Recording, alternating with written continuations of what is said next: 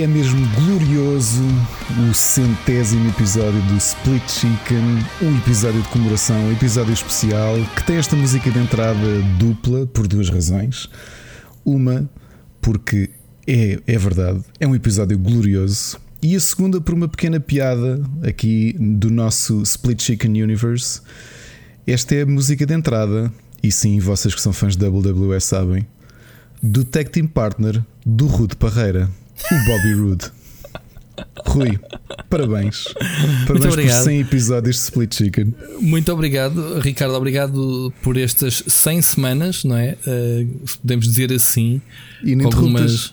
Quase, quase ininterruptas, quase, não é? Tivemos duas semanas de férias no meio disto tudo. Ok. Uh, epá, e tem sido uma, uma aventura brutal. Um, com todas as dificuldades inerentes da pandemia, etc. Quer dizer, se calhar isto até contribuiu para a gente estar aqui mais, mais, mais juntos, né? Já não há aquela cena do ah, ah hoje tenho que ir não sei onde. Não tens, man, estás em casa, tens que gravar episódio. não, nunca se colocou isso. Sempre fomos, uh, nem foi preciso nunca confirmar, logo gravamos. Se calhar fizemos isso ao início, não era? Porque Nunca sabíamos se as nossas agendas iam permitir eh, que este projeto se prolongasse ao longo do tempo. É, agora é o contrário, a nossa agenda é feita à volta à da volta gravação de, do, dos é, episódios. Isso é muito engraçado, mesmo em termos familiares e tudo. Nós sabemos que à segunda-feira, a não ser que aconteça algo, obviamente que não. Que já aconteceu uma situação ou outra. Sim, olha, faz uh, agora dois meses que eu tive aquela participação, porque era o aniversário da, da, da UEL. E mesmo assim gravámos na Mas mesma, gravámos mais, mais, mais prejuízo teu, não é? Que só começaste oh. a gravar às 11 e tal, quase meia-noite. Ok, já não me lembro como é que foi. Sim, mas tipo foi, essa foi, situação. Foi. E, e, mesmo quando com, com viagens, isso que tivemos, ou que eu tive pelo menos, antecipamos, em vez de gravar à segunda, gravámos tipo ao domingo e já fizemos assim essa ginga-joga para ter eh, episódio. Já tivemos aqui situações que eu espero que não aconteça hoje de queimarmos o episódio ou, ou dois, já não me lembro quantos é que foram, que já queimámos e tivemos que regravar um pelo menos de raiz, não foi? Pois foi Nesta foi, nossa, foi. nossa aventura aos primórdios. Mas um, o que importa mesmo nestes 100 episódios não é eu e tu, é hum, tudo aquilo que gira à volta. Toda, todas as pessoas que nos ouvem e cada vez participam mais, seja na, no Twitter, nas redes sociais, seja, sei lá, mensagens privadas connosco, seja na, nos áudios que nos chegam todas as semanas. E por falar nisso, este episódio hoje vai ser eh, todo ou quase todo uh, à conta do, dos ouvintes que mandaram, não quiseram ficar de fora e mandaram-nos uma série de áudios. Claro, então um, é festa e a malta quer vir à festa. Não? É? A malta quer então, vir à festa. Fase que andamos todos com, com uma faminha de festas. Sim, já viste. Olha, uh... olha, eu este fim de semana, pá, coitado do meu filho mais velho, o segundo aniversário seguido que ele teve via Zoom. Que, ok, que, foi este fim de semana? Foi este fim de semana e correu okay. bem. Ok. Foi, os amigos gostaram muito outra vez. É, é engraçado porque até essa história dos aniversários por Zoom, ele foi o primeiro a fazer o ano passado. Depois houve uns quantos colegas que repetiram, mas essencialmente eles estão. Tiveram quase 12 meses em que ninguém mais quis fazer festa. Então ele pois. voltou a ser outra vez a fazer festa, por Zoom, percebes? Porque até agora era, olha, parabéns, davam parabéns lá na escola e está feito. Uh, okay. Mas sábado fizemos aqui uma festa com animação, com a empresa da minha da minha madrinha de faculdade pá, e, e foi muita gira. Foi, foi muita gira. Eles cozinharam um bolo, os pais até tiveram a seguir e pediram a, a, a, receita e tudo isso. E depois foi, foi fazer a animação e depois pronto, cantámos os parabéns todos juntos. Foi giro. Muito, muito louco. Epá, eu é acho o que, que é. É o que é, é o que há. Um, mas estava tu a dizer dos, dos 100 episódios. Pá, já aqui falámos muita coisa, um, arranjar aquelas piadas à volta do, do nosso MCU, né? No nosso, como é que é o nosso? Uh, nós temos é outra. MCU. O? MCU é, é SCU. É SCU. Um, e então uh, uh, as frases, as, uh, os pormenores, o, o pessoal obviamente apanha-nos todas as, as bacuradas e todas as coisas que a gente dizemos e acabam por ficar gravadas. Um, e é ver, as, ver os ouvintes a adotarem, significa que eles nos ouvem mesmo e absorvem, não é? As coisas que a gente diz e, e obviamente os temas que trazemos para aqui sempre com os videojogos como bandeira, mas não necessariamente sobre videojogos. Portanto, temos uh, temas da cultura pop, temos uh, Uh, filmes, séries, banda desenhada, música, festivais, uh, concertos, uh, pá, sei lá. É, é, daí ter nascido a cena do Split Chicken em vida, porque acaba por ser é os gostos, os gostos de nós e que lá está, mais uma vez, os nossos ouvintes adotaram. Eu espero que, que, que, este episódio, como tu estás a dizer que vai ser glorioso, disseste isso ao início sem sequer termos gravado nada, e como sempre, hoje não é exceção, não temos qualquer argumento, temos uma lista de tópicos que queremos falar, temos a lista de pessoal que vai intervir e pouco mais. Uh, e, e, pouco mais temos, e portanto isto tem tudo para dar barraca. Portanto, vai ser um episódio sem conteúdo. portanto, vamos, vamos tentar preenchê-lo com isso. Mas uma pronto, coisa Ricardo. curiosa que é a história do Glorioso. Eu, eu quando falei hoje disto de, de usarmos o Glorioso, era, eu queria quase fazer uma segunda piada e uma segunda celebração que acabou por não acontecer. É só porque o Glorioso está associado ao Benfica, não é? E ah, ia sim, fazer essa piada porque se o Porto tivesse empatado, o Sporting era campeão já hoje. E... Se calhar nem sequer estavas aqui a gravar comigo, né? Ias fazer uma festa no Zoom do Marquês, tipo webcam, webcam no Marquês e o pessoal todo ligado ao Zoom. É isso que vais fazer, se calhar amanhã, não é? Amanhã, hoje, eu, terça, né? Hoje, eu, eu, eu achei muita piada. Vi imensos posts sobre a possibilidade do Sporting ser campeão amanhã e alguns que eu me diverti. Eu, eu, eu gosto muito, eu sou muito auto. Hum, eu gosto muito de autoparodiar. E vi claro. umas piadas que eu adorei, nomeadamente a do pessoal que é do Sporting. Não se esqueçam que quando chegarem ao Marquês, que já não dá para pagar bifanas com escudos. Eh, como da última vez. só um pequeno pormenor, só um pequeno pormenor. Foi precisamente. O, o Euro entrou em janeiro de 2002 foi. e foi eu... em maio de 2002 que o Sporting foi campeão. Portanto, Sim, vou só e, deixar a correção. Já havia Euro quando o Sporting foi campeão. Certo, certo, mas eh, eu por acaso engraçado que isto foi a segunda vez naqueles dois ou três anos que o Sporting foi campeão, mas o primeiro de 99 com o Inácio uh, ainda era em escudos, que até eles foram fazer o. Eles ganharam o campeonato, já não me lembro em que estádio, deram um bocado ali na reportagem na, na televisão. Foi, foi no Salgueiros. Foi no, foi Salgueiros, Salgueiros, exatamente, que já não existe, né? O Salgueiros, uhum. e que eles estavam a cobrar, sabes quanto por bilhete nesse jogo? 5 uh, contos. Não, é? não. não. Quanto? Não, não. 25 contos. Ui, era uma fortuna, meu. 25 contos são 125 euros por um bilhete. Yeah. Tipo, faturar à grande à conta do Sporting. Olha, Exatamente. mas lembro-me de uma melhor que foi o. Tanto que eu tive que fazer contas. Eu, assim, mas oh mano, quanto é que é 125 contos? Eu já não me lembro, isto é bem de dinheiro. Então, 25 são 100, 125 euros, não é? O que ainda mesmo assim é dinheiro. Não, 125 euros. Espera lá. Se cada euro 200 paus, divide por 2, são 250 euros cada bilhete. Não, 20, não era 25 contos.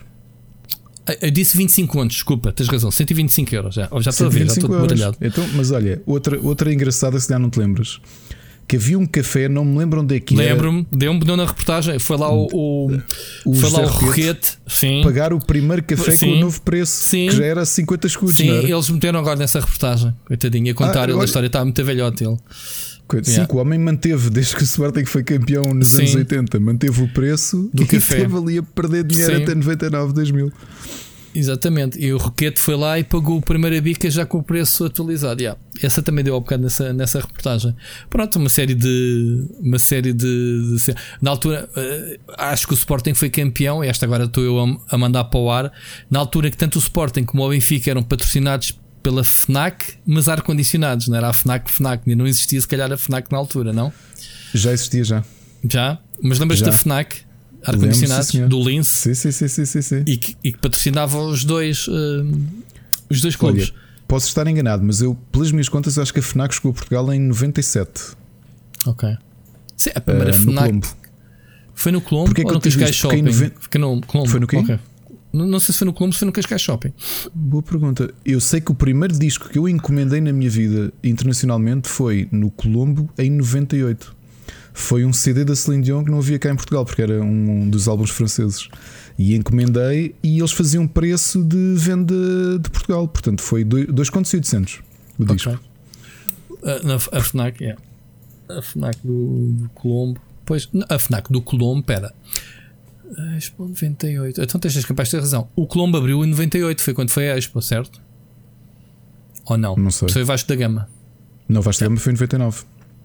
Exato, foi na Expo, sim. Foi depois da Expo. Porque já foi onde, depois? É, onde é o Vasco da Gama era a entrada da Expo. Ah, ok. Faz sentido. Faz sentido. Muito bem, já estamos aqui outra vez a, a navegar a nossa é normal, memory line. Split chicken é vida. É vida. É vida. Muito bem. Esta, esta história das frases é gira porque o. Estar às vezes em chamada, porque como sabes, tanto eu como tu jogamos com o Mocas e com o Seixas, mas o Mocas às vezes despede-se com um ouvimos para a semana ou, ou amanhã.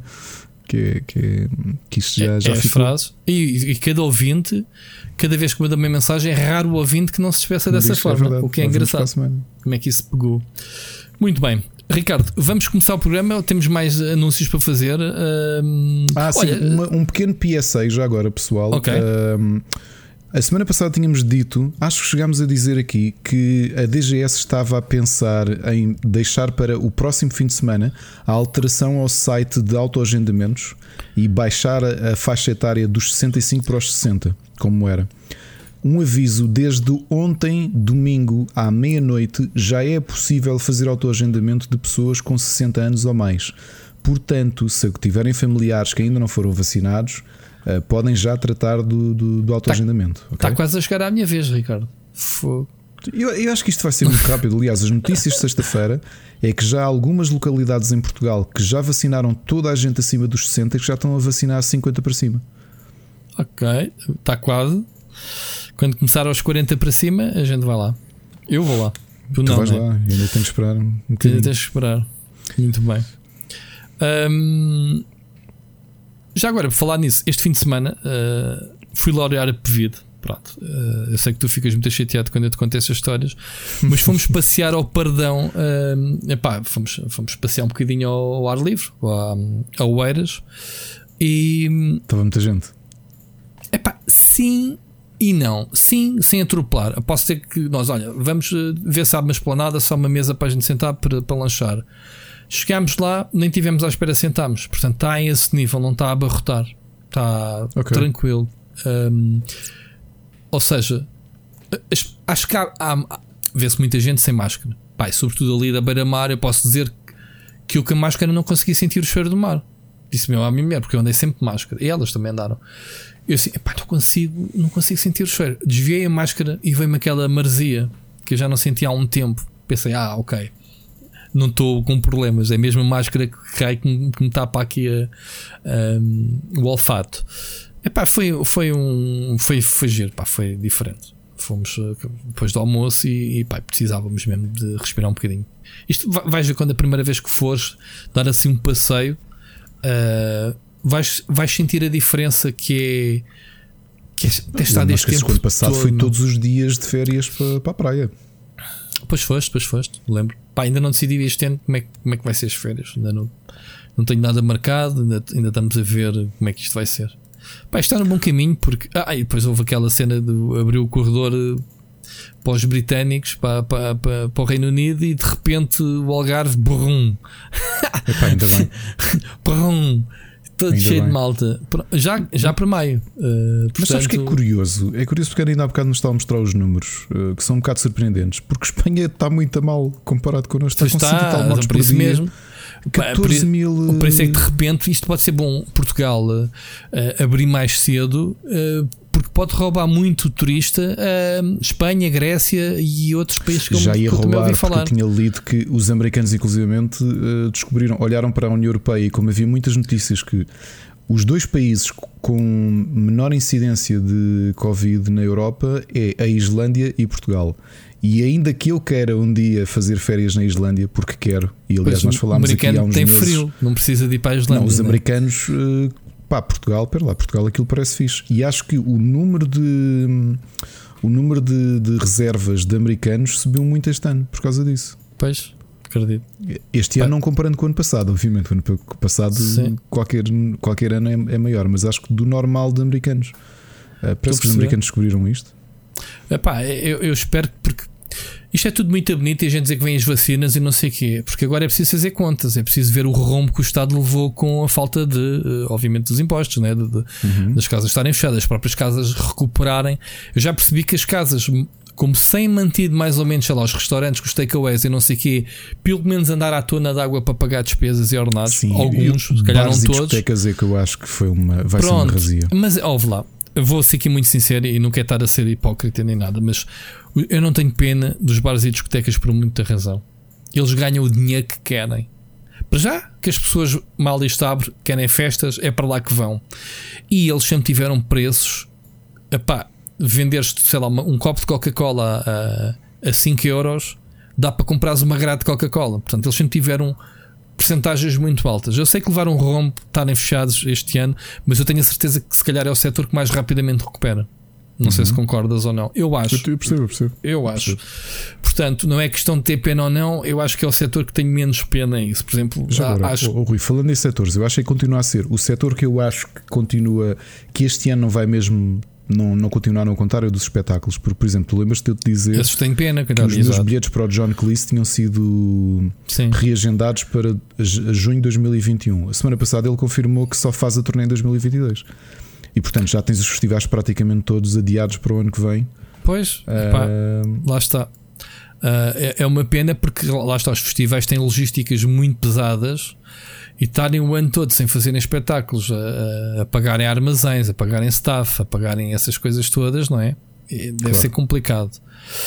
Mas é, é por isso que eu estou a dizer, recuperando, eu espero que a economia também recupere rápido, que é para não cairmos numa crise uhum. económica, não só em Portugal, mas a nível, obviamente, Sim, europeu e internacional. É, é mundial. É mundial, pronto. E eu espero que isso não aconteça. Pelo menos não tenho ouvido muitas notícias nesse sentido. Uh, ouço falar mais, sei lá, em bazucas e ajudas coletivas uh, que, que, eventualmente a gente possa Porque elas são necessárias, tu repara, como, como é, é aquela coisa que nós falámos disto, isto parece que não, mas já passou um ano quando começámos a falar disto.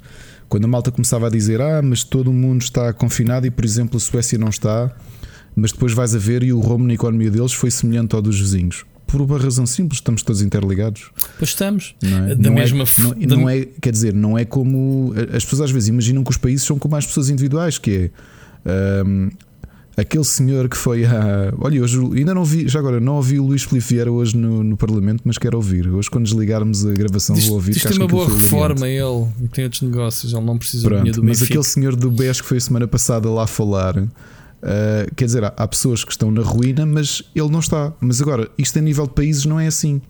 Uhum. Porque basta, basta que um país da Europa esteja mal, e lembremos quando foi o caso da Grécia, quando foi mesmo, mesmo abaixo, e Portugal, Espanha e Irlanda também tremeram com a Troika, mas a Grécia foi mesmo muito abaixo que isto tem repercussões para todos os outros. E claro quando falamos tem. de uma pandemia, vai tudo claro, atrás. Claro que sim, claro que sim. E não só a nível de económico. Uh, temos todo o interesse que os, todos os países sejam uh, vacinados. Não é dizermos, ah, nós já levamos todos a vacina, estamos bem.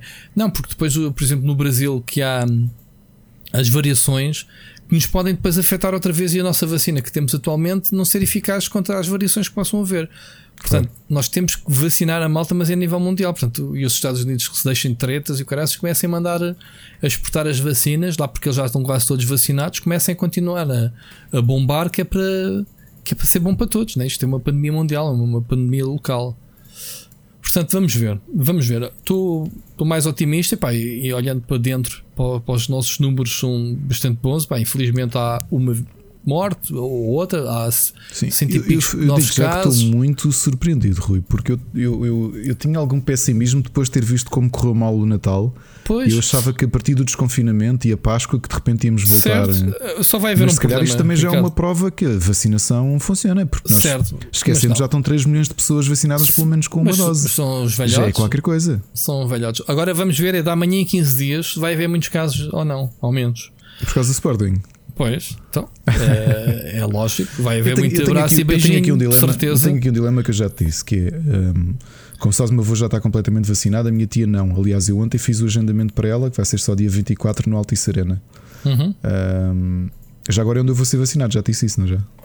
Ah, é? Podes fazer é. isso? Já sabes? Não, não posso, não, não é isso. É que eu lembrei-me, eu nunca cheguei a mudar o meu médico de família. O médico de família ainda é dos Olivais. Ah, ok. E ainda estou no centro de saúde dos Olivais, portanto não, não, não cheguei a mudar. Um, mas o meu dilema é que eu já tinha dito ao meu avô: epá, isto é uma coisa, isto de futebol é o que é, e é, não é piada, obviamente, com o Sporting. Pá, eu, eu tenho 36 anos e vi o Sporting campeão duas vezes, não é? E lembro-me das duas vezes que o Sporting foi campeão, a alegria que foi, porque. Uh, porquê? Porque a minha família, o meu avô, a minha avó que já morreu, minha tia, as minhas tias também são sportinguistas.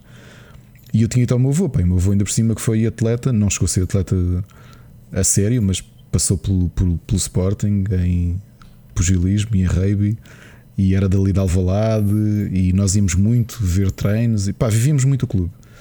E então eu tinha-lhe dito, pá, gostava no jogo que achássemos que o Sporting pudesse ser campeão, que dele vir aqui ver o jogo connosco. Então é amanhã.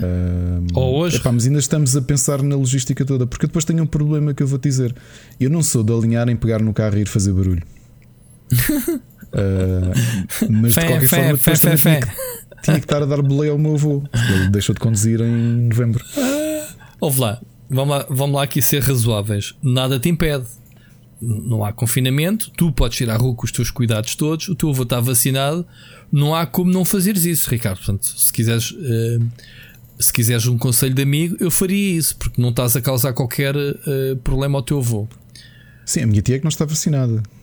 Pronto. Pronto, mas tu és uma pessoa, se alguém disciplinado és tu, portanto, ou vocês, a tua família, porque não, com o distanciamento devido, e ver o jogo com ele lá mesmo? Sim, não, é recebê-lo, neste caso é recebê-lo. Recebê faz, faz essa surpresa, Ricardo. Tens o meu apoio. E acho que o pessoal que está a ouvir vai dizer: se vai, Ricardo, vai.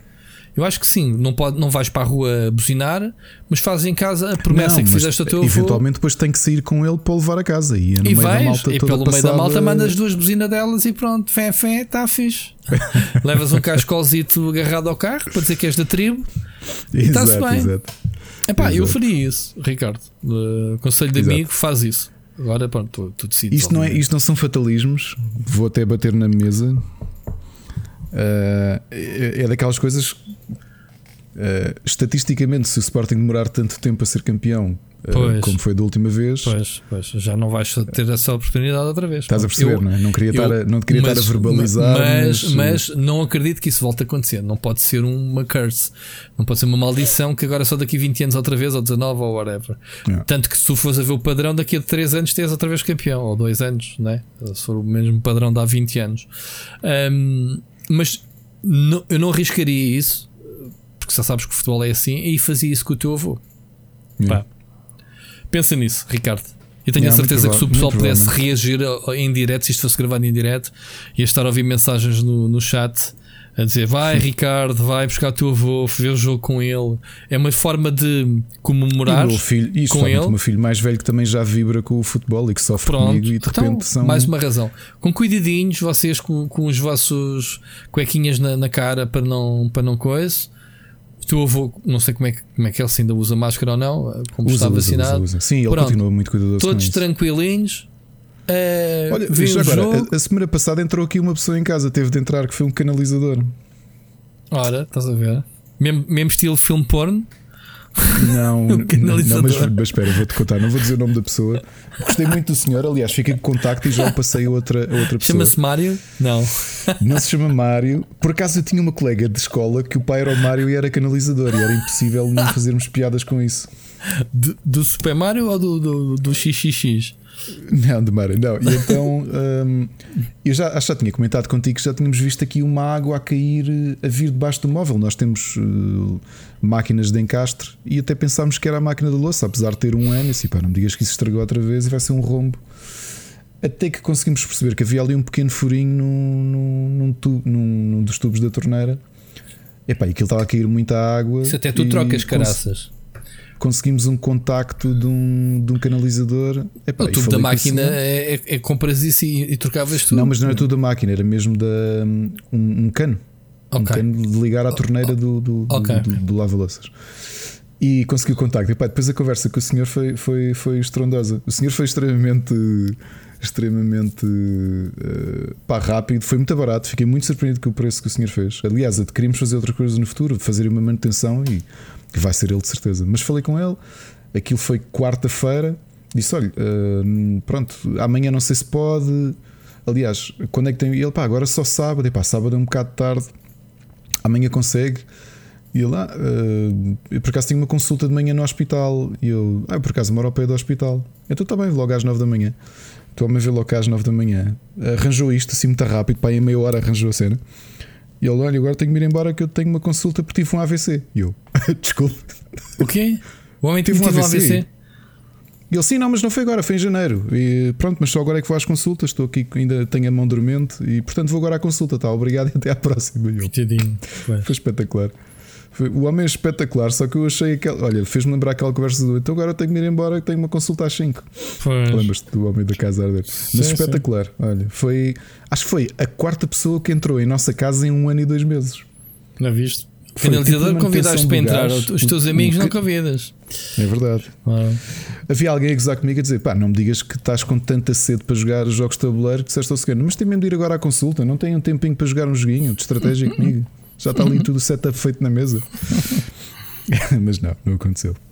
Muito Bem, então bom. vamos agora ao programa, não é? Isto... não, não vamos ao programa. Vamos festejar e vamos ouvir já a primeira mensagem do ouvinte do Oscar Morgado. Vamos lá? Oscar está no carro, de certeza. E está a apitar pelo Sporting. Não vi, não ouvi, uh, não. não ouvi. Vamos ouvir.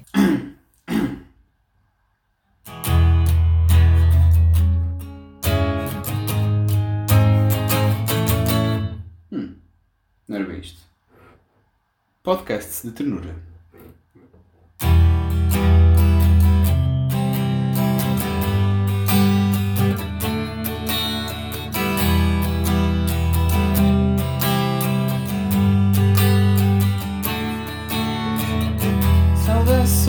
Galináceas foram mais que para mim mais de 3 horas de conversa interminável e sem fim. São tantas reviews de jogos, séries, filmes a bombar. É tudo amor à camisola, sem o Patreon a bancar. Split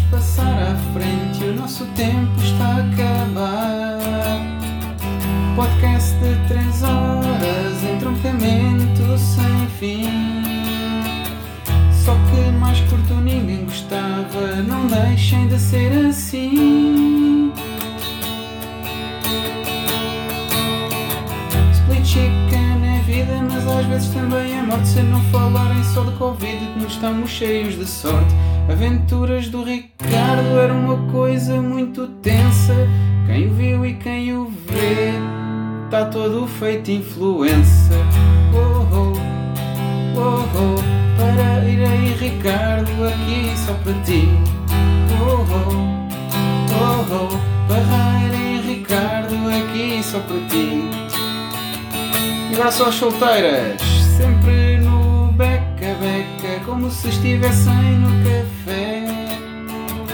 Parecem duas tias a fumar o seu rapé. Podcast de três horas, sem falta de chifre. Então, se tiver mensagens, nunca mais devemos o fim. Agora sou o Sírio. Que o Chiri entrou para nos trazer a verdade. Sabotou o podcast e agora deixou muita saudade. Tanta coisa para ouvir, é tudo malta muito louca. Ninguém fica a dormir se não vai mamar na boca.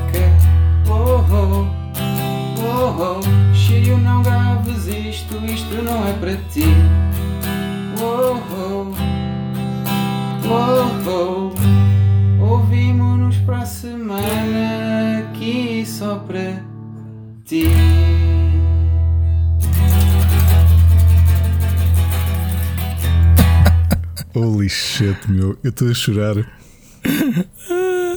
Eu estou a chorar de rir e de. Pá, ao bocado estávamos a falar sobre os. Uh, ou seja, o Oscar, para já, Oscar, muito obrigado, lindo, meteste mesmo a chorar de emoção. Um, os, tudo aquilo que condensou, condensou na música, todos os tiques todas as rábulas, todas as coisas todas, não foi? E fez a música em torno disto. Uh, e aceitou o desafio da Maria Leal. Não foi bem completa. Faltou aqui o berbequim, já não me lembro o que, é que era mais, Ricardo. Uh... Não sei, fazer o pino. a fazer Surpresas, o pino. não sabia que o Oscar tocava. Olha, também não. Uh, foi giro. Pensava e... que ia estar no carro e não estavas, a menos que ele estivesse a conduzir e a tocar a guitarra ao mesmo tempo, só mesmo para chatear. Mas era arriscado. Isto é um programa de variedades, já temos, já é a segunda exato, música exato. que nos dedicam é uh, pá, muito bom, Oscar. Muito bom mesmo.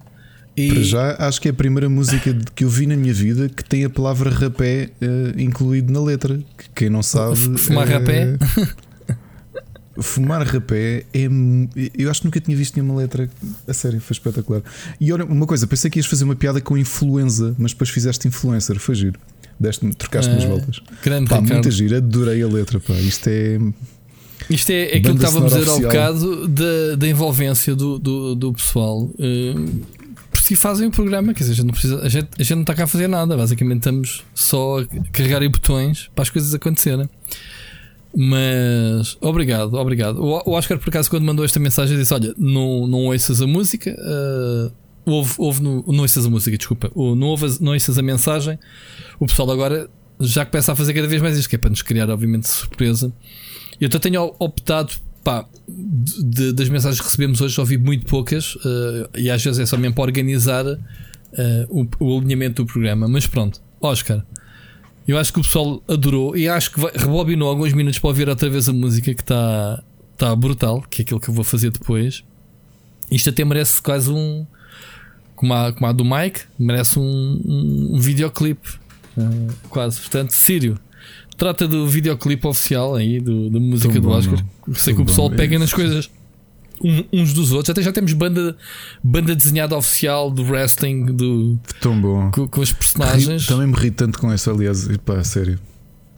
Mas pronto, Espetacular.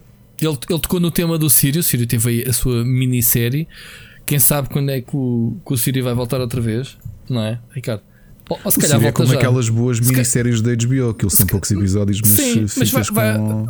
é, e depois é como o Dexter, passar 10 anos regressa. Por isso, bora lá, Ricardo. Sírio, Sim, na, décima, na 17 temporada do Split Chicken. Não, é Hum. agora. Carrega no Sírio. Está aí. Carrega, vamos ouvir.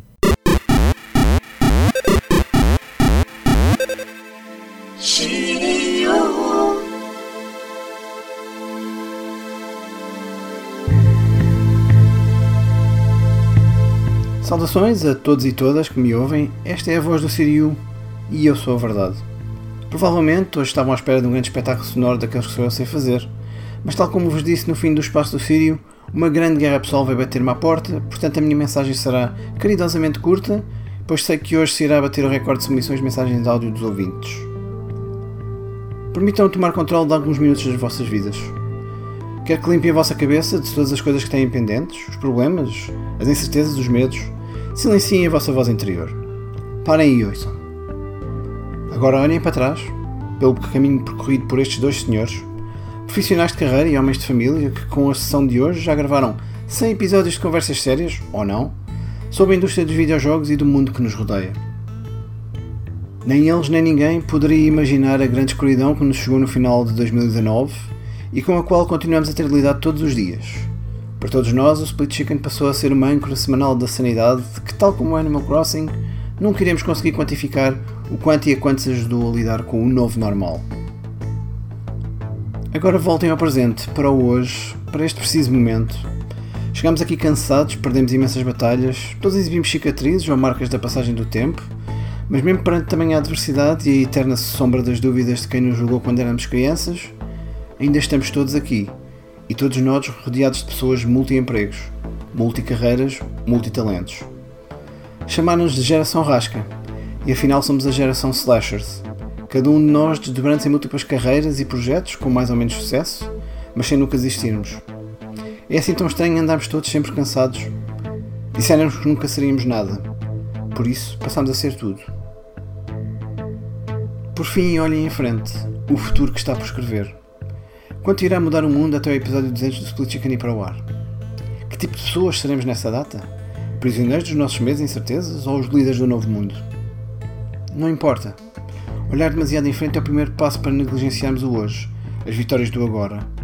Menosprezar que o caminho de sucesso assenta naquele passado de trabalho árduo e sacrifício pessoal. Aplicando-se tudo o que eu disse aos dois gajos que tinham conversas ao almoço e decidiram começar a gravá-las para disponibilizar na net e todas as batalhas pessoais que quem me ouve neste momento. Parabéns Rui, parabéns Ricardo. Quiseram fazer um podcast e em vez disso criar uma filosofia de vida. Quizá daqui a séculos, quando a humanidade for uma sociedade interestelar e multiplanetária, haverá uma bíblia transcrita dos ensinamentos do Split Chicken, seguida como lei absoluta por milhões de split chiqueiros, palácios adornados de estátuas gigantes do Rude Parreira, exércitos de soldados orgulhosos que usam o corte de cabelo, barba e bigode do Ricardo, baseados nos avatares que criei no Wrestling Empire, que obviamente vão servir de ilustrações na Bíblia Split chicaneira. E agora me despeço, de volta ao meu longo caminho solitário e à minha eterna guerra pessoal, contra tudo e todos que dizem o que não posso e o que não devo fazer. A minha consequente ausência e aparente silêncio, por períodos elevados de tempo, não deve ser receada. Sabe apenas que estarei feliz da vida a jogar qualquer coisa retro, a rever Babylon 5, a fazer música ou, se tiverem muita sorte, a refazer este mundo à minha imagem. Meu nome é Siriu e esta é a verdade. Venham mais 100. Até sempre.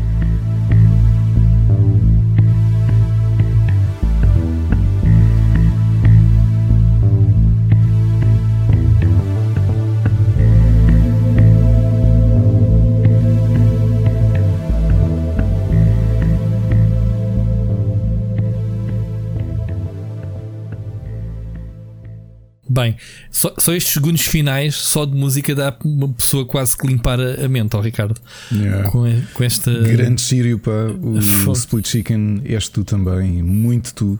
E Sim, porque E as pessoas às vezes que- não sabem nos bastidores as conversas que temos, Sim, as sim, trocas sim. De, de links, de mensagens, de muitos dos temas que são aqui apresentados. Até ele, olha, vê lá se já tens este tema no alinhamento, se se é interessante ou não. Uhum. Portanto, as pessoas nem sabem às vezes eh, o contributo que, o- que o Sírio dá e fica aqui, obviamente, um agradecimento eh, É, à, é, à amizade que, que tem vindo a. E, e, e, e, Sírio, ou se me permites neste momento mais direto uh, chamar-te Gonçalo, uh, se há coisa que eu anseio quando daqui a poucos meses, tenho a convicção de que é daqui a poucos meses, quando, quando pudermos começar a desconfinar, mas mesmo a sério, é hum, irmos almoçar, irmos beber um café, o que quer que seja, e conversarmos sem o. Sem ecrãs Sim. pelo meio e, Sim. Sim, e conhecer até- a até- verdade até porque- uh, a poucos metros de distância ou a poucos Sim. centímetros. Sim, sim. E, e além disso, até porque um dos planos é fazermos um, um- dia um almoço de, de galináceos, né? Aqui da, entre o pessoal que nos ouve, recuperar um bocado dessa do, de, de combinares um almoço, bah, como eu Foi- fazia aqui há uns anos no PT Gamers. Vou aqui fazer um, um pequeno à parte. Hum, é preciso chegarmos ao centésimo episódio para a Ana, há poucos minutos, ter-me feito um paste. Uh, split chicken é uma coisa. Tu sabes o que é, que é uma split chicken? Não? É um termo de churrascaria. Não fico admirado todo. Então, Split chicken é mesmo um termo de churrascaria. E se tu, em países anglófonos, pedires uma churrascaria split chicken ou num restaurante que tenha. dão-te meia dose de galinha, não? É, não, é.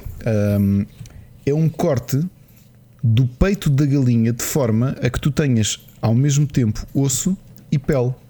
Por isso é que se chama uma split chicken breast. Quando pedes um split chicken é exatamente isso que dão: é um pedaço de peito, mas que não seja só aquela pá, xixa. Estás a Que- ver? que- Quer dizer que já não podemos fazer um prato com esse nome porque já, já é utilizado. É que existe. E Isso é um termo de churrascaria. Que lindo. As coisas que descobrimos no centésimo episódio. My God.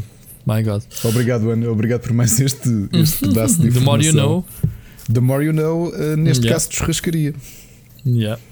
Mas uh, voltando ao Sírio, epá, o, o Sírio diz sempre coisas muito acertadas. Uhum.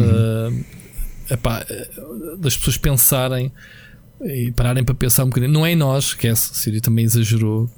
Não somos nada aqui, somos apenas duas pessoas que gostam de conversar uh, sobre temas uh, que nos interessam, obviamente. E acho que eu acho que as pessoas que se identificam com este podcast é um bocado por aí, que é pá, quando falamos, co- como estava o Oscar a, a brincar na música dele, quando falamos de Covid e as aventuras do Ricardo, não sei o quê, é a nossa forma de lidar um bocadinho com os problemas que também nos E ajudou eh, muito. envolvem. Ajudou muito. E pá. ajudou-te muito, a ti Eu- e eu a sei- muita sei gente e a mim. recebi também algumas mensagens e tu também de pessoas a dizerem que agradeceram porque pensavam eh, algumas coisas que sentiam que estavam sozinhos. Somente naquela Exatamente. fase Eu, eu inicial de continuo. E- eu continuo a pensar às estavam. vezes nisto. Yeah. E, Ahm. e ajudou-me muito mesmo. Foi, um, foi uma catarse brutal para, para aquela fase muito, muito negra. E Yeah. eu acho que é sobretudo isso: foi esta descontração que nós temos e esta amizade e esta naturalidade a conversarmos, de termos trazido mais gente e, e, e nos momentos difíceis as pessoas terem. terem terem-nos terem feito companhia e nós termos feito companhia a elas e termos ajudado de alguma forma, para mim já valeu a pena. Porque novamente nós sabemos, e o- o- continuando aqui uma conversa do, do, do Sírio, nós fazemos um monte de coisas, nenhum de nós vai ser rico, nenhum de nós vai ter Lamborghinis, a menos que comecemos os cursos de Forex do Split Chicken. Não, não vamos, apesar de termos, termos algumas novidades hoje. Eh, Uma delas não são cursos de Forex, que é uma coisa que sou há pouco tempo, através do Mocas é que eu soube o que é que era. A, a- cena do, do ficar rico a fazer estas coisas não é questão de ficar rico. A, a questão é de teres a cabeça sempre limpa para fazeres aquilo que gostas. E Yeah, isso não é para exatamente. todos. Exatamente. Percebes? Porque ninguém quer ficar rico com isso. Eu, eu, eu, felizmente, há muitos anos que, que- que mudei a minha vida em termos profissionais. Ahm, mas foram poucos os anos em que eu tive realmente a trabalhar nisto só pelo puro gozo que é, epá, eh, estou a fazer isto, adoro e ainda sou pago por isso. Isso é uma utopia quase, uma utopia. Não existe porque, porque as responsabilidades parece que aparecem logo de seguida quando estás a fazer algo, mesmo que seja aquilo que tu gostes, há sempre dificuldades. Para já, dificuldade em manter, em manter-te a fazer aquilo que tu gostas. Uma É. coisa é tu chegares lá, outra coisa é manter-te. E eu, por exemplo, não me manti. Ok? Fui profissional de, de jornalista de videojogos, é o meu mundo. Cheguei lá, tive um- alguns anos, mas já não estou.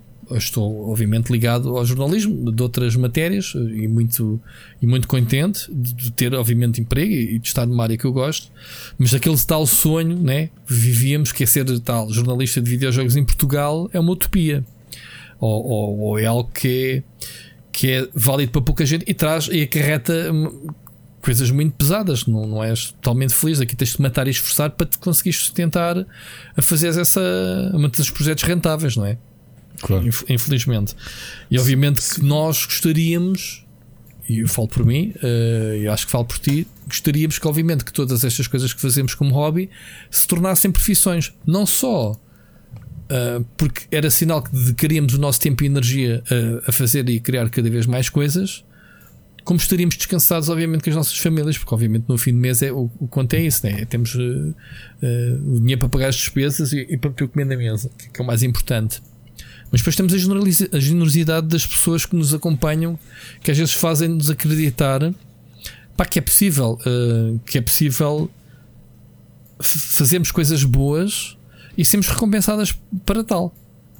Ok? Uh, digo isto quando, por exemplo, estás numa live e recebes uma donation, alguém que reconhece, pá, aconteceu este fim de semana, posso contar este episódio rapidamente de, de estarmos a falar no- nos auscultadores num, num pulso 3D, pá, eu não vou falar o nome da pessoa que se calhar não me deu autorização, às vezes as pessoas até dão donations e, e querem, querem se manter no sigilo, em que falámos nos auscultadores pulso 3D que eu gostaria de comprar e recebi a donation de comprar assim, tipo, toma.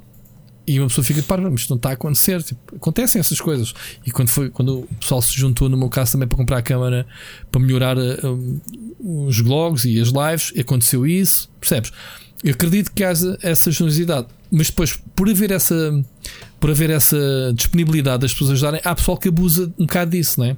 E, e Claro. acaba por lixar o resto da malta toda, perder a credibilidade que temos sobre, sobre este mundo. Pronto, e voltamos, e voltamos ao início que é hobby, hobby, hobby e, e pá, quem me dera a mim ter, obviamente, ter hum, capacidade para montar um, um ecossistema disto, podcasts, vídeos, reviews, tudo em volta de videojogos. Um verdadeiro portal, digamos assim, e sabes que é um sonho antigo meu, Sim, Ricardo. é, é um sonho. Sim, Tu- tu eh, partilhas. nisso obviamente que estamos em, estamos em pontos diferentes, porque eu continuo a não. Não, não é a perspectiva e, e parece aquela. Isso parece que. ah, como é que é? Ah, reclamar de barriga cheia, mas não é o caso. Ironicamente, se me propusessem isso, eu não aceitaria trabalhar o tempo inteiro nisto, porque, porque seria obrigado a abdicar de montes, montes de outras coisas. Claro, percebes? com certeza. Com certeza. O, o que depois é uma ironia tremenda que é eh, eu sacrifico o meu descanso e o, o Sírio está a falar da exaustão e ela é, óbvio. Pá, e tenho sentido isso nos, nos últimos fins de semana. Este fim de semana assisti um bocadinho da tua live, assisti um bocadinho à live do, do Mocas, mas aterro no sofá e adormeço. E, pá, e tenho estado cansadíssimo, não é? Porque justamente quem tem miúdos mais pequenos, como é o meu caso, eh, não há cá a dormir. Tu- eh, tudo mói, alguém tem, tudo alguém mói. tem de acordar. Tudo mói. Eu, por Amanhã. exemplo, eu nunca, eu nunca me queixei disto e acho que não tenho que me queixar. eh, Às vezes falo contigo. O dia mais cansativo que eu tenho da semana é a terça-feira. Uhum. Porque- Sim, também porque, porque à segunda ficas a gravar até tarde. Claro, estás a perceber? E não me queixo, porque obviamente estamos aqui a falar, a fazer isto por gosto, mas depois pago as favas. Sim. E é o lado invisível que as pessoas não veem. E isso é um exemplo só. É. Um outro Ah. lado invisível de correlacionar com isso e que quem nos ouve não tem ideia, e olhem que é um desabafo que eu e o Rui costumamos fazer quando acabamos de gravar, é que é muito frequente nós os dois, ultimamente é mais o Rui, que o Rui tem estado muito exausto logo na segunda-feira. Hoje de é um caso. gravar com Yeah. pouca energia e parece que o próprio podcast Nos revitaliza. dá, sim, é, completamente. a- acabamos de gravar às duas e tal e estamos aqui todos fresquinhos, tipo, Eh, siga, vamos lá disse- gravar uma temporada sim, inteira. Sim, até depois até me custa ir para a cama porque tu realmente pumped, tu mesmo desperto, É, é porque, é. porque a cena resultou. Agora, hoje foi um dos exemplos, estava-te a contar antes de começarmos a gravar. Que tinha acabado de trabalhar, fui, fui fazer o jantar, jantámos, vim rapidamente para o computador para organizar os áudios, que hoje era muita gente, eh, e organizar o, o que faltava. E fui, a gente costuma gravar às 10, mais ou menos. Fui para o sofá às 9, do género, para vou estar aqui meia horita. Já sei que o Ricardo lá para as 9 e meia já me começa a dizer que está despachado. E aterrei completamente. Quando dei por conta, estava todo babado no ombro da, da, da Mónica, a espumar-me É todo. normal. E ela a dizer-me assim: Olha, não, não- hoje não vais gravar. Portanto, é ela que me diz. E eu, "Ih, sim, eu só que estou aqui com o telemóvel na mão, estou só à espera que o Ricardo me diga que esteja pronto. E depois olhei para o telemóvel, já lá tinha a tua mensagem a dizer: Olha, já estou pronto. E, estás a ver? Isto, isto é, a- é a nossa é a cena. Agora, se isto, se isto fizesse-nos mal, não estávamos aqui há 100 episódios. Portanto, é um Claro, gosto tremendo. Não, isto ajuda eh, muito. É, fazer é assim, isto. claro, sacrificas as horas de sono, mas depois compensas que- no resto, que é nem- o ânimo, a energia que tu ganhas, Claro, o que claro. parece, parece, um, uma parece, não, parece um paradoxo. Que é Sim, dormes sim. menos, mas ficas mais energizado. Sim, sim, mas é sim, também sim. por isto, por estarmos aqui os dois a, a puxar um pelo outro. Pronto, mas isto, mas isto veio a propósito de dizer que eh, em part-time não se consegue, e, e daí, se, eh, no meu caso particular, de ter muitas frustrações que é não conseguir fazer tudo aquilo que gostaria de fazer porque pá, o tempo não estica. Infelizmente, o tempo não estica. eh, e, e- e queremos, obviamente, distribuir o nosso tempo. Eu nunca olhei tanto para o relógio como nos últimos anos. Ou vá lá, se quiseres, neste último ano, eu quase estou sempre com o relógio a fazer contas É, é de estranho, é? orçamentos. É, é muito esquisito. É estranho, sim, sim. É, é, Estou sempre a ouvir que quando éramos crianças o tempo parecia infinito. Um dia, um dia parecia que, passa, que era uma eternidade, fazias mil e uma coisas. E agora, ah, pá, eu não vejo isso acontecer. Não vejo isso acontecer. E, e noto, noto isso no meu canal, noto que os vídeos que, que tenho pendurados, as rubricas que queria estrear, ah, as coisas que queria fazer, as lives, queria fazer lives mais consistentemente. Pá, não dá para tudo. E a gente tem que se distribuir assim. Uh, e, e é o que temos. Portanto, enquanto Portugal não, não der para fazer, não der, não vai dar. gente Já, já não vou, já estou velho. Quer dizer, agora vem uma geração de pessoal novo que está a tomar conta disso e, e, e siga, é, é- é o que é. E, e há muita gente talentosa, jovem, portanto, olhos postos neles. Portanto, nós já fomos. Eu já, eu já fui, sinto que já fui, Ricardo. Por isso, tive, tive o meu tempo, continuo a gostar de fazer o que faço, mas pronto. Preparado Olha, para tu- qualquer dia reformar-me, como diz o Sírio. Oh, oh, Rui, tu falaste aí da doação e estás a fazer seguimento para, para, para alguma novidade que queremos dar ou, ou não? Por acaso não estava, mas temos que dar essa novidade. Pronto, vamos. é? uh, vamos uh, f- queres- fala tu so- sobre isso. Pessoal, depois de muitos, eu quase que posso dizer anos, porque nós já andamos nisto há, há quase, quase, quase dois anos, mas vá, pelo menos um ano de. Então, mas quando é que vem esse Patreon? Quando é que vem esse Patreon? Queremos dizer-vos que para comemorar o centésimo episódio do Split Chicken, uh, podem ir pesquisar. Queremos finalmente que vocês nos paguem, vá. Andamos a angariar pesquisar, ovelhas. exato. Podem ir pesquisar o Patreon Split Chicken. Que Não, não tenho a certeza se nesta episódio- altura que, que estamos a pôr isto já está online ou não, mas Quase, Vamos quase certeza. Por- Portanto, patreon.com barra split chicken Uhum. e já está on e podemos descrever-vos um bocadinho as ideias que nós temos para os tiers. Todos os tiers que nós temos imaginados não vão estar disponíveis já. Isto vai ser um work in progress, ok? Uh, mas pelo menos estamos a pensar em lançar com quatro tiers diferentes e vamos vendo o vosso feedback. nem sabemos se esse- o pessoal quer Sim, é isso. partilha da, isto- da ideia. Como, como vos dizemos, isto é um work in progress. Provavelmente vamos ter de. Nós não percebemos nada disto. Estamos literalmente. O Rui percebe mais disto do que eu. Eu não percebo mesmo nada, mas mesmo assim acho que o nosso conhecimento destas, destas Uhum. aventuras do Patreon não são, não são muito extensas. Mas se calhar podemos descrever-vos o que é que, o que, é que vão encontrar no nosso Patreon? O, o primeiro tier. Isto depois tem aqui uns textos eh, descritivos de que tipo de, de Patreon é que vocês são eh, do Split Chicken. Mas o primeiro é, é um, um tier de agradecimento, portanto, de apoio, de, de reconhecimento, um, ehm, que, que é de 1,99. E portanto, novamente, até estes valores, nós não sabemos se isto vai ser durante muito tempo, isto vai ser tudo a partir do feedback que, que vocês nos derem e também da adesão ou não. Uhum. Portanto, este é o primeiro, é o, é já, é o potezinho do, das gorjetas. Este é essencialmente um obrigado, obrigado por andarem a fazer isto e toma aí 1,99€. Um, nas, a partir do momento em que, em que já que falamos de recompensas, aliás, neste primeiro, obviamente que há um shout-out uh, a quem entra, logo neste primeiro nível. O segundo tier já vai incluir acesso aos sorteios de giveaways, uh, tanto de jogos indie como AAAs, que vamos sortear provavelmente ao final do mês, referente aos Patreons desse, desse mês. Sim, uh, todos os meses o, o, o, Patreon, o Patreon avisa Uh, tipo, olha, vais, uh, são estes os deste mês e esses Exato. depois entram, uh, entram para o sorteio. Quem estiver ativo nessa altura, obviamente. Exato, vai estar no sorteio. Posso-vos avançar já que o primeiro título que vamos já avançar, que vai ser sorteado neste mês de maio, vai ser o Call of Duty Cold War para PS5/PS4. Não é um vai, já te enganaste, já te enganaste. Porquê? Porquê? Não vai, é ao bocado corrigir-te isso. Ah, pois corrigiste. Vá, rebobinas.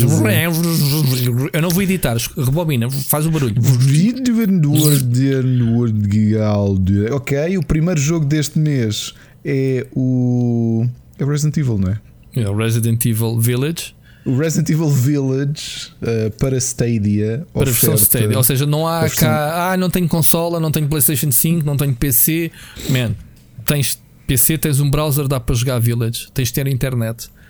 Tens é. uma calculadora da Texas Instruments, uh, certo? Microondas com um browser, pumba, dá para jogar. Desde que, e, portanto, desde que consigas ligar lá um comando, claro. É verdade, vai ser a primeira oferta deste mês e mais alguns jogos que vamos juntar. Vamos fazer aqui um bundle uh, de jogos engraçado. E este, é, é, para ter acesso é logo neste tier de 13,99. Okay. Agora, Conteúdos exclusivos vão existir a partir do tier de 5,99. Ou seja, e já nos é estão a mandar trabalhar aí, não é? Exato, ok. Isto já nos vai obrigar a trabalhar. Exato. E nós originalmente pensámos em ter pelo menos um conteúdo exclusivo, mas chegamos aqui a acordo que vai ser mais do que um. Ou seja, conteúdo que não vai estar em nenhuma plataforma do Rubber nem do Split, do split uhum. Screen, não vai estar no Spotify, não vai estar no YouTube, não vai estar nada. Ou seja, o não primeiro... vai estar na Split Chicken Network. A gente tem que começar não, a unificar não, o nome. Não vai estar na Split Chicken Network, vai estar Pronto. só acessível neste tier. E o que é que isto vai ser? O primeiro o primeiro e garantido que vai acontecer todos os meses vai se chamar, e aqui trrr, revelação mundial, uhum. vai ser o primeiro spin-off do Split Chicken, vai se chamar Split Chicken Super Finisher. É um episódio mensal exclusivo para Patreons a partir deste terceiro tier de análise aos storylines e que, que desembocaram no pay-per-view desse mês da WWE. E Uou. sim, neste momento está muita gente a dizer: é pá, mas olha que eu nem acho piada a wrestling. Ok, ah. acredito que sim. Por isso mesmo é que este é aquele que é garantido. Vamos ter também conteúdo áudio ou vídeo exclusivo, pelo menos um eh, para além deste por mês. Seja video review, seja um tema. Uh, isto é um bocado a batáguas, ou seja, mas é um tema mais longo, se calhar que vamos desenvolver uh, paralelo a isto. Um, Pode ser, eh, sei lá, uma vídeo entrevista, porque já temos algumas preparadas, uh, video reviews, portanto vamos dedicar aqui conteúdo que só vai estar exclusivo para download a partir ou, ou mesmo, do ou mesmo, Ricardo, deixa-me aqui lançar uma cover musical cantada por ti. Uma cover é possível, sim. Assim que eu regressar, assim que a minha mente limpar Ora, esta névoa, é verdade. Mas já tens umas gravadas, aqui... podes eh, publicar isso ao mundo, que não tens. Vamos ver, não. vamos ver. Vamos ver. Mas mas sim, está, está a pensar também isso. Se calhar algumas covers que não vão chegar às redes e que vamos oferecer aqui. Uh, e quem sabe, também estamos aí a negociar uns spin-offs interessantes, uh, alargar a Split Chicken Network uh, e vamos ver como é que vai ser. Mas, por exemplo, a partir deste, deste tier Um, podem contar com o Split Chicken Super Finisher e provavelmente com mais outros conteúdos. Uh, este é o garantido, o resto vai ser bónus. Uhum. A seguir, o que neste momento é o último tier, mas podemos já abrir o jogo e dizer que no futuro não vai ser. Portanto, se der nas próximas semanas, vai abrir o quinto tier. Não, podemos até a levantar o, a ponta do véu. É, vamos é, revelamos. Neste quarto tier, obviamente, tem acesso a tudo o que já descrevemos até agora. Para além disso, vão poder participar numa live uh, de jogo seja no split, no split screen ou no. Isto agora começa a enrolar split, yeah, do, split screen ou Rubber Chicken, porque o Rubber também está prestes a arrancar com as lives novamente e, e vamos fazer, eh, vamos jogar em conjunto ou podemos fazer sessões de, de, de talk show. Portanto, quem entrar neste quarto tier está convidado poder, a entrar. Exato, sim. está convidado para as lives. Revelar já, levantar um bocadinho do véu, só não está publicado porque nós estamos ainda a receber um, as invoices, portanto, os quotes, aliás, de orçamentos, mas vai uhum. haver um tier de 14,99 que inclui merchandise. não, não, não, não, sabemos. Aí é que está, não lançamos porque não sabemos se é esse o valor. Esse é o valor Pronto, que a gente tem dizemos, em mente inicial. Eu, eu, já disse o valor. Disseste, pois. 14,99.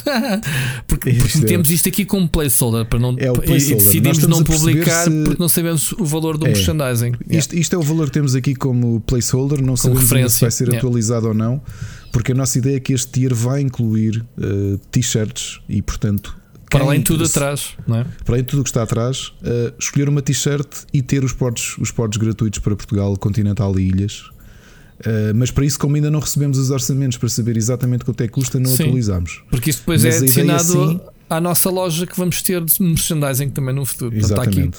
toda... Mas portanto, sim, já temos ideias, já andámos a fazer uns mock-ups de t-shirts e vai ser engraçado no futuro começar a ver malta com as t-shirts do Split Chicken é vida. Não, provavelmente eu e tu, mas já, a malta. Vamos ver, olha que eu acho que. Senhas alto. Olha que, olha que eu acho que. Designers vaidosos. Uma, uma t-shirt a dizer eu ouço split chicken e tudo o que eu tenho é este corte de cabelo. eu compro essa. À, à não, não, não. não uh, como é que é a expressão em inglês? Uh, uh, eu ouço todas as semanas, but all I can get is this lousy t-shirt, né? Exato, exato, exato. É, exato. E a assim. McAllen? Até o meu filho já conhece essa referência porque eu já não lembro. Ah, já sei porquê. Como nós andamos a ver One Piece e One Piece como sabem, acho que dura mais 5 anos, portanto vai durar 30 anos no total, não 25. Eh, eu estava a dizer, sabes, depois de 25 anos, se calhar eles descobrem no fim, abrem uh, o baú e há uma t-shirt a dizer encontraste o One Piece. e ele a sério, e eu, não, isto é uma piada de um jogo de piratas que é o Monkey Island, mas era bonito. Portanto, meus caros e minhas caras, uh, enquanto ouvem isto, pode estar ainda a ser atualizado, mas bem-vindos ah, ao... e outra coisa, outra coisa. Uh, hum. O Patreon é uma ferramenta brutal e eu já tentei fazer isso também com o meu, obviamente. Lá está, falta de tempo. Uh, este, o Patreon vai ser também um, um ponto de encontro uh, em que temos, sei lá, pormenores. vamos usar como blog paralelamente ao Twitter, né, onde, onde, anunciamos as coisas mais diretamente, mas no Patreon pode ser um local onde as pessoas podem comentar os posts. Vamos postar os episódios todas as semanas, obviamente. eu não concordo que haja o early access dos episódios e portanto não criámos aqui nenhum tier com ah, vais ouvir eh, uma hora ou um dia de antecedência para, já não conseguiríamos fazer uh, e as pessoas estão obviamente habituadas a ouvir tudo ao mesmo tempo e eu, eu acho que não é um extra ter acesso antecipado ao episódio daí não ter proposto aqui isto ao, ao Ricardo. Mas vai haver, imaginem, uh, pensamentos, os famosos guiões que a gente não tem uh, postados no, no, no, blog, portanto, só acessíveis aí, a gente pode trancar isso para os Patreons. Podemos uh, eventualmente uh, lançar. Nós até temos uma série de objetivos em baixo que vocês podem ver. São meta, meta digamos assim, em termos de que, que o Patreon também permite fazer. Brincámos um bocadinho com isso, mas lá está. Se chegarmos a um tier de um valor, de, a nossa forma de agradecer é fazer uma, um passatempo adicional a todos Portanto, aí já incluem os do primeiro tier, que, que neste caso não estavam, que não estão vistos no, nos passatempos, não é? Não é, Ricardo? Estou, a fazer, falar bem. Portanto, há aqui uma série de, de perks que, que, que a página do, do Patreon vai permitir. E portanto, eu acho que sim, que se o Patreon tem as ferramentas para a gente uh, expandir a comunidade, nós sentimos que não existe um sítio onde a gente tem centralizado as coisas. Porque quando damos conta, uns estão a comentar as coisas no, no Patreon, outros estão ah, no, Patreon, no, no Twitter do Split Chicken, outros estão na, no, hoje aparecem-me na live do, do Split Screen a falar sobre uh, qualquer coisa do podcast, mas o Ricardo por acaso não está lá e não pode absor absorver também essa informação, esse feedback. E aqui se calhar procuramos que as pessoas reajam, se calhar também diretamente aos episódios, não é, Ricardo? Possam comentar diretamente e, e está tudo aqui incluído, digamos assim, neste. Ou seja, o, eu quero que o Patreon não seja só uma forma de angariar fundos das donations que vocês querem fazer. Lá está, há muita gente que diz: Ah, eu não me importo de dar e não quer nada em troca. Mas nós sentimos que temos que dar mais qualquer coisa em troca e daí criámos estes tiers Uh, mas pronto, tudo depende agora de vocês uh, e obviamente que ninguém se sinta mal simplesmente não quiser entrar nisto. Os episódios à terça-feira, dentro obviamente das nossas disponibilidades, como temos tido até aqui, são editados e são publicados para toda a gente. Quem quiser continuar a ver o, o Split Chicken, amigos da mesma, não precisam sequer de entrar na página do Patreon.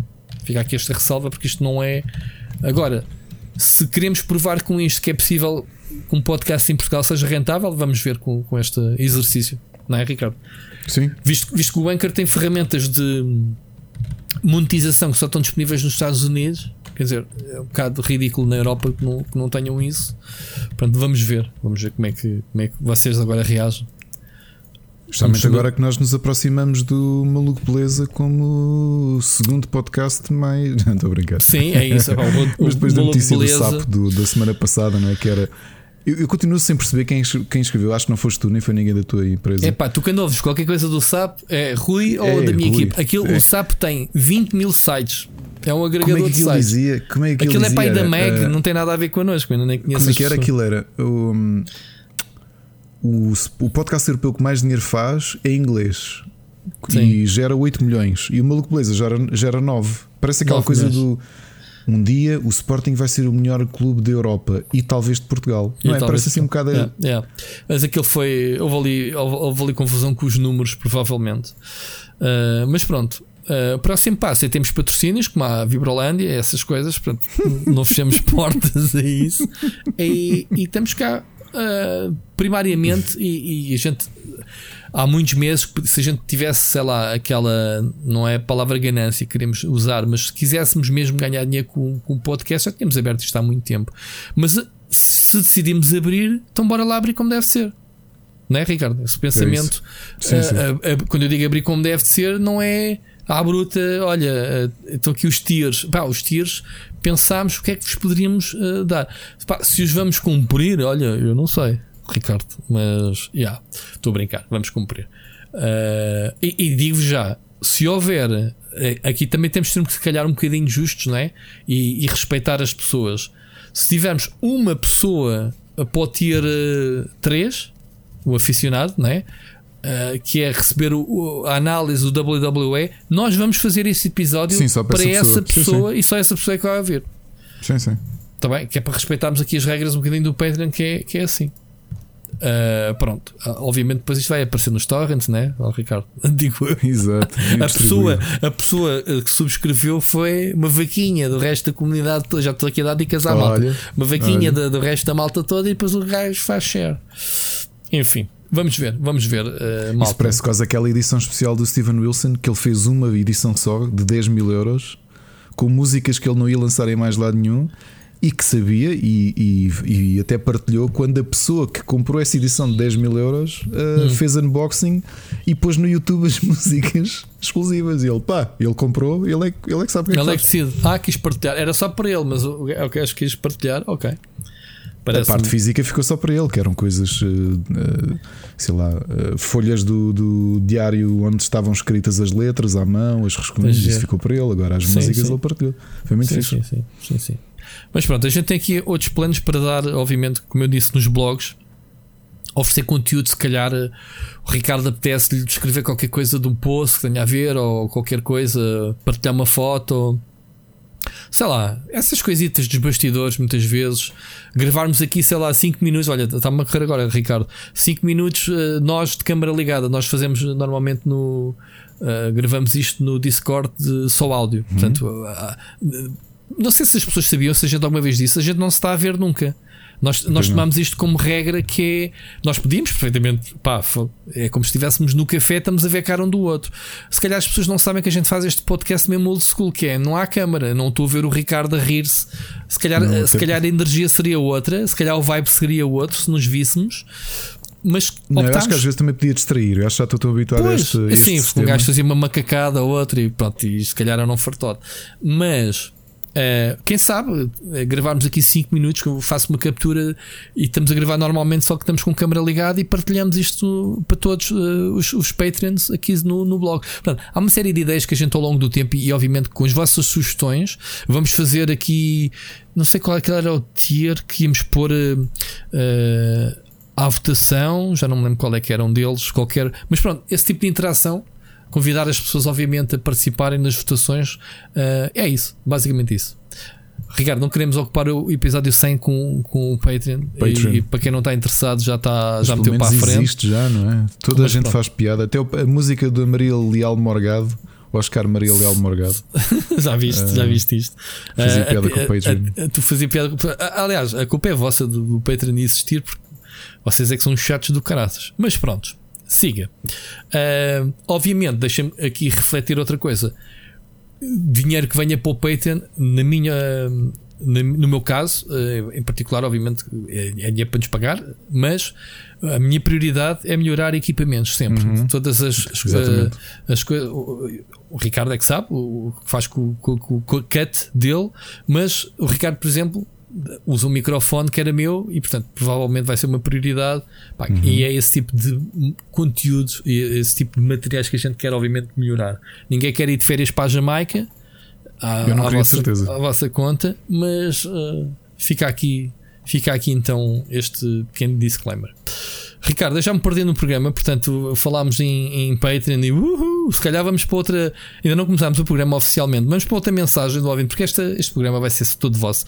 Vamos para a mensagem do Felipe Silva. Ora viva, Rui Ricardo, espero que esteja tudo em ordem. Desde já peço desculpa por não enviar a mensagem há mais tempo, pois tenho andado a adiar, uh, mas fui cobrado pelo Rui numa live que fez a participar neste marco Split Chicken que já vai no seu centésimo episódio. Muitos parabéns. E desde já, deixe-me vos dizer uma coisa. Quando vocês estiverem num dia menos bom, lembrem-se que em alguns existe uma pessoa que tem um trabalho fatela, com horários não muito amigáveis, entre outras coisas, mas no dia em que sai o episódio, pelo menos durante três horinhas, não tem que estar a, a pensar em nada disso, fazendo com que se sinta bem no local de trabalho. Só por isso, sou-vos grato pela companhia que me fazem. Desculpem-me pelo meu desabafo. Uh, agora vamos para a parte da, notícia. Uh, o que é que têm a dizer sobre este artigo de PC Gamer que diz que aparentemente a Epic andou a bater à porta da Sony para oferecer 200 milhões de dólares em troca de ter exclusivos first party na sua loja. Pelo que parece, não foi para a frente mas também não foram estas as únicas portas às quais bateram. Uh, feito semelhantes propostas à Nintendo e Microsoft, que também não teve efeito. Agora imagine que os negócios eram realizados. Até quando é que a Epic vai ter a torneira aberta para este tipo de operações? E se este será o caminho a seguir? Obrigado a todos e joguem muito. Grande, Grande Filipe, obrigado. Grande Filipe. Aquilo que tu disseste, eu acho que é, é, é das coisas que faz mesmo valer a pena o podcast. Eh, não repetindo, ou aliás repetindo um bocadinho aquilo que tínhamos falado há bocadinho, eh, a ideia de nós, nós já temos este, esta tradição, este ritual à segunda-feira à noite. E, e, as famílias estão cientes disso. Acho que nós próprios vamos agendando o nosso trabalho de forma a que possamos ter este tempo para fazer o podcast. E acho que é um retorno gigante.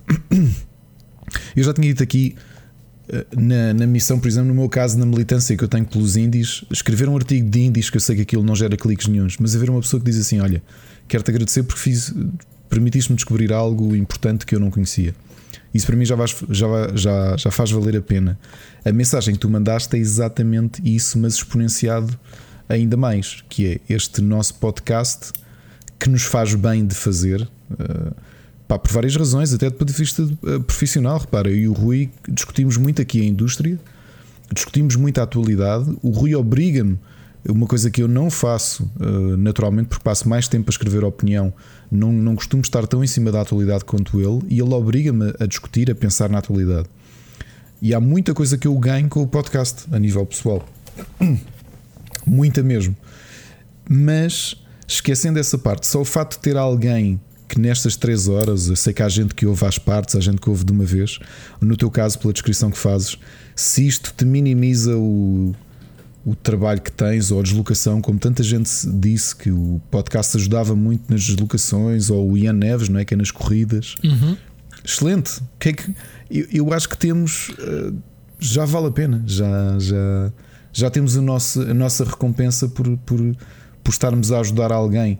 Um, aliás, pelo nossa, pela nossa companhia, ainda que virtual, uh, ajuda a melhorar o dia de alguém. E portanto, eu sei que isto parece assim um bocado romântico, mas não é.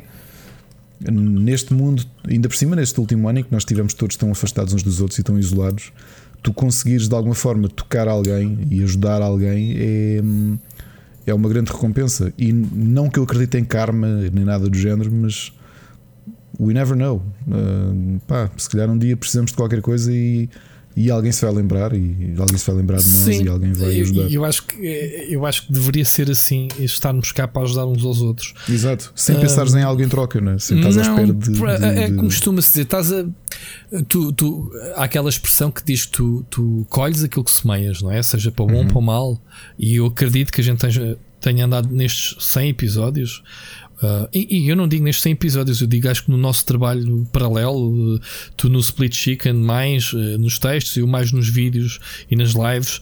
Eu acho que o objetivo é esse: é criar uma comunidade em que as pessoas se sintam bem de estar, independentemente do jogo que estão a ler, a estão a assistir, mas com a pessoa que o escreveu. Portanto, é essa uhum. ligação, sem do meu lado ter. Lá está, ao bocado eu falei ao bocado, falei ao bocado da de como são generosos uh, os, os, as pessoas que nos acompanham, mas longe de mim estar lá. Obviamente, muitas vezes uh, pedimos ajuda à comunidade, sei lá, aquelas barras de objetivos. Olha, precisava de comprar isto, mas vejam lá. Epá, muito raramente. Eu acho que não me lembro de uma live dizer: Olha, contribuam, metam aí, percebes? Ou seja, estamos a fazer aquilo porque de outra forma encara estas lives de duas formas. Agora falando nas lives, que é eu estaria a jogar o jogo de qualquer forma, por exemplo, no caso do Resident Evil, eu ia jogar porque tenho que o analisar e, portanto, já que eu vou jogá-lo numa hora em que costumo fazer lives, filo. E depois tem aquela necessidade que é, como muitas vezes temos aos tirinhos e jogo contigo, ou com mocas, ou seja, ou com qualquer outro uh, membro da comunidade que, que, se junte só para estarmos a divertir-nos. E, e, é isso.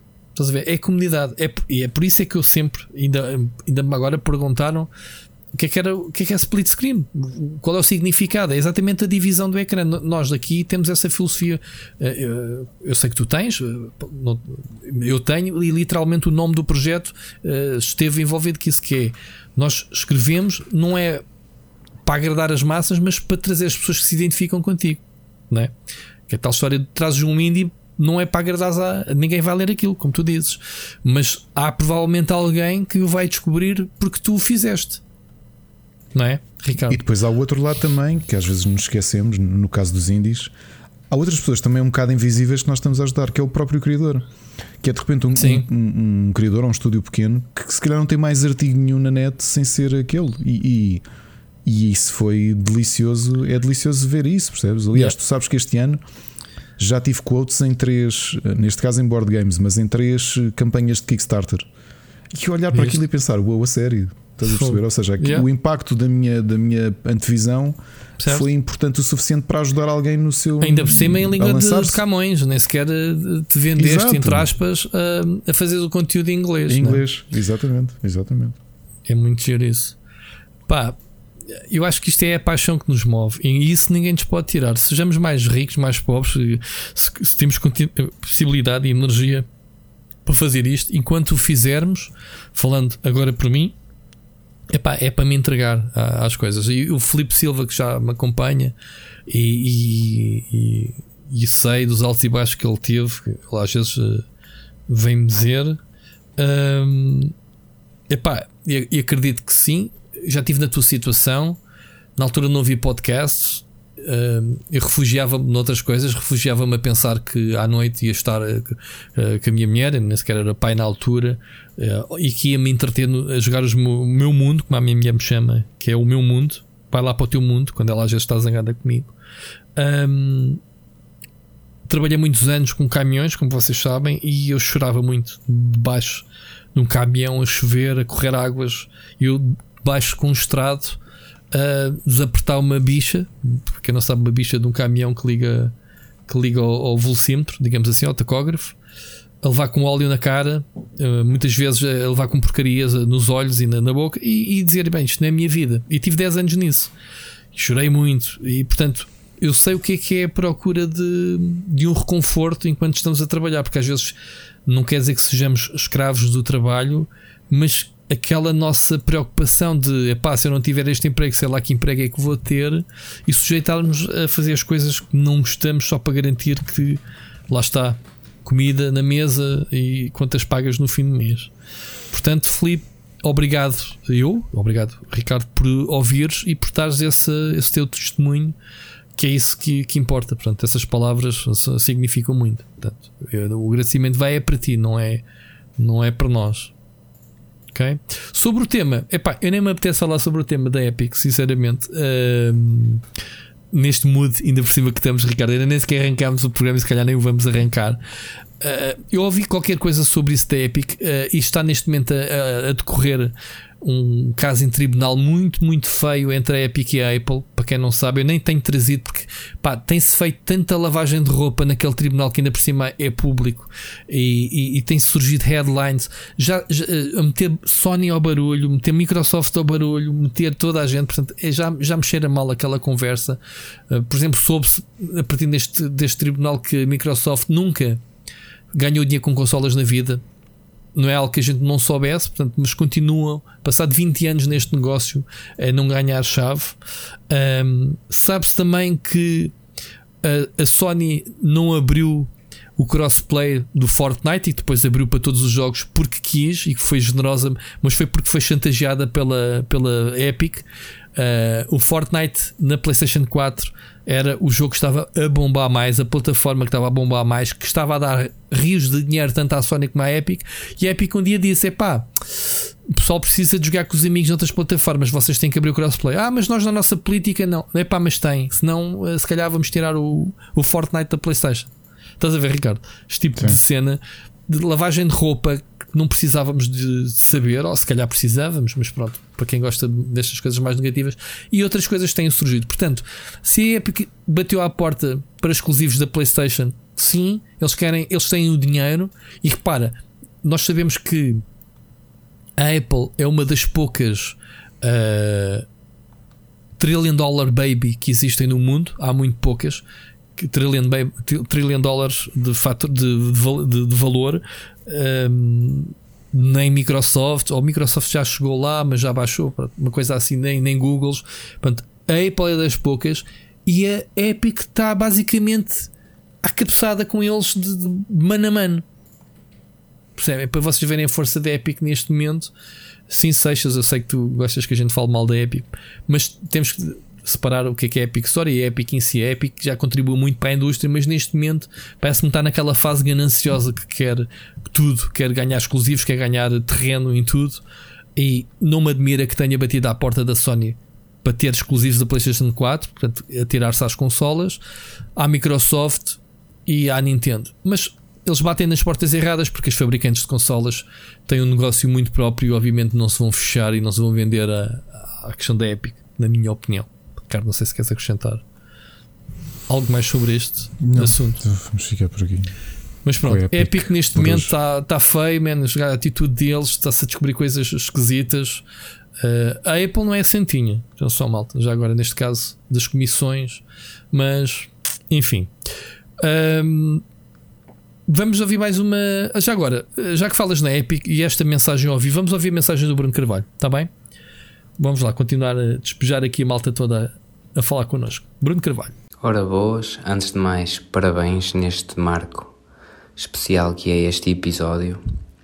Agradecer-vos por toda a companhia e por todo o tempo disponibilizado e dar-vos um, um grande abraço. Um, queria saber se podiam comentar sobre algo que eu ainda não percebi muito bem como é que funciona, que é como é que algumas uh, lojas virtuais um, conseguem ter jogos para todo tipo de plataformas muito mais baratos que, que as plataformas com, convencionais como o Steam, como a PlayStation, uh, lojas como a Kinguin, G2A e desse género. Um, de onde é que vêm esses códigos? Uh, se é legal uh, este tipo de transações. E outro ponto é um, qual é que é a vossa opinião quando têm streamers ou influencers que recebem códigos dos parceiros oficiais uh, promoverem também esse tipo de lojas? Não é ali um uh, choque de, bah, de, de interesses? Um grande abraço, espero que continuem isto por muitos anos e fiquem bem. Eu vim aqui deixar então uma mensagem para o espaço do Seixas Uh, Seixas, um, eu tenho alguma dificuldade em um, utilizar a loja da Epic sem ser pelos, pelos frees. Uh, pá, vou, vou lá buscar os jogos, mas pá, confesso que até hoje uh, nunca comprei uh, um jogo na, na Epic. Porquê? Um, além de já ter tido alguns bugs a usar um, a plataforma da Epic, eh, eu ainda não tenho aquela confiança de que, ok, eh, vou comprar um jogo, meu jogo está aqui armazenado um, e estará aqui para sempre. Como é o caso do Steam, o Steam eu compro jogos sem problemas e não, não tenho aquele receio de, opá, isto dois para amanhã fecha e o que é que acontece aqui aos jogos todos que eu cá tenho. Eh, e eu tenho um bocadinho essa sensação com a Epic, se calhar uma sensação injusta. E o que é que tu achas que a Epic uh, poderá fazer ou melhorar uh, para utilizadores como eu uh, começarem a deixar de sentir isso ou pensarem de forma diferente? Desde já, um grande obrigado, porque graças à tua sugestão fui ver o Invincible e hum, é muito bom, é muito bom. Aquilo é, está espetacular e já consumi os episódios todos, já estou à espera que venham mais. Um grande abraço e ouvimos para a semana. Brutal. Olha, Bruno Carvalho, antes de mais, ele fez a questão ao Seixas, portanto, o Seixas se enrasque e que responda. já nem é para nós, Ricardo.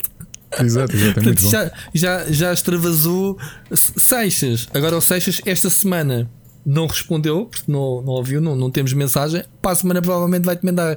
Bruno, vamos ficar a aguardar. Eu também estou ansioso com essa tua pergunta que tu fizeres. Não, estou a brincar.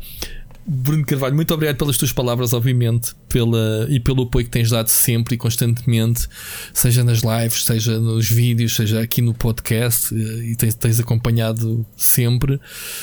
Um, obrigado pela mensagem. Ricardo, queres responder tu sobre isto de, das lojas paralelas, os Queenwins e os GTAs da vida? Como é que como é que há stock e as polémicas que muitas vezes têm sido associadas a estas lojas? Sim, tens a, o primeiro caso de todos, que é um que nós já aqui referimos uh, e, que, e que fez com que muita gente, muitas, muitos publishers, muitas, muitas agências de PR começassem a, a repensar a forma como, como vendiam os jogos ou como entregavam jogos para análise, especialmente a youtubers, é que no, naquela fase do advento dos youtubers, que também aconteceu em Portugal, iam, e havia muitos códigos a serem enviados ao desbarato, códigos digitais. E a realidade é que muitos destes youtubers, como não havia qualquer compromisso de cobertura dos jogos, acabavam por receber às vezes mais do que um código e colocavam-nos à venda nas lojas. E as lojas, como se já olhaste para o, para o Kinguin ou para a G2A, vês que aquilo é por um, por um. É um sistema de oferta e procura. Ou seja, se tu tens um código e se calhar o, o preço base é 30 euros, tu se calhar colocas ou 30 ou 29,99 se estiveres a, a, com pressa de vender. É um marketplace, queres tu dizer? Mas é olha é um que eles têm estoques eh, próprios pá, e garantem-te garantem as transações. Não achas? Eh, eu vou dizer uma coisa. Eu já tive, tentei fazer essa experiência de vender lá um e não consegui vender. Não é tão fácil vender como tu, como tu estás a dizer. Pronto. E eu quis experimentar mesmo, não porque queria vender o jogo, mas para perceber, a plataforma até em, em questão jornalística, queria perceber como é que funcionava o, G2, o G2A. Ok? E não consegui. Eu tinha que provar que eu tinha comprado o jogo. Sim, sim. sim. E Isso não mudou, Isso Pronto, mudou porque não pronto. era assim.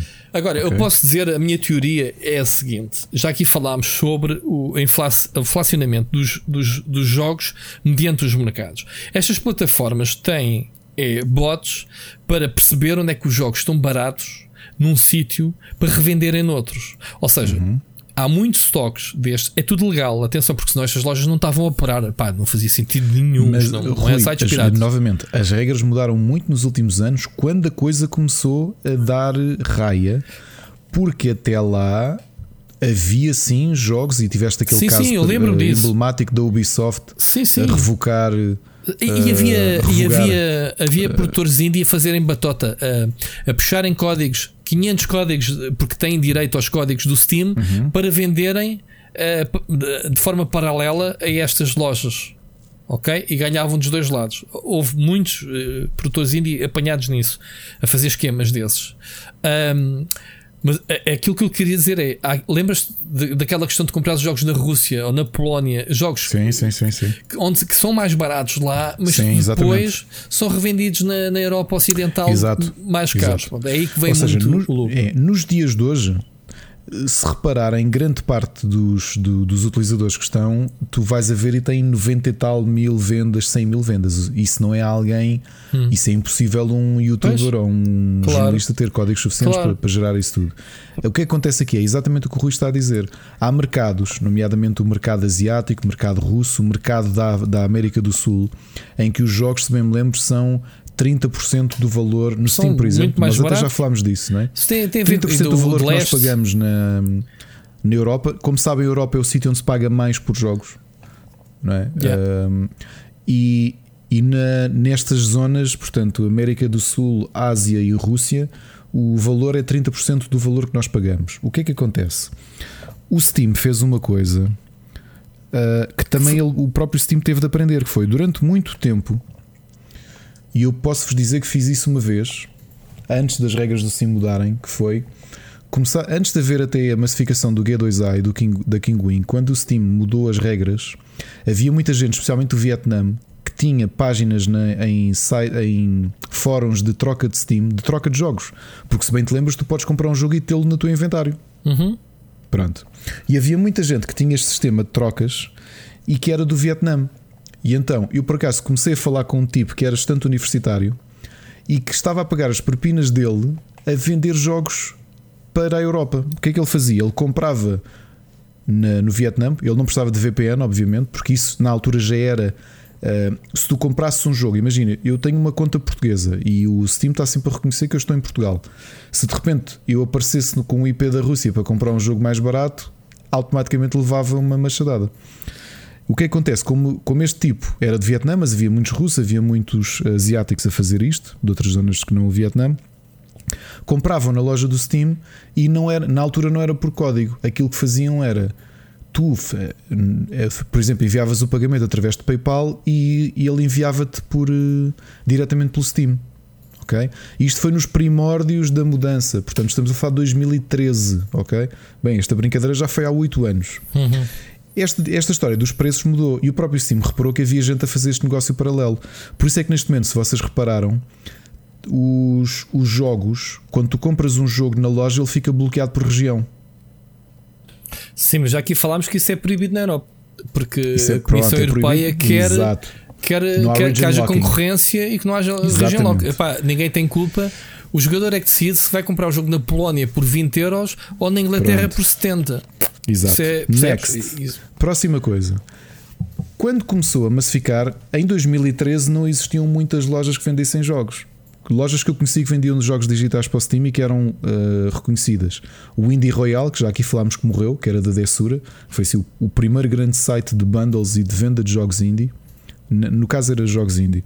Mas depois surgiu o Gamergate, que mudou de nome por causa do, do, do, do, do problema que existiu Uhum. com, com Watergate? com- do Gamersgate, ok? O Uhum. site chamava-se Gamergate e mudou para o nome Fanatical e continua a ser uma das lojas digitais mais antigas e vende AAAs e, e indies. Uh, depois o Greenman Gaming também sempre vendeu jogos, and so on and so on. Portanto, havia uma série de jogos e depois, obviamente, o Humble Bundle, a Humble Store, que passou a ser uma loja digital. Mas como ela, há muitas lojas oficiais. E o que, é que, o que acontece? Nós temos de olhar para estas lojas como distribuidores. Na realidade, eles são a Vorten do- dos sites. Yeah. E como distribuidores, eles compram ah, em ao volume. O volume sai não mais vão, barato. Não, não vão dizer assim, epá, dá-me um código do Resident Evil Village. Yeah. Não. Inclusivamente, a malta não sabe. ah, Podes fazer Brasil- eles têm noção do que vão vender, portanto. Exatamente, podes fazer pre-orders e, pá, e depois acumulas cupons de desconto na loja e portanto isto vai, isto vai alimentando. Ahm, eu cheguei a comprar antes de haver o region locking por key, porque houve uma altura que havia também region locking de key. ah, um site, o maior site brasileiro de vendas era a Nuvem. Não sei se ouviste falar desse site. Ouvi, era uma ouvi. loja digital que era brasileira. Epá, Sim, e sim. no Brasil, novamente, a 30% de diferença de, de Claro. venda compensava. Então o que acontece com estes sites do G2A e hum, G2A e hum, ajuda-me Uh, e Kinguin, e afins. sim. Pronto, tens dois tipos de vendedores. Tens os vendedores que têm stock. Epá, que tu vais tentar comprar o Resident Evil Village e sabes que eles têm grandes quantidades de códigos, porque são mesmo distribuidores, são Uhum. empresas que estão a comprar diretamente Que utilizam a caso, plataforma como marketplace. É? Exatamente, ou seja, o que eles fazem são distribuidores. A Ecoplay, como sabem, é o distribuidor da Capcom e vende os jogos da Capcom nas lojas portuguesas. E, e portanto não há jogo da Capcom que esteja à venda em Portugal que não seja distribuído pela Ecoplay. Agora pensem nisto no mercado global, em que há sites que já têm este papel de, de Por distribuidor. acaso até é? tens, tu tens importadores diretos. Passam por cima da EcoPlay. Tens, a sério? Sim, tu tens a Gaming Replays e essas. Não digo a Hum. Gaming Replay em si, mas esse tipo de lojas que muitas vezes Porque são, stocks obrigados a comprar. por- não, são stocks partilhados pela, pelo, pelo franchise. Sim, sim, Agora, Vorten e Fnac, a Fnac eu acho que vende, pelo que eu sei, a Fnac é distribuída diretamente pelo, pelo distribuidor local. Certo, mas há lojas, ah, não, é, não é essas cadeias, eh, lojas particulares, como a Gaming Ah, Replay, isso que eu te sim. estou a dar o exemplo, que vão- compram os estoques diretamente lá fora, passam por cima da do Sim, distribuição. sim, sim, isso acredito, isso acredito que existe. Que até eles têm que, que ir comprar os, os, os selos do IGAC. Os selos. Claro, É. o selo, o selo na, na questão do retalho, o selo sempre foi um bocado um impedimento e, um- e uma proteção aos próprios distribuidores. Porque se calhar se tu fizeres as contas entre pagares o selo, que é aquilo que te permite vender um produto físico, ah, e abateres esse valor do desconto que fizeste porque compraste diretamente a não sei quem, Sim, se calhar fica um- tela por ela. Houve uns problemas nos lobbies aqui há uns anos atrás, que era o próprio IGAC que não te deixava registar se tu não fosses tipo a EcoPlay, no caso dos jogos da EcoPlay, ou seja, barrava automaticamente o pessoal fazer as importações lá fora. Houve aí umas, umas caldeiradas qualquer e acho que isso já foi ultrapassado. Ahm, Já porque mas até nem sei se isso tem enquadramento legal. pronto ah, mas havia esse lobbies, lá está. Ahm, Pronto, Mas neste momento é diferente. De onde é que vêm os jogos? Vêm de dois sítios. Vêm destes distribuidores. Portanto, imagina, tens uma companhia, pode, pode ser uma empresa a título individual. E pá, montaste uma empresa, arranjaste um contacto diretamente com a Warner Brothers, por exemplo, e diz: Olha, eu compro uh, X keys, estás a comprar diretamente ao distribuidor, ao- à marca. tens a a Inebra à também, já, não, já me esquecia dessa. Ineba. Diz? A Ineba, como loja. Ineba. Não conheço. Não, Não sei a. Ineba? Por acaso Não, comprei lá o Guild Wars, vês? Não conheço. De, de digital mais barato. Lá está, de- todos nós compramos. Pronto, e tem- tens isso, ou seja, tu compras a- em grande volume e obviamente que cada cópia fica-te mais barato. Como o teu negócio provavelmente és tu na- na- no teu escritório, eles tens uma empresa a título individual, dás-te a liberdade de ter menor margem de lucro, porque depois não tens intermediários, não tens de pagar a uma loja, não tens de pagar isso tudo. Ok? Se calhar não tens de pagar imposto, dependendo do sítio onde estás a fazer negócio, e isso permite Não, eles que cobram imposto. Uh, se comprares, eles pagas o IVA. Eles vão-te buscar a Portugal. Pagas o IVA, sim, No Ineba, por que estás a exemplo, comprar. pagas. Claro que Sim. sim, claro que sim, Sim. claro. De onde é que também vem? Dos próprios, ah, dos próprios bundles, ainda há muitos sites de bundles. O Humble Bundle é um deles, o Indigal é outro. Portanto, há muitos sites que vendem keys. Que vendem keys, quer dizer, que vendem bundles com keys. Uhum. E hum, epá, imaginem, já me aconteceu duas ou três vezes por, é raríssimo, porque eu, eu, eu, há muitos anos que estou sempre atento aos bundles de indie, de, os, os Humble Bundles e fins, tu sabes disso, sim, não? estou sim, sempre sim, de olho. Sim, sim, e, sim. Mas já me aconteceu ver alguns em que só preciso de um jogo e sei que a maior parte da malta vai revender aqueles jogos no, no G2A ou no King Pois, Então, pois. em vez de dar 15 euros pelo bundle, prefiro dar 3 e comprar só um dos Certo, jogos. certo. E muitos destes códigos vêm diretamente daí. E portanto, a Humble Bundle e afins, sabendo disto, já serve quase de garantia.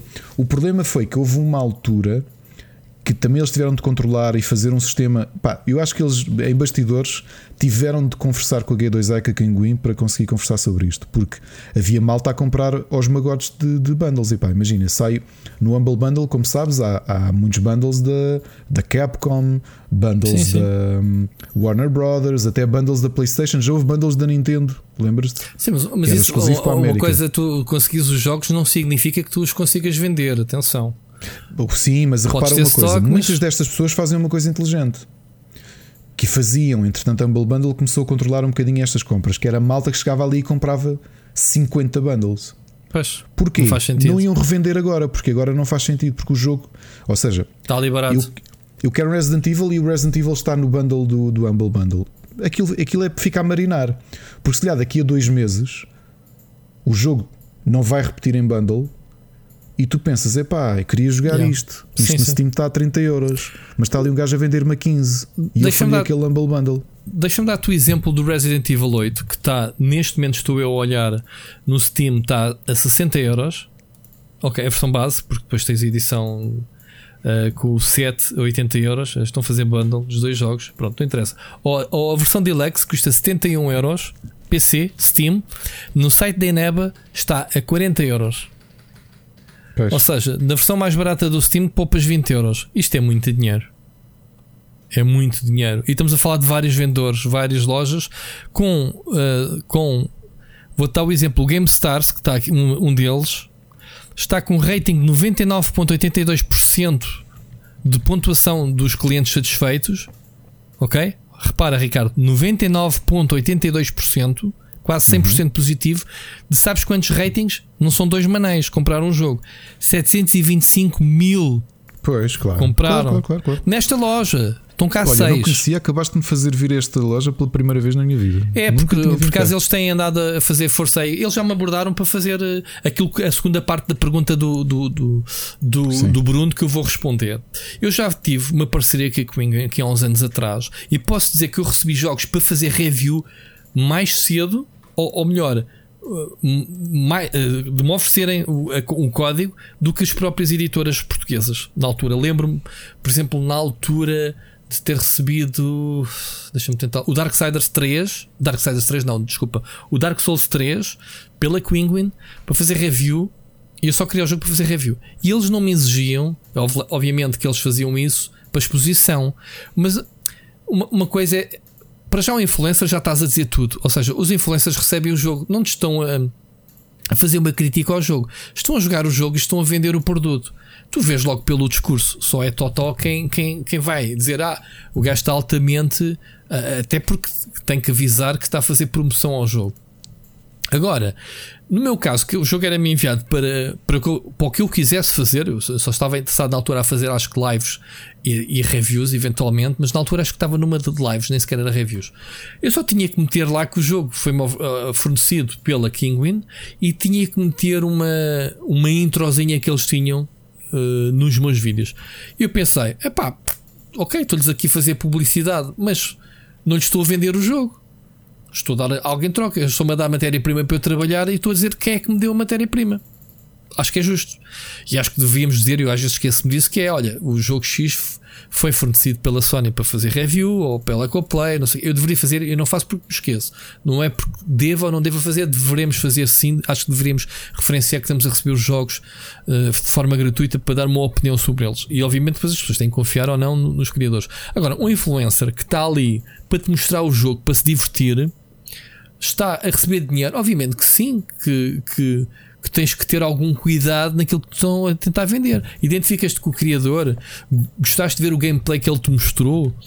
Pá, a não ser que sejam aqueles gajos que é pá, está o código em baixo. A gente goza muito com, com o tal split 10, não é? Uh, está o código em baixo, malta. Se comprarem, ajudam, vão lá e comprem o jogo que é muito bom. Estou-me a divertir aqui, bué, e, e comprem lá em baixo. Aí só é totó, né? Mais televendas aparelhos auditivos, vocês vão, são surdos e vão começar a ouvir, amém? Compra quem quer e está a passar na televisão. Vamos estar a criticar a televisão por isso, o RTP, SIC, não é? E tem lá as televendas, não é mais do que, não é mais do que uma Penguin, um embuste num influencer que estão a vender cenas. Que é a maior maravilha, depois tu compras aquilo, é um bocado de plástico, não serve para nada. Pronto. Isto é Sim, a relação mas, mas, que eu vejo. Mas uh, uh, legalmente a coisa já mudou muito. Porque é, oh, oh, foi o Filipe que nos fez esta pergunta, não é? Que entretanto já, já estamos aqui a falar também. Foi Bruno Carvalho. Foi, Filipe, Bruno Carvalho. Foi Bruno Carvalho, desculpa, Bruno. Um, isto teve que ser clarificado, porque isto foi terra de ninguém, a história dos Kinguins e dos, e dos G2A. Portanto, foi tudo clarificado porque as próprias empresas não queriam cá estas brincadeiras, não é? Yeah. Estavam, estavam a perder dinheiro. E depois houve sim casos. Um, Nunca consegui perceber porque, não sei se foram funcionários de marcas. Tens aquele caso emblemático das 2 mil, 2 mil uh, keys da Ubisoft, que a Ubisoft fez revoke, que eles disseram que elas foram, foram obtidas de forma ilegal e, e não fizeram disclose de como é que foram obtidas. Se foi algum funcionário que pegou numa série de códigos e pôs a vender, não sabes. Não, é? não. Uh, portanto, tudo isto teve que ter. Isto disseste, tu vendes, mas depois tens de ter ali uma prova de compra. E acho que foi um bocadinho a própria imposição das marcas para não dizer amigos, ou vocês uh, aceitam jogar o jogo pelas nossas regras, ou se lhe arranjamos aqui um sistema em que os códigos vão à vida e arranjamos uma forma diferente de haver, de haver inserção de jogos de forma digital e vocês não veem PEVA. E eles, pá, o negócio deles, eles não produzem nada. A G2A e Kinguin não produzem nada vivem deste tipo de negócios, vivem de vendedores e, portanto, precisam de alinhar pelo que as marcas mandam. Porque assim okay. não vamos brincar, ninguém quer Olha, perder dinheiro. Eu vou fazer aqui um disclosure de uma proposta que eu recebi deste Dineba. E atenção, nunca aceitei, não tenho interesse. Um, e já lá comprei, portanto eu confio na loja. Ok? Eles abordaram-me aqui já, eu sou um canal pequenino, Ricardo. Abordaram-me finais de 2020, portanto não foi há muito tempo. Portanto, eles dizem aqui que queriam fazer uma parceria comigo uh, por 6 meses, com uma extensão para 12 meses. E então eles pagavam, começavam por me pagar 30 euros por mês. Portanto, eu se quisesse aqui uma renda de 30 paus por mês, tal. E atenção, não critico quem aceita. Eu estou a dizer estes termos, não está aqui a dizer que é algo confidencial, portanto, I don't give a shit. Mas é para vocês terem a ver o tipo de negócio que funciona. O objetivo deles, eles dizem-me aqui, que é explicar à minha audiência que eles são uma plataforma de confiança. É pá, não tenho dúvidas daquilo que tenho comprado se me disseres que os jogos foram, meteram criancinhas a, eh, a, eh, a fazer cópias na, na Indonésia, não, eu não sei, percebes? Agora, a plataforma, comprei lá o, recentemente o Guild Wars, pá, funcionou mais barato. Aliás, não comprei só eu, Ricardo, comprei eu, Mocas, né? lá. É verdade, sim, sim. Uh, já não me lembro quem é que comprou mais. Pronto. Um, então o objetivo deles é mostrar à minha audiência que são, obviamente, uma, uma plataforma de confiança uh, que tem mais de 10 mil produtos digitais com os melhores preços do mercado. Ainda agora te dei a comparação. Atenção, não tenho parecer aqui na Ebra e estou aqui a, a mostrar a parecer que eles fizeram. Então o que é que eles queriam de mim? Queriam que eu, num primeiro vídeo de parceria, que é o que tu vês, é anunciar a parceria com eles. Quatro integrações por mês nos meus vídeos e um pré-roll em todos os vídeos que eu fizesse, que os jogos uh, que recebia, não sei se era todos os jogos, que eu fizesse para o canal, se era deles, mas não interessa. Links nas descrições de todos os vídeos, um post por semana na, na minha social media e meter um logo da Eneba uh, e link da, na, na Copa. Portanto, eles queriam isto tudo por 30 paus por mês. Eu disse assim, man, yeah, eu sou pequenino, mas também não sou parvo, né?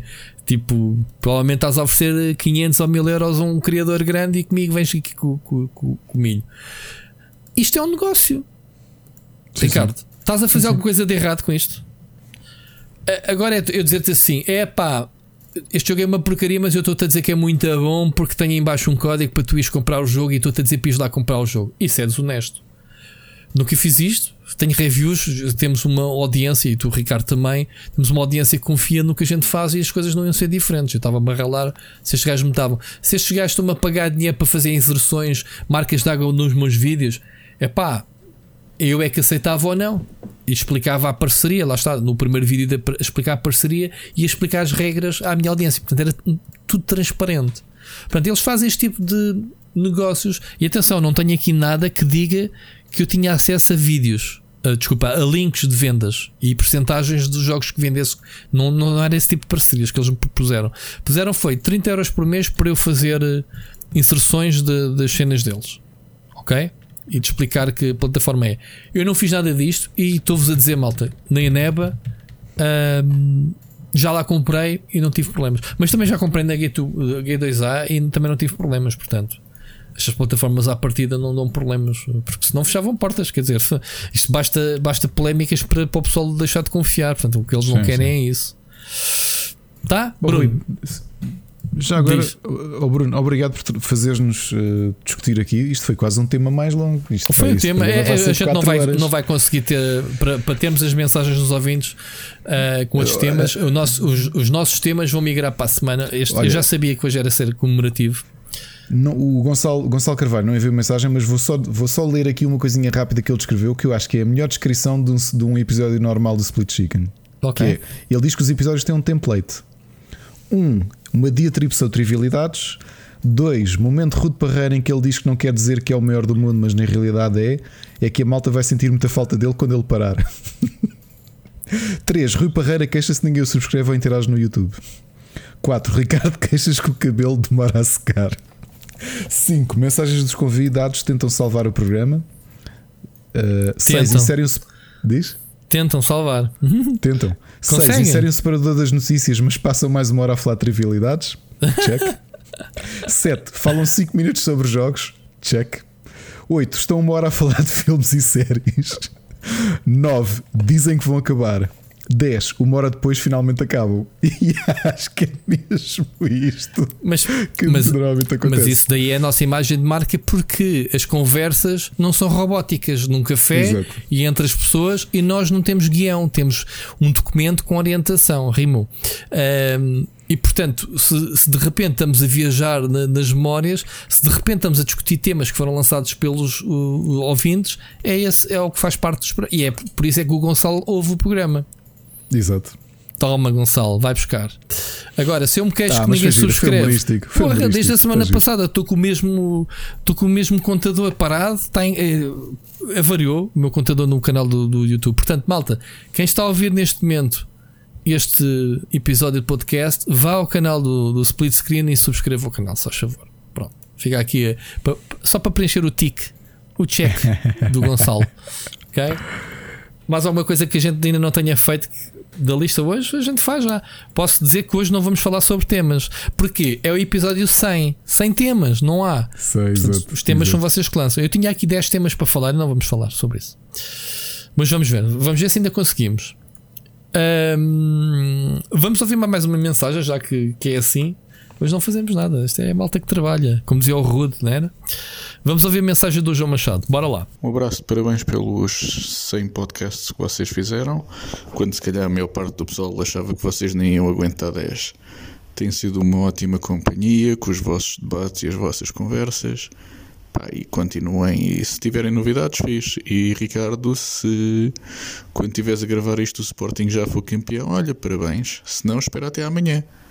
Um abraço aos dois. Pá, espero em breve estar convosco para começarmos tipo uma campanha de Jaws of the Lion ou qualquer coisa assim e nos encontrarmos mais regularmente. Um abração. Grande João, grande compadre, grande co-editor, grande amigo, grande irmão.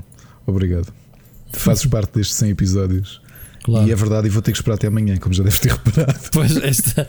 Não, é esperar hoje. Vocês estão. estão... Hoje, sim. Hoje, hoje estamos a gravar, segunda-feira. O Porto não, não perdeu, portanto não pode estar a festejar. Ainda bem que eu não estava para estar a aturar o Ricardo hoje uh, com essa cena. Mas assim amanhã, tranquilo, ele vai lá festejar à sua maneira, no Marquês de Pombal, e está-se bem. João, um grande abraço para ti também. Obrigado uh, pela, pela tua mensagem de carinho. Uh, e é isso. Estamos aqui para para estar mais do que 10 episódios, que era o primeiro contrato inicial. Os 10 episódios era o piloto. Uh, passámos o piloto, assinaram-nos contrato e aqui estamos até, até hoje. Muito bem, Ricardo, temos mais. Esta altura são 1h50 de programa, ainda temos mais. nem, nem consigo contar. Ainda temos Sete. sete mensagens dos ouvintes para ouvir. Portanto, eu vou só fazer aqui rapidamente um tema. Para já, antes de qualquer coisa, quero deixar aqui o agradecimento a uma pessoa muito especial. Já aqui falámos hoje, temos de falar que é o Ian Neves, eh, Exato. que também é outra pessoa que está nos bastidores. Nunca nos manda mensagem dos ouvintes porque ele é uma pessoa ahm, tímida, não quer saber de nós para nada, não quer que lhe ouçam a voz. A gente também gosta muito de Ian, mas sabemos que ele parte cada episódio aos bocadinhos para ir ouvir durante É as suas corridas, mas agradecer-lhe sobretudo por toda a arte que não só tem feito para o meu canal em específico, eh, como aqui também para o Split É Chicken. Eh, e hoje, quem viu Hoje, é, o episódio, viu o teasing comemorativo de 100 episódios também feito por ele. é, Portanto, lindo, lindo. Passem no canal dele, nas Lindo. redes sociais dele, que ele faz trabalhos lindos e vou-te já arranjar aqui business. Ele aceita comissões, portanto, não sei se aceita, mas eu digo que sim, é uma questão de abordar. Um, e ele é espetacular a fazer 3D. E reparem É só, vão, parem agora, metam na pausa este podcast. Espera, eh, depois de eu dizer isto, metam na pausa e vão ver a animação. E reparem no cabelo do Ricardo. Está espetacular. se não nem, está no- nem na vida real aquilo faz nem, assim. nem na vida real ele se comporta daquela forma, todo molhadinho, como ele gosta de ter. Portanto, um grande shout-out para, para o Ian Neves, devo-te muito. E tomara eu, um dia, eh, poder eh, responder de, que a tua generosidade, aquilo que tu tens ajudado nestes anos todos, muitos anos mesmo, isto já para lá de trás do, do, do split screen, do split chicken, há mais de 10 anos que eu conheço o, o Ian, que sempre me ajudou em vários projetos em eu, profissionais em que eu tive desde o tempo da Smash, para vocês terem uma ideia. Ok? Um grande abraço, Ian.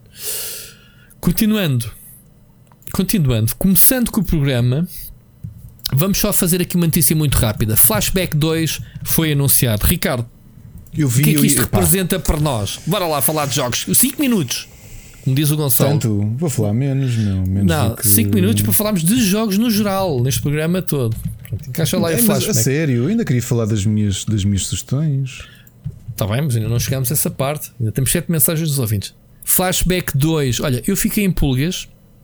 Primeiro lugar, primeira coisa que fiz, ok, Flashback 2, porque já tivemos uma sequela. O pessoal é que se esquece que houve o Fate to Black, que era uma sequela 3D, quando houve ali a passagem da exploração 2D, scroll lateral para 3D, nos primeiros jogos, a usarem as primeiras placas gráficas 3D. O Fate to Black era essa sequela, mas é, um bocado esquecida no tempo. Este, eh, uma das coisas que eu fui ver era se o, Sim, o Paul, IC. o Paul, Quas- como é que se diz? Quessé? Palco IC. Se era ele que estava envolvido no projeto, sim, senhor. é. Apesar de ele ter feito um remake do primeiro que não era nada de especial, Uhum. O mas de 2013. Sim, sim. sim, para a Xbox Live, pensou na Yeah, altura. Exatamente. E então, Por acaso eu fui, acho que está logo no primeiro parágrafo e fiquei logo com um sorriso na cara de, do, dele estar de volta. Agora vamos ver o que é que vai sair daqui, não é? Epá, ele acho que vai recuperar o 2D, side-scrolling. Está outra vez eh, na moda, eh, consegue-se fazer eh, umas grandes texturas, eh, elementos 3D de fundo. Eu acho que se consegue fazer aqui uma coisa gira com o flashback. E, e fiquei com vontade de jogar o original, sabias? Quando foi anunciado hoje, giro. "Ah, eu adorava tanto o flashback. Foi dos meus jogos favoritos do Amiga. Este tipo de jogos depois saíram bastantes. O Another, não sei qual é, qual é que surgiu primeiro, mas o Another World, o Flashback, que muitos diziam que o Flashback era a sequela do Another World, que não era, mas por serem jogos muito parecidos, nós na altura não tínhamos internet para dizer não, mas não é. Para nós era, é pá, é a sequela, porque era parecido. Tínhamos essa imaginação de, de inventarmos essas coisinhas giras. Pá, tens vários. hum, hum, o, o, Hunted Hunter da, da Sierra, jogos, eh, o, o- mais jogos de side-scrolling. Isto vem tudo do Prince of Persia. Até, aliás, este side, tipo de side-scrolling em que controlas uma personagem que faz movimentos anatómicos muito reais, os saltos, a forma como ele se agarra nos cenários, vem do, de trás do Prince of Persia. Tivemos o, o flashback. O Heart of Darkness, que também foi Sim. feito ah, pelo. Como é que se chama o francês do. O Eric Chachi, sim. Shahi, Ah, Shahi, sei que é. sim. Que já, que já Eh, tinha feito outro do género, um outro jogo. que foi condecorado a semana passada com uma medalha Olha, não esqueças uma coisa, eles os dois, eles os dois colaboraram num jogo. Ah, eles são franceses os dois, se calhar. Não, Eles não, os dois não- fizeram um jogo famoso juntos que foi o Future Wars. Foi o, o Paul Ah, e mas o Future Eric Wars era point and click. Eu joguei esse jogo, sim, sim. Era da Delphine Software. Exatamente. Ah, sim, da eu joguei. defunta, da, da perfeitamente. Da Del- Delphine da- Software. A Delphine tinha jogos muito bons, Motor Racer e, e outros. ah, Sim, mas depois fizeram o Shaq Fu. ok. Mas pronto. ahm, O que é que eu ia dizer? Ah, ah, o, o, o Eric Shahi foi eh, condecorado a semana passada. Foi semana passada, há duas semanas, eh, com uma medalha de- das artes qualquer lá em, em França. Merecido. Merecido, claro. Só. Eh, é sempre merecido. Mas pronto. Aliás, e não esquecer o último jogo dele, eu gostei bastante. O Do- Paper Beast. Não gostei, sinceramente. Não gostaste? Realidade Gostei, virtual. gostei bastante. Achei uma sec. Mas bonito, mas, mas sec. Gostei mais do jogo anterior dele de O estratégia. From Dust. O From Dust estava Yeah. brutal. Não tem nada a ver com a cena dele e estava muito a giro. Ahm, agora é, é que a mesma personagem, portanto, o Conrad B. Hart, ahm, e não sei mesmo nada do jogo. Portanto, malta, Old School, Flashback 2. Vamos ter aqui notícias sempre que houver esse jogo. Portanto, o jogo só sai em 2022, como qualquer outro videojogo ah, desta altura pandémica. Não, ainda vais ter o Siberia eh, este ano, não é? O Sim. Uh, sim, ainda temos que fazer lives sobre saber. Olha, podemos meter esse Pois temos. no, no Patreon, tipo fazer a aventura toda de Saibir. Enfim, estou a brincar. Bom, falámos 5 minutos sobre videojogos e eh, se isto fosse um programa de João Baião, íamos ouvir mais uma musiquinha pimba, porque o programa é longo e é isso. Não é pimba, mas é um, um grande ouvinte, mais um, que é o Jorge Fernandes Sefas. Agora parecia mesmo bem a falar e a anunciar o- as intervenções. Vamos ouvir o Jorge Fernandes? Olá, Rui e Ricardo. Parabéns pelo centésimo episódio. É um grande marco eh, no Split Chicken e esperemos que venham mais 100. Ahm, queria que vocês pudessem falar ahm, sobre o legado de Júpiter. O que é que vocês acharam da série na Netflix? Eu pessoalmente vi e gostei, só que eu nunca tinha lido as cómics e depois, mal acabei a série, ah, consegui arranjar na Fnac. Para quem quiser saber, o primeiro livro está com 50% de desconto, por isso consegui comprar por 7 euros e devorei o livro em uma hora. E adorei. Opa, eu gostei da série, mas depois de ler a cómic é muito melhor a cómic. Uh, depois, quanto a jogos, Resident Evil, eu vi uh, o- a primeira hora de gameplay e gostei bastante e está-me a dar grande vontade de jogar e comprar e queria saber o que é que vocês acham.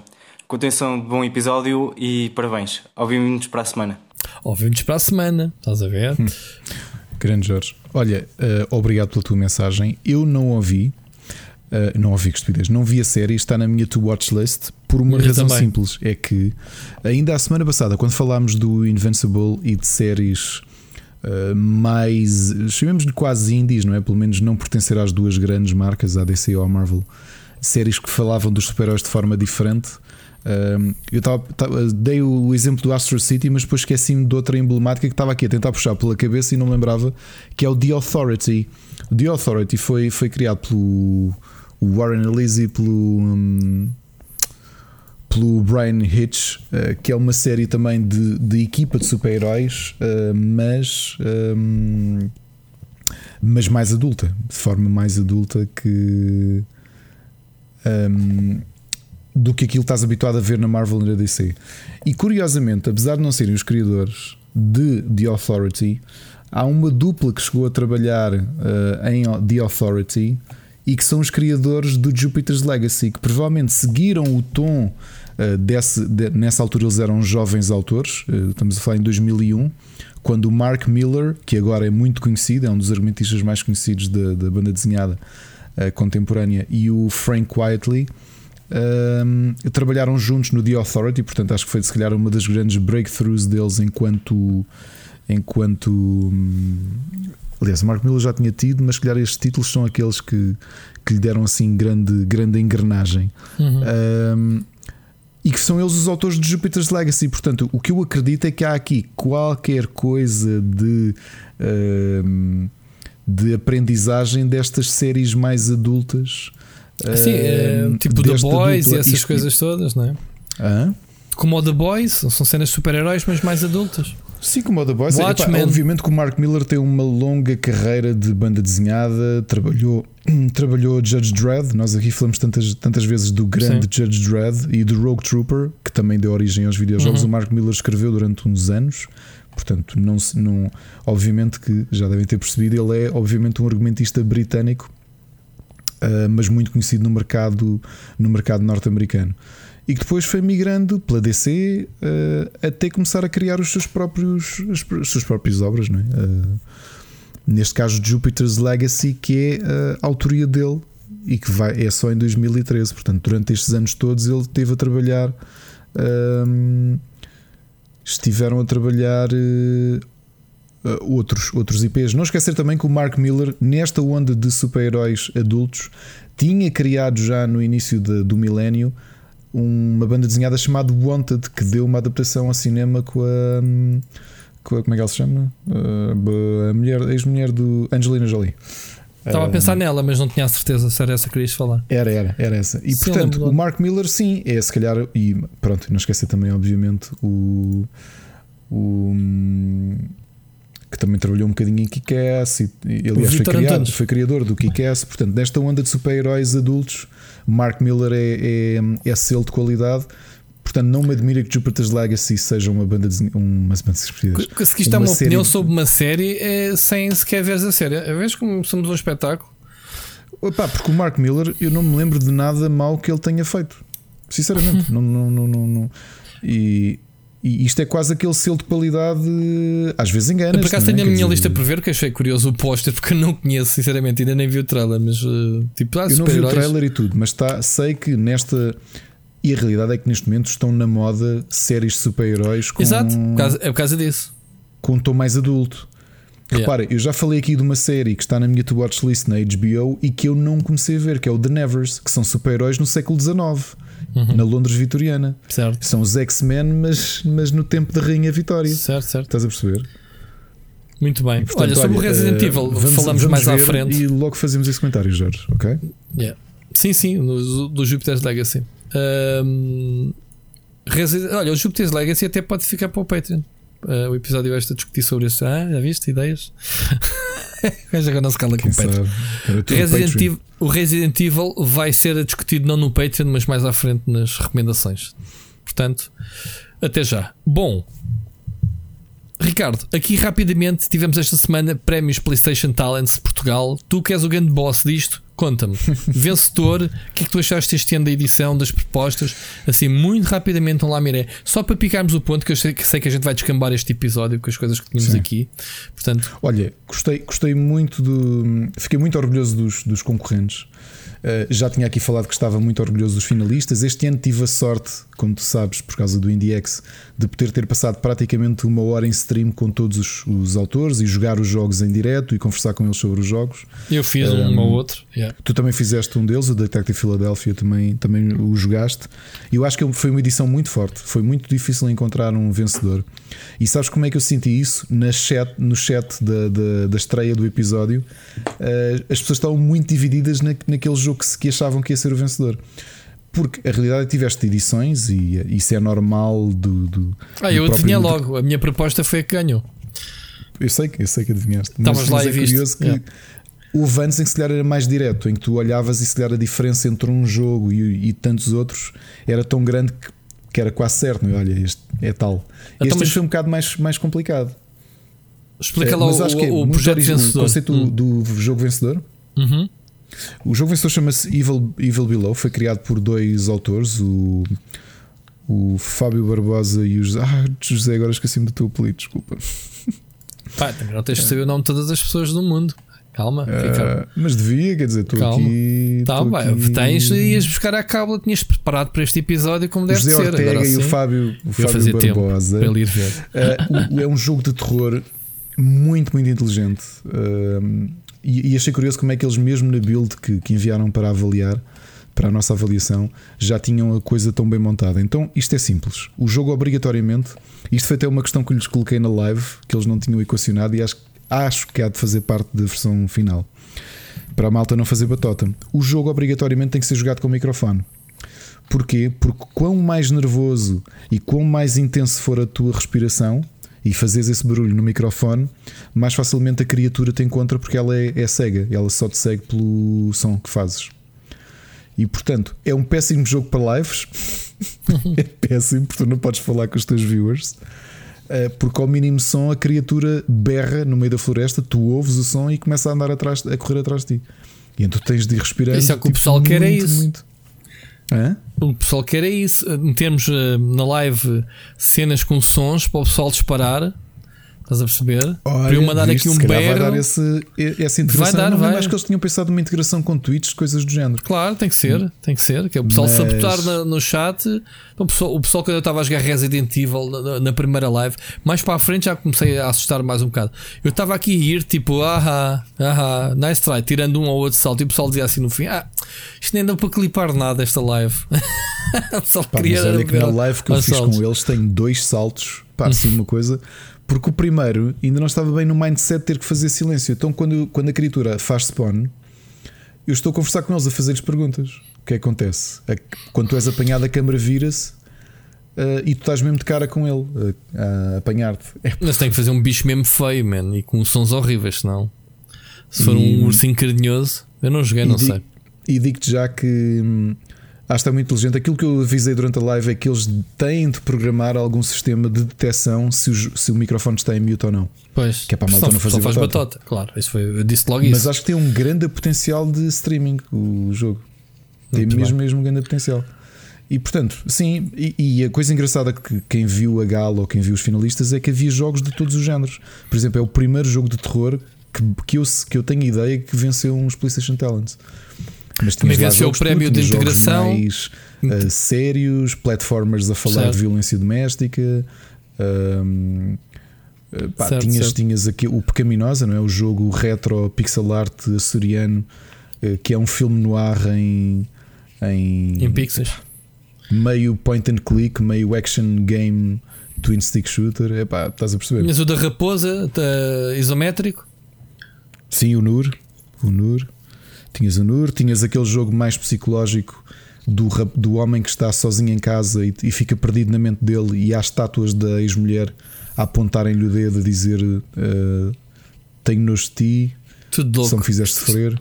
Os criadores de videojogos é tudo louco. Estás a perceber? Pá, e, e gostei muito. É um- acho que foi uma edição muito, muito, muito forte. Eu tenho muito orgulho, não só muito orgulho de, de- estar a, a trabalhar com eles, com, de ter conhecido os, os finalistas e agora estar a trabalhar com os novos vencedores, como ver o programa cada vez, cada vez mais forte. Olha, e- Portanto- e, e este jogo vai sair ao menos? Vai, ou, ou vai, ou vai, É sim, sim, agora, sim. estou-te- agora vou-te chatear. Ou vai para a lista de, de só saiu um jogo. Isto é aqui, a sexta edição? Esta foi a sexta edição. sim. Eu sei, eu sei que tu me vais matar a dizer isto, mas pá, faltam sair com estes 5 jogos. Onde é que estão, Ricardo? O que é que está a falhar? Pá, temos que lançar os jogos mesmo, não é só ganhar prémios. Os jogos têm que sair para a gente sair, não é o o Man It's Dawn tipo vedeta da Blizzard. Portanto, meninos que ganharam os prémios PlayStation dos, jogos, dos anos anteriores, estou sempre a chatear o pessoal da, da, da Nerd Monkeys, porque pronto, é o pessoal que se mete mais a jeito. E eu estou sempre a dizer, man, eu quero jogar o jogo, já joguei a demo e quero, quero a versão final do jogo. Agora o V-Rock, o, o. Qual é que eram os outros? O, o Back Then, não é? Não, esse foi o do ano passado. O Back Then foi o ano passado, no ano anterior o Kill. o Kill, pá, o Kill já o joguei, está lindíssimo. O segundo foi o Portanto, V-Rock. o Auto- yeah, portanto, uh, pá, tirando, o- tirando o V-Rock, eu acho que vai ser tipo, pá, já ninguém quer saber de instrumentos, jogos de instrumentos, realidade virtual. Uh, os outros têm boa potencial. Portanto, venham cá para fora. Pá, foi o momento que eu te provoquei, Ricardo. Eu sei que tu não gostas que eu te chatei com isto. Porque, mas a gente quer saber é dos jogos. Olha, vamos, já falámos 10 minutos sobre jogos, certo? Falámos aqui duas coisitas. Vamos passar ao próximo hum, ouvinte. Vamos ouvir o, José eh, Diogo Oliveira. Ok? Siga.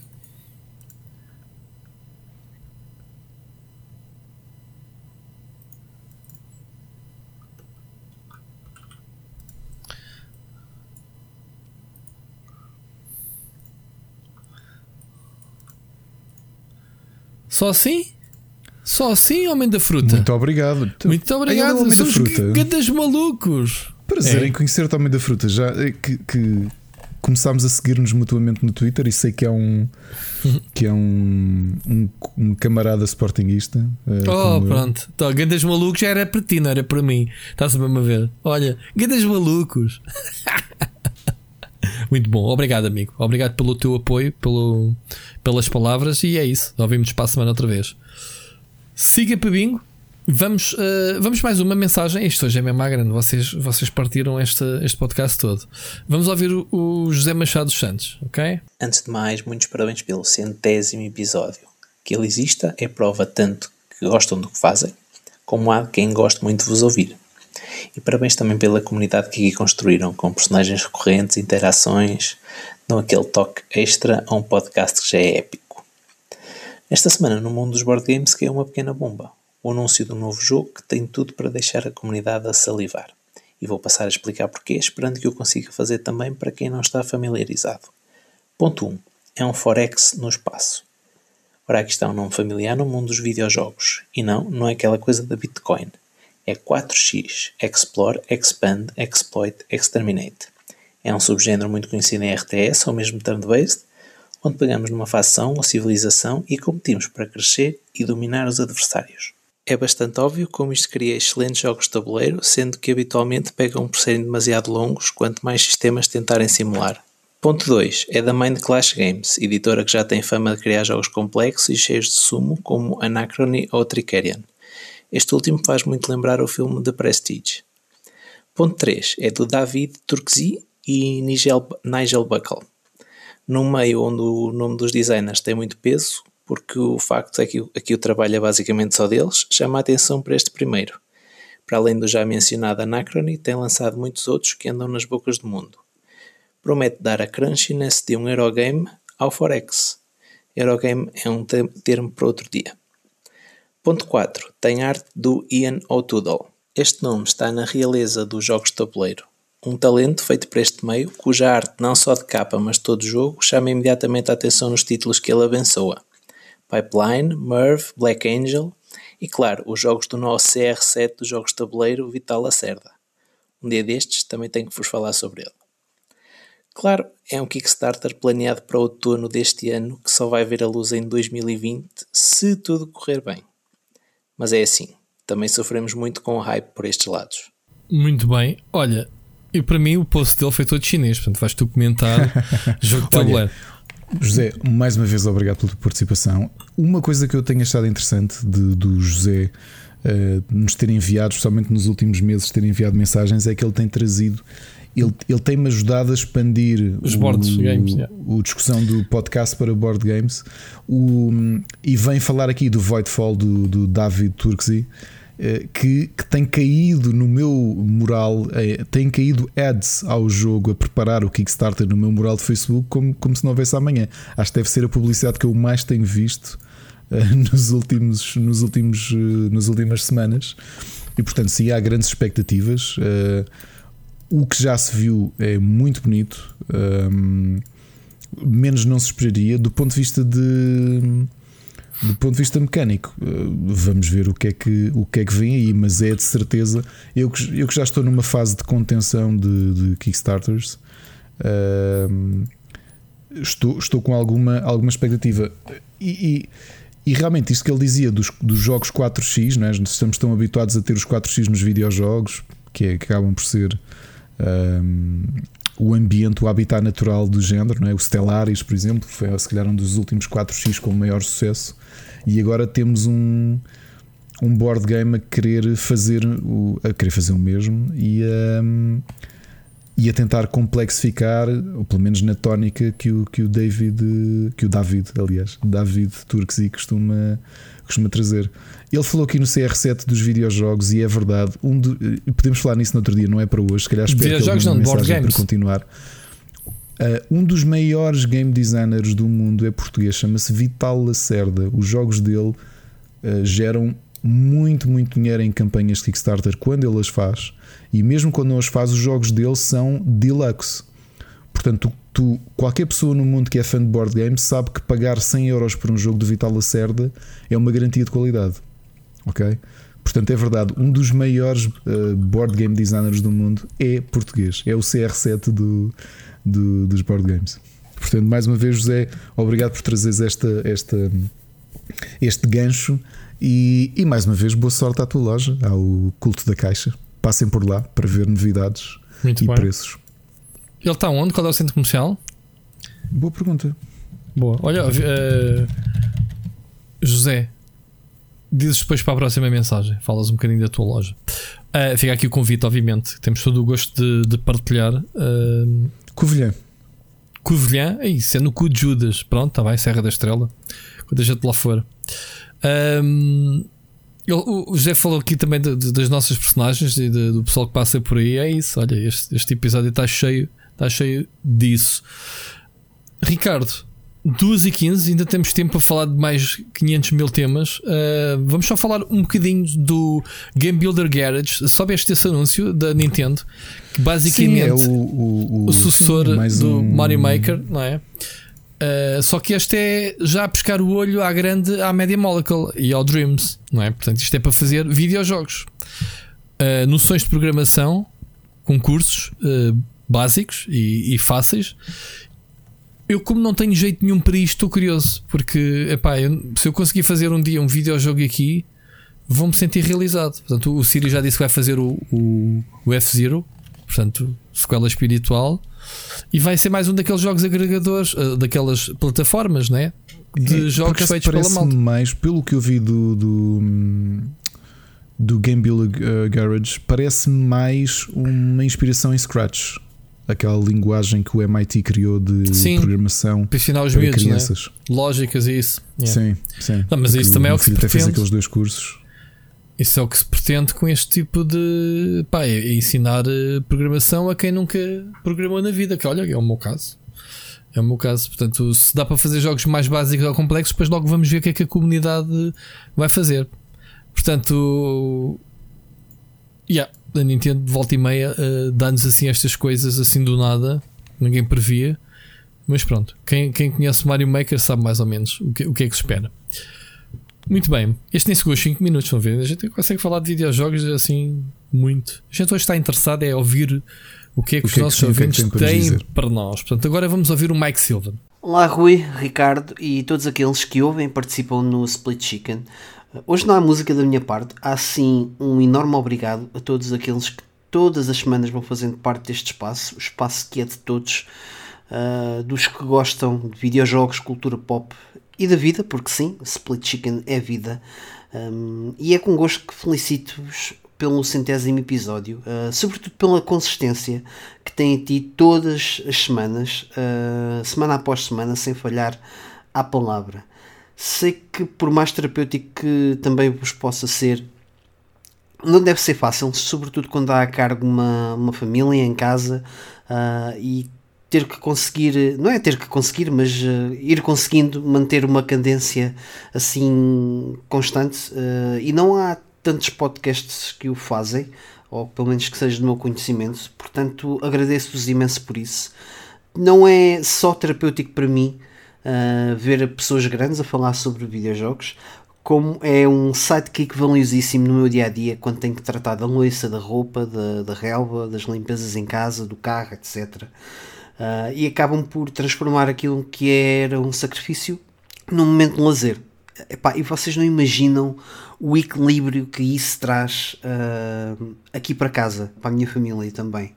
E por falar em família, um enorme agradecimento também às vossas por vos permitirem ter este bocado todas as segundas-feiras, uh, segundas para vocês, obviamente, uh, que também é importante para mim e creio que para todos os ouvintes agora vão dar uma bela beijoca nas vossas esposas, ou como já tem sido dito aqui, vão lá mamar na boca. PS. Ó oh, Sírio, achas que me esqueci de ti? És grande, pá, bates forte cá dentro. Sírio in the house, yo! oh, As interações que eles fazem por trás e Siri in the house, o que é isto? É muito bom, muito bom, muito bom. É Backdoor é Sírio. A, a, seguir, a seguir este episódio eu vou mamar na boca, mas deve ser do cão, porque a minha esposa está cerrada Olha, de certeza a dormir. Oh Mike, obrigado mais uma vez. Só para veres, enquanto nós gravávamos isto e, e estamos a ultimar o Patreon, uh, acho, acho, acredito que devem estar aprovados. Uh, a Ana uh, fez-nos os badges do Patreon enquanto nós gravávamos a primeira hora do episódio. Claro, estás a ver, as. Uh, disseste assim: olha, aqui está guides. Pronto.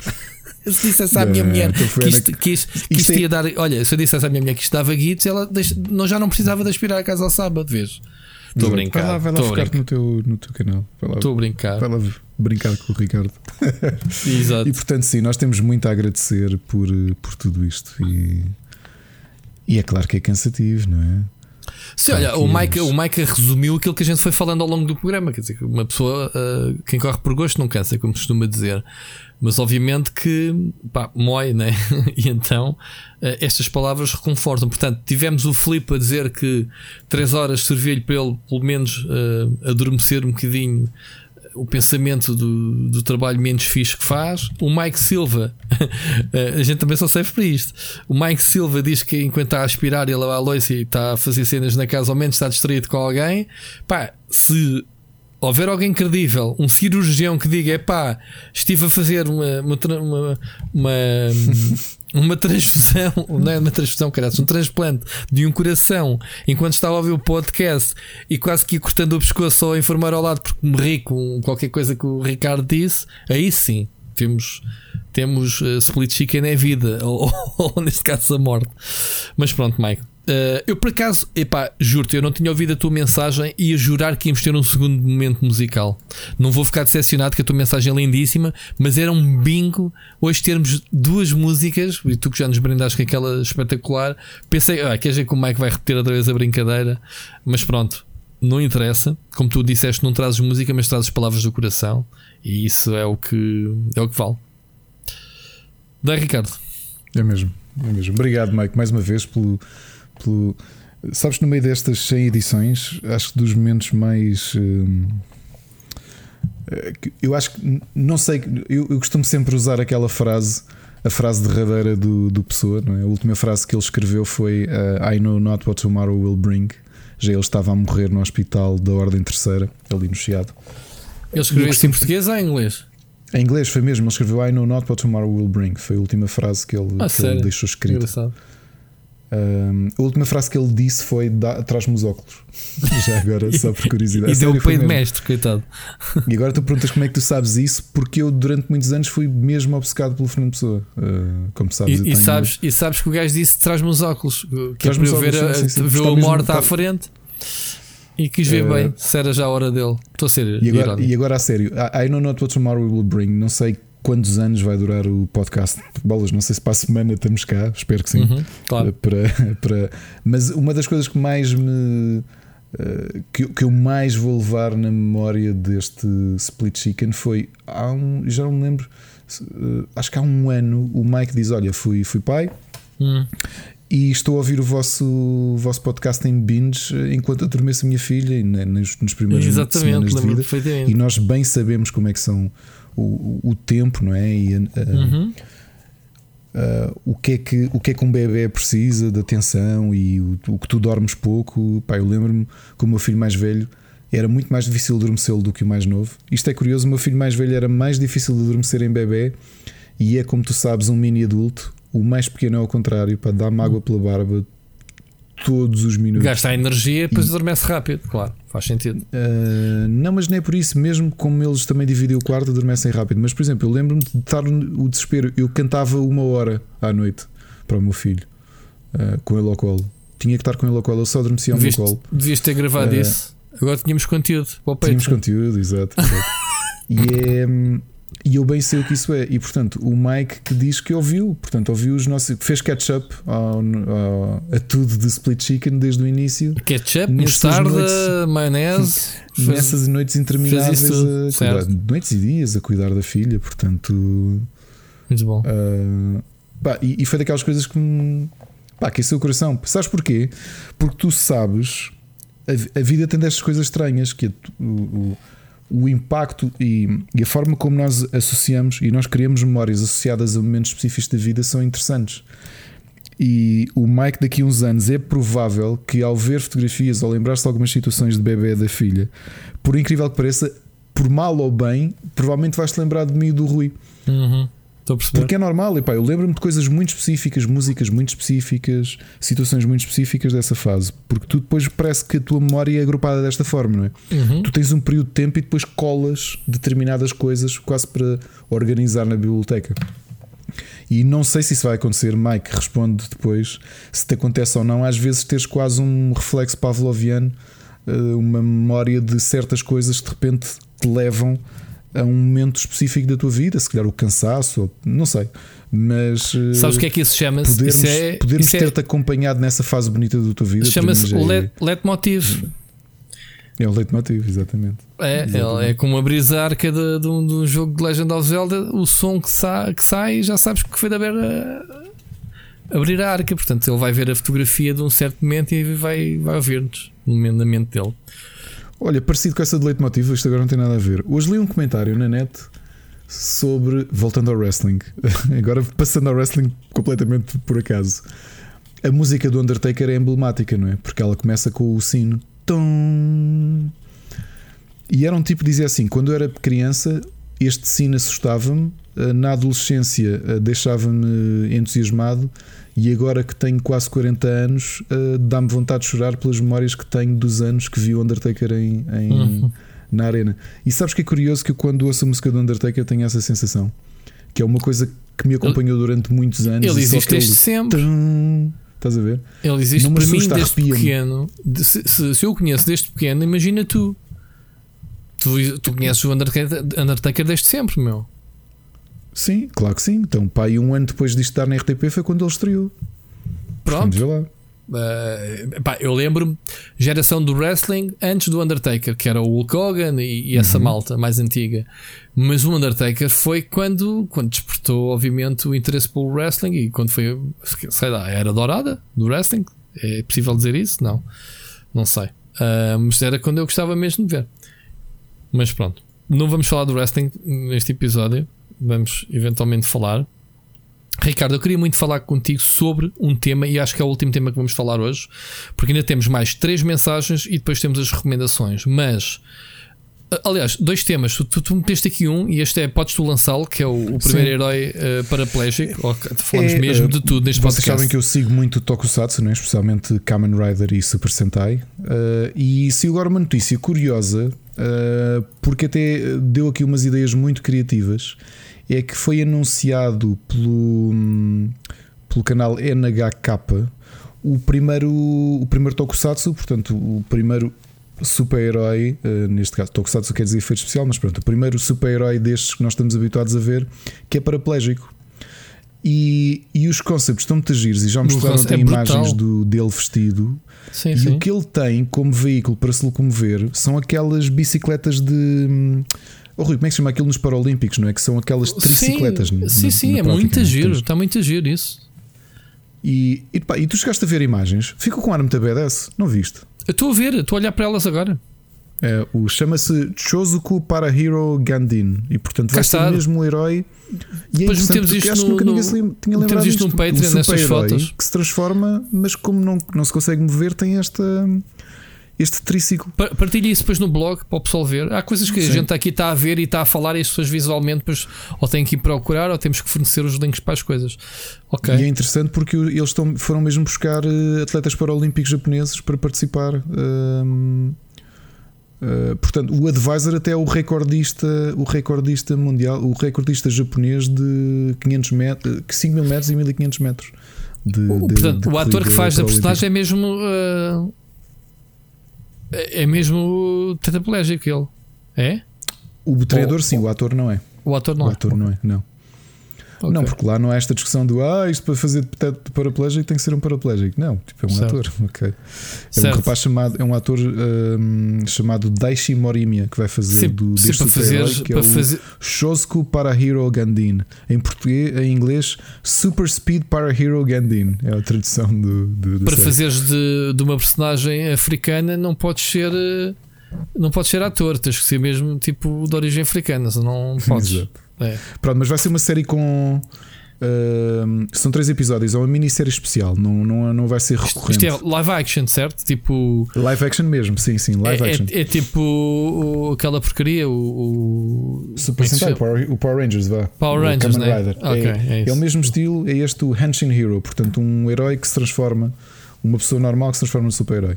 Mas pá, interessantíssimo. Uh, hei de ver, muito provavelmente vou ver quando isto estrear, e há de haver uh, review de Chosuko para Hero Gandin.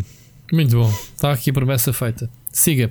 Olha, vamos ouvir mais uma mensagem e desta vez vamos ao Ruben Brito. Bora lá. Lá, lá, lá, lá, lá. Split do chicken faz sempre zona. Só eu sei ouço split chicken. Lá, lá, lá, lá, lá. O Rui a cantar. Lá, lá, lá, lá. Só eu sei que o split chicken é do caralho.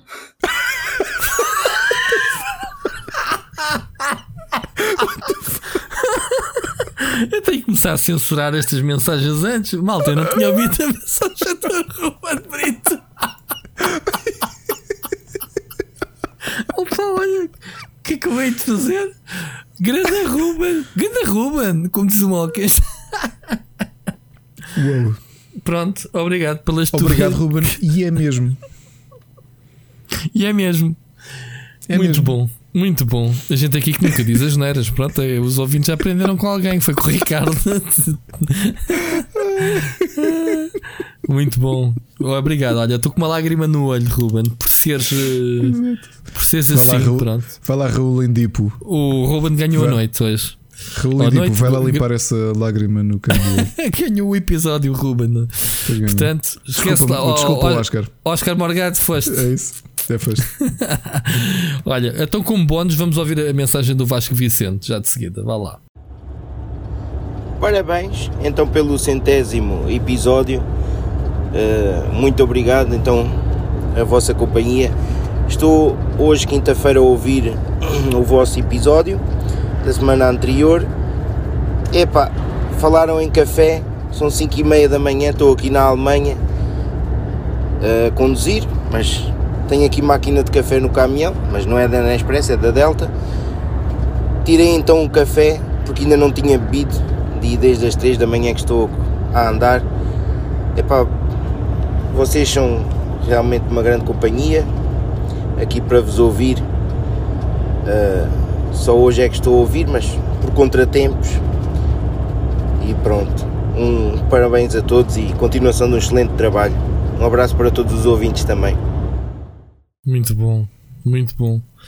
Vasco bom. Vicente já tinha aqui deixado mensagens que ele, é, ele faz eh, eh, caminhões Longo de, longo percurso, né? E houve Longo curso, sim, sim, sim. longo sim. curso e houve o episódio. Eh, e, e pronto, tiraste um cafezinho a ouvir-nos. Epá, acho muito, muito bom, muito bom mesmo. Eh, é fixe é- é- saber como é que o episódio se encaixa na vida também das pessoas. A gente está aqui É a falar como é que as pessoas utilizam o, o- o- audição do podcast. Aqui falamos do Ian, já falamos aqui do Flip, eh, já falamos aqui também Mike, do, é? do Mike, Mike, como, é, falamos, como não é é? que faz a faxina em casa foi a ouvindo. Pá, eu, eu- eu só vou ficar, lá está, eu disse há bocado que era o cirurgião uh, a, a fazer a operação, mas eu não. Eu quero que alguém me diga assim: olha, estive a fazer amor com a minha mulher a ouvir o vosso podcast. Isso é que era de valor, Ou com o meu marido, é indiferente. Ah, Ou com o marido, sim, claro. Ou Ah, namorado, ou- Whatever, com, com o cão, com a ovelha, whatever. Pronto, sozinho.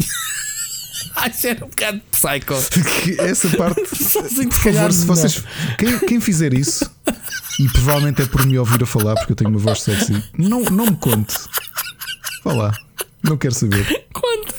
Quanto? Não, não conte. Que imagem!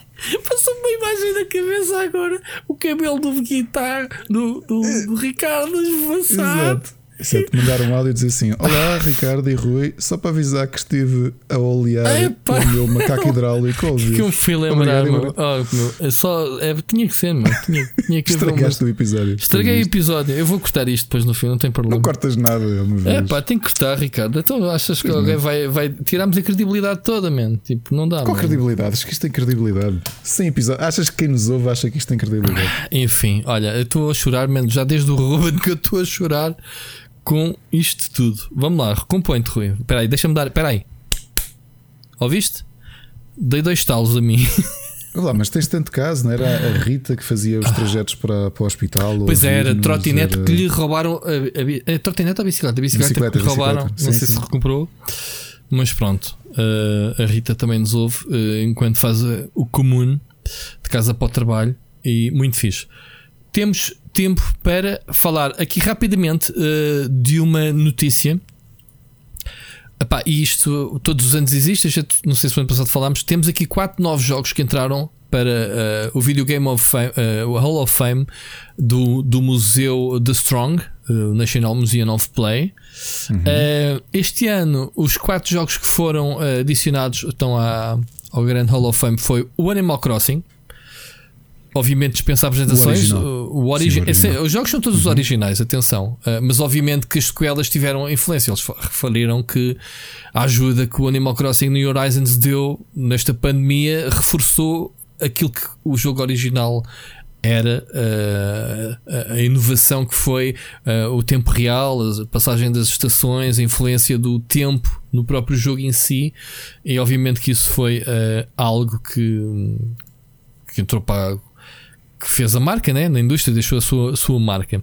O outro jogo foi o Flight Simulator. Este então dispensa apresentações, um jogo com mais de 40 anos, e obviamente tivemos uma versão recente que continua a oferecer uh, a pilotos uh, em casa a possibilidade de, de andar pelo mundo nos controles de aviões, portanto, uma simulação real, mas acessível a todos. O terceiro jogo foi StarCraft e, e, é o segundo jogo da Blizzard. O outro foi, obviamente, o Warcraft, uh, a entrar para o Hall of Fame, uh, por ser, obviamente, uh, a definição dos jogos de RTS mais contemporâneos, digamos assim, mais modernos. Foi a partir deste StarCraft, se bem que o Warcraft também já era um bocadito. Mas o StarCraft, aqui eles dão o destaque pela sua contribuição, acima de tudo, nos esportes. Continua a ser um dos jogos mais jogados em, em competições, sobretudo na Coreia do Sul. Sabemos que, que é uma loucura lá, continua a ser. E basicamente é isso. O, o, quarto jogo, curiosamente, ainda há pouco tempo falámos sobre isto, foi uh, Where, Where, in the World is Carmen Sandiego. Uh, uhum. Obviamente, lá está, mais recentemente, a série da Netflix veio dar, algum, boost. Uh, dar um boost a, a este franchise. Era muito conhecido na altura. Lembro-me de jogar os jogos no Amiga deste jogo e foi dos primeiros jogos de, de PC e destacou-se por o Ricardo conhece bem ser um, entertainment, portanto é um jogo que mistura uhum. educação, a geografia, sobretudo, e, um, e entretenimento. E a personagem em si, carismática, entre o, vilão ou incompreendida, como eles aqui dizem, uh, que é Carmen é, Sandiego. É, mas é interessante, não é? Até hoje é, é, é, engraçado é que tantas vezes falamos de protagonistas de videojogos e a malta pensa na Lara Croft quando tu tens protagonistas anteriores que que eram fortes. A Carmen Sandiego é uma delas, e, e, obviamente para mim a, a, a, Nic, a Nicolard, a Nicole Collard e a, Nicole e a Kate Walker, um bocadinho mais tarde. Sim, a Kate Walker uhum. é depois, mas a Nicole e a Carmen Sandiego. Sword. Yeah. Hã? Nicole do, do Broken Sword. Broken Sword, exatamente. exatamente. Uhum. Muito bem. Pronto, quatro jogos ficaram aqui então. Ah, é, havia 12 finalistas, já agora fica a ideia: Call of Duty, uh, Farmville, FIFA, Guitar Hero, Mattel Football, Pole Position, Portal e Tron. Portanto, bons candidatos que aqui estão. E o Pole Position, vê lá tu aos anos que este jogo tem. Uhum. Um, já devia ter sido induzido, mas pronto. Para o ano a mais. Muito bem. Ricardo, vamos ouvir a última mensagem. Parece incrível que já se passaram 2 horas e 40, ainda estamos on em tempo. Vamos ouvir a última mensagem. Sugestões. Sim, mas sim, mas para fecharmos este segmento. Menos, né? Ah, sim, isto hoje vai ser uma festa. Isto hoje vai ser até toda a noite, como dizia outro. Vamos ouvir a mensagem do Mocas, a mensagem que ele tem para nós. Bora lá. Como é que é, pessoal? Tudo bem? Ganda Parreira, Ganda Ricardo, tudo bem com vocês? Meus amigos, muitos parabéns pelo centésimo episódio do Split Chicken. Parece que. E foi ontem que ainda estávamos a ouvir-vos falar sobre os leitmotivs dos jogos ou sobre o lançamento do Death Stranding. Oh. Uh, passou muito rápido e que sejam os primeiros 100 de muitos mais. Um bem-aja a vocês que, uh, mesmo com as dificuldades todas que uh, foram surgindo ao longo do tempo, de busy schedule, a vossa vida particular, o vosso emprego e todos os outros projetos que vocês têm, terem conseguido continuar a gravar este, este podcast com pouquíssimas férias dele, digamos assim. Um, é muito bom pertencer a esta família e poder-vos considerar a vocês dois em específico amigos. Estamos ali no nosso, no nosso grupinho todos os dias, mas não quero mais recordar. É isto que eu acabei de dizer e hum, fazer também parte deste projeto, numa ínfima parte. eh, juntamente com todos os outros ouvintes, que é sempre bom eh, ouvir eh, pessoas novas mandarem-nos mensagens, sinal que não há de ser pela vossa belíssima cara, não é? Nem, pelo, nem pela promoção que vocês não fazem ao, ao Split Chicken, ao podcast, mas sim pela qualidade do mesmo e, e o palavra passa palavra das pessoas e da vossa qualidade como podcasters, não é? Uh, se as pessoas não, não, não gostassem, não vos pediam as 3 horas, nem, nem vos mandavam mensagem, nem aquilo tudo que vocês têm ouvido da nossa parte, que é nada mais nada menos que o feedback mais positivo possível e pedidos de continuação e do, dos Patreons, etc. Estamos cá para vocês, para aquilo que for preciso. Agora é o próximo passo, já sabem, é marcarmos todos um encontro e podemos extravasar esta energia toda juntamente com vocês quando for possível, está bem? Meus amigos, como devemos estar cheio de mensagens, é só isto, é tudo por agora. Ouvimos para a semana ou no vosso caso daqui a bocado, não é, Ricardo? Um grande abraço à frente. Grande mocas. Grande mocas. Opa, palavras para quê? Eu nem, nem sei o que é que é de responder. Uh, é, é como, como ele diz, ou como, como o Tiago, como tu costumas lhe chamar Tiago, uh, porque o Ricardo não gosta de chamar nicks às pessoas próximas. Uh, yeah. Uh, Sabes que eu sou com uma, eu sou com uma, uma pequena curiosidade do Dead 70s Show, que é a minha série favorita de sempre, como vocês sabem, e é terapêutica para mim. Yeah. Há uma personagem que só trata os, os, outros, é a única que trata os outros pelo primeiro nome é um, a Mila Kunis, a, a Jackie uhum. Burkhardt. Todos os outros tratam-se pelos apelidos. É o Foreman, o Kelso, o, a Pinciotti, e ela é a única que trata pelo nome principal. Portanto, não, eu não sou a Mila Kunis, mas, mas também gosto de tratar as pessoas pelo nome. E, portanto, Tiago, obrigado pela tua mensagem. Muito bem, este Asfodel é sempre assim, é um gajo muito simpático, gosta de chamar o pessoa pelo nome. Muito bem. Epá, eu, eu até me uh, assustei de, do, do, do, do, do Mocas, do Tiago, ter uh, buscado. Uh, ainda me lembro de vocês falarem de leitmotivos. Man, a gente falou só um bocadinho sobre isso. Exato. Uh, não, uma expressão. Pensar, não, eu, mas eu não ouvi mensagem do Mocas, até porque o Mocas mandou a mensagem já quase quando a gente estava a começar a gravar. Não, não ouvi mesmo. E parece que parece que já não é hoje a primeira mensagem de, de, que faz. Parece que as pessoas já nos ouviram. Isto é o Split Chicken Universe. Então. Estás a ver? Eles, uh, e depois uh, vamos ouvir a mensagem deles e parece que tocam nas coisas que já dissemos para estar uma forma uh, de tal envolvimento. Pá, isto é mais a prova, Mocas. É, é, é isto, é isso. como se tivessem, pera, como se a gente lhes tivesse mandado um guião. Assim é que é.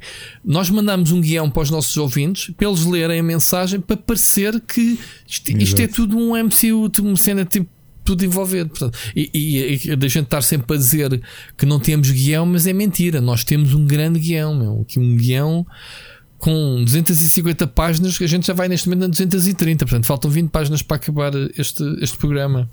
Portanto, Ricardo, é isso. Mocas, um grande abraço para ti. E o Ricardo, daqui a bocadinho, quando acabar de gravar, já vai jogar contigo o LOL. Sim.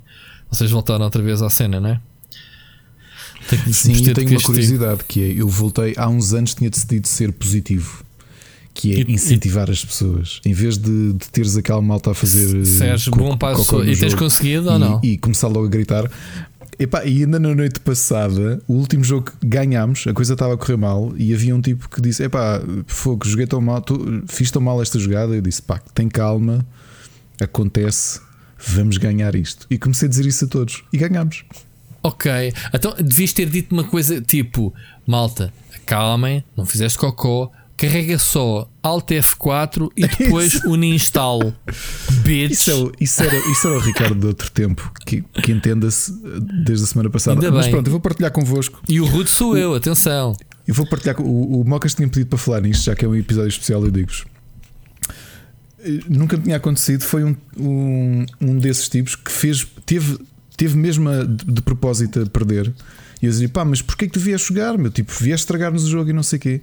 E o tipo no fim manda uma mensagem a dizer assim: Man, eu dava-te uma facada no pescoço, matava-te e tu não importas nada para mim e só para veres eu seguir ia comer um hambúrguer de frango.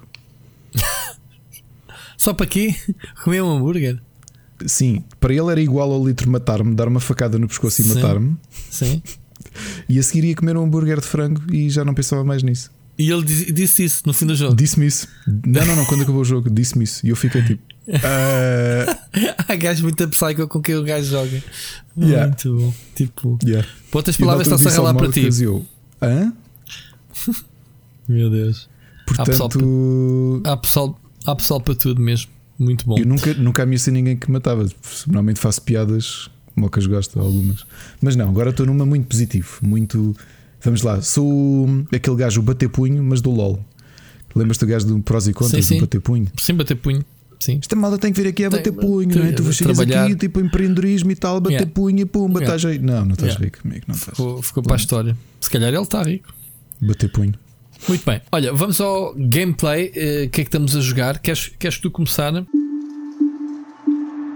Split Chicken Gameplay.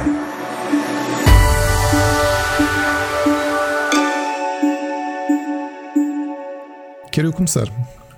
Quero eu começar porque uh, dediquei 20 e qualquer coisa horas uh, deste fim de semana a um jogo. E tu Ok. vais perguntar: o Resident Evil Village é o Não podias- Replicant? Não, é o Final Fantasy IX.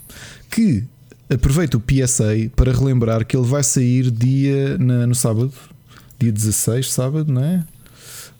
Qual é que é o Uh, Final domingo. Fantasy IX? Conta-me lá que eu já não me recordo.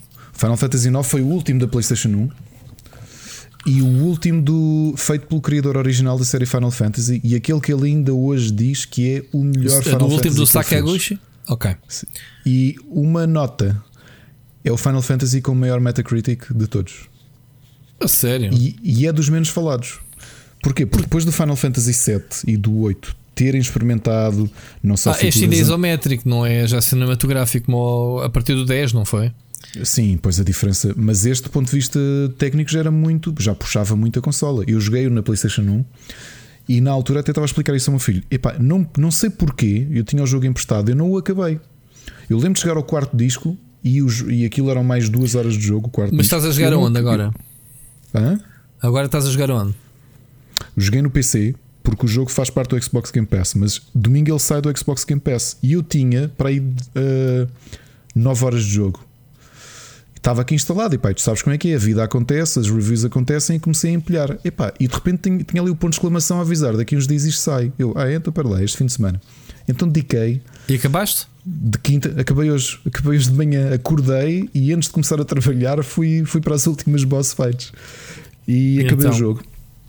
Olha, acho que é uh, muito underrated. Era, era por isso que eu tinha a dizer. O- no meu caso, eu conheci Final Fantasy por causa de Final Fantasy VII, como acho que grande parte da população mundial. E depois joguei o 8 e naquele ato até sair o 9 foi quando um vizinho meu me, me apresentou os emuladores e eu pude jogar Fanlations de jogos antigos, nomeadamente os Final Fantasies originais, foi quando joguei na altura. E depois é que joguei o 9. E não acabei, como te disse. eh, lembro perfeitamente, aliás, hoje que cheguei, ontem que tinha chegado à zona onde fiquei, eh, lembrava-me daquilo. O que é que acontece? Final Fantasy IX tinha algumas questões que criaram um- algum embate na maior parte do público. A primeira é que, se tu te lembrares, desde as figuras meio estranhas do Popeye do Final Fantasy VII e depois dos mais realistas, obviamente, quando digo realismo, é para o realismo da altura, porque o Final Fantasy VIII estava. Tinha, eh, tinha full motion videos Uhum. visualmente brutais. Isto está mais cartoon, não é? Diz? Este está é mais mais- cartoonizado. Yeah. E a própria história, o ambiente é mais clássico de Final Fantasy, porque o 7 é assim uma mistura de presente barra futurismo, percebes? O 8 também era mais futurista. O 9 volta outra vez a um ambiente medieval com alguns elementos de, de steampunk ali pelo meio, coisinhas poucas, mas Uhum. essencialmente fantasia medieval. Os personagens são mais cartoon, tens lá aquela cópia do Orko, do Masters of the Universe, que é o Vivi, e agora que acabei o jogo, está bem que eu joguei de enfiada, tipo, joguei dois terços do jogo de enfiada. eh, acho que é dos meus Final Fantasies favoritos. Eh, e é daqueles que as pessoas menos falam, precisamente por isso, porque à partida parece que são menos emblemáticos os personagens, mas não são. Acho que os personagens todos, o elenco está muito bem pensado, é uma boa história. Está. Epá, é atípica a coisa. Começa por um. Aparentemente um vilãozinho pequeno e no final estás a tentar salvar o universo, como todos os Final Fantasy, não é? Mas a história é interessante, não vou entrar em grandes pormenores. O protagonista é There's More Than Meets the Eye, como acontece sempre, não é apenas um herói. Uh, na altura eu digo-te que não gostei do protagonista porque achava-o bem mais fraco que o Cloud Strife e o Squall Lionheart. Pá, porque era ali um. Repara, era um personagem, parecia um, um Super Saiyan com cauda, mas meia não, vestido com umas roupas medievais e depois chamava-se Zidane. Eu assim, Zidane, na altura em que havia a grande picardia Zidane e Figo, não é? Uhum. Mano, Zidane, mas porquê Zidane? Mas uma coisa que eu vos digo é pá, ainda hoje falava isto ao telefone com o Machado. O Machado disse: pá, até fiquei com vontade de jogar esse, que esse eu nunca joguei, porque, como se lembra, foi exclusivo da. Foi exclusivo da, da, da PlayStation. Por outra coisa, o 8 ainda saiu em PC, se bem se lembram. O 9 não. Portanto, o 9 ficou ali muitos anos fechado na, na PlayStation 1. E pá, quem não jogou seguiu em frente. E portanto, valeu muito a pena. Gostei muito do jogo. Uh, não acredito que vocês tenham tempo até domingo para o jogar. Mas ele está no Steam. Mas mesmo depois de carregar para a conta, uh, desaparece, desaparece, fazem revoke. Desaparece. Sim, okay. sim, sim, sim, desaparece. Então, mas podem comprar o jogo à mesma, não é? Podem comprar o jogo no Steam ou na, na Microsoft Store. Uh, ou então noutra plataforma qualquer onde ele esteja. Portanto, certo. um conselho: joguem Final Fantasy IX. É, é, dos menos falados e eu não sabia que era aquele que tem melhor Metacritic. Tem 94%. Porque na altura as reviews e as análises todas disseram: pá, este é não só um dos jogos que mais puxou pela PlayStation 1, mas também um Final Fantasy menos controverso. Eu acho que se calhar não falam tanto dele por ele ser menos controverso, porque em tudo ele é um Final Fantasy mais clássico.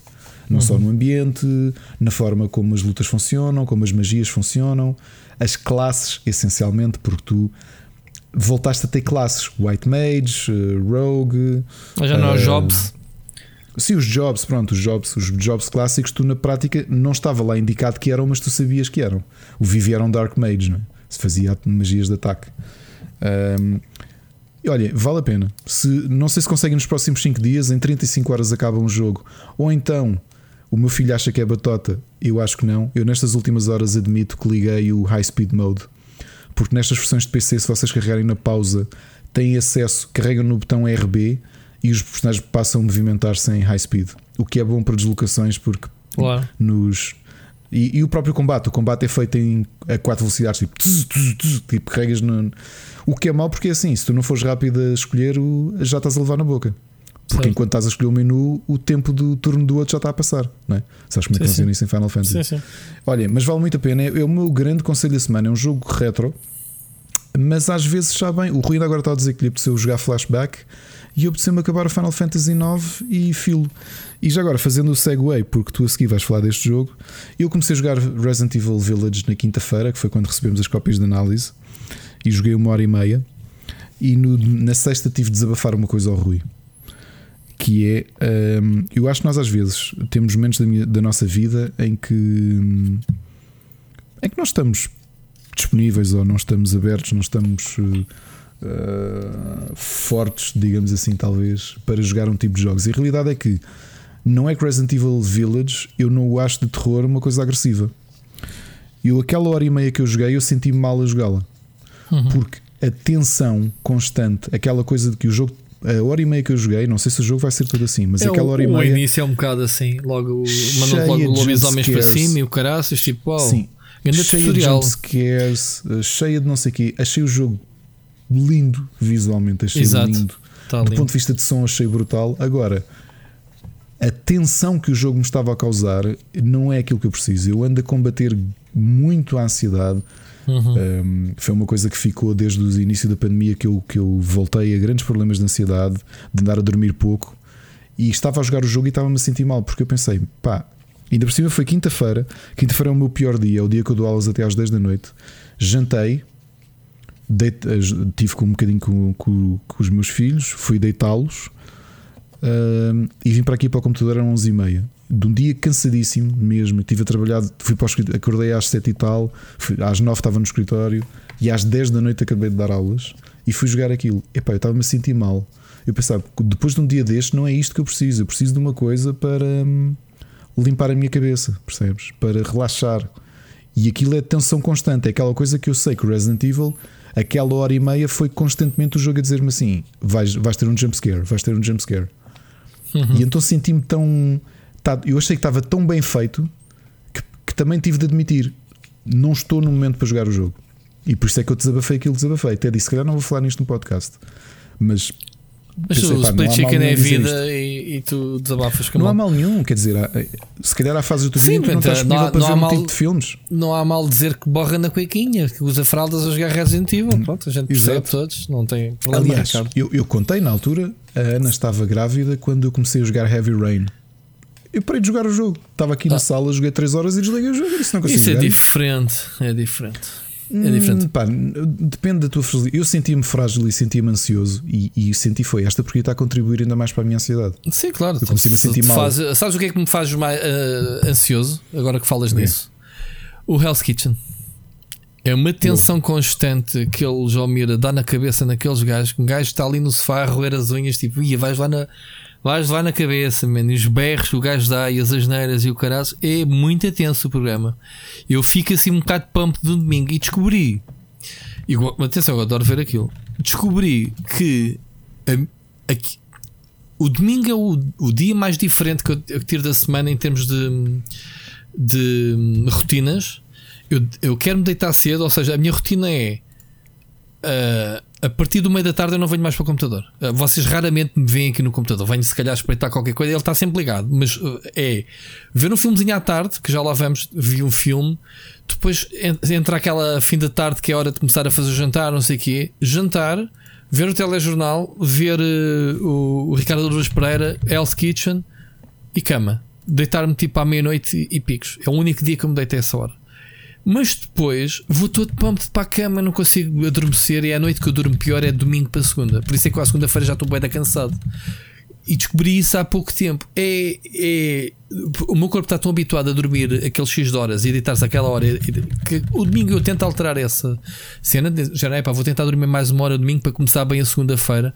É pá, Quando dormes a mais, o teu corpo depois. é eu pá, não, e acordo, e já, já tenho acordado às 6 da manhã, assim, subsaltado, o meu relógio biológico a dizer, man, já dormiste, tu tinhas a dormir. Deitaste Yeah, uma hora mais cedo, agora lixa-te, vais acordar uma hora mais cedo. Eu, eu já tenho um problema inverso que é deitar-me, ou seja, dias que nós às vezes uh, des- desfazemos aqui em casa, que é uma manhã acordo eu mais cedo para, para, ao fim de semana para tomar conta dos miúdos e na outra manhã é a Ana.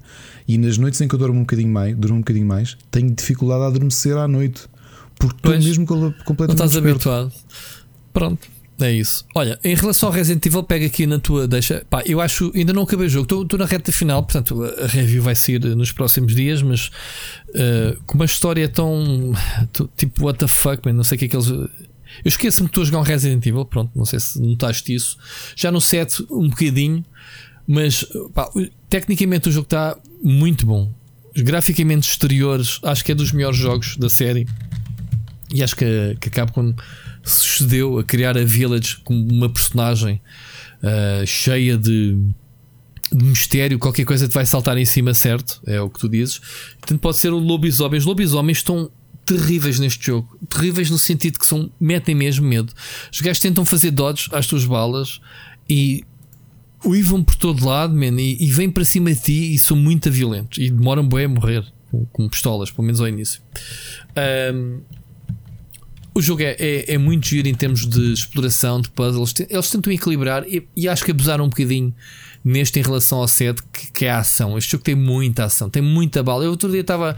Eu, eu- a primeira vez que clipei um, um, um troféu foi este fim de semana que liguei a conta só para, mostrar. Mandei uma snipada a um, um lobisomem tipo boi de longe, eh, a rodar as armas todas e parecia que estava a jogar um Call of Duty. Estás a perceber? Tem mesmo muito foco na ação. E ação muito sólida, atenção, funciona muito bem. Só que com Resident Evil não é bem o Resident Evil. Agora, a história, anda ali o Chris Redfield, tipo, o que é que este gajo está aqui a fazer? Tipo, ter mesmo nojo, é tipo, não te quero aqui, man, vai para o teu jogo. Parece que não estamos a jogar num Resident Evil. Não sei se ao início notaste isso ou não.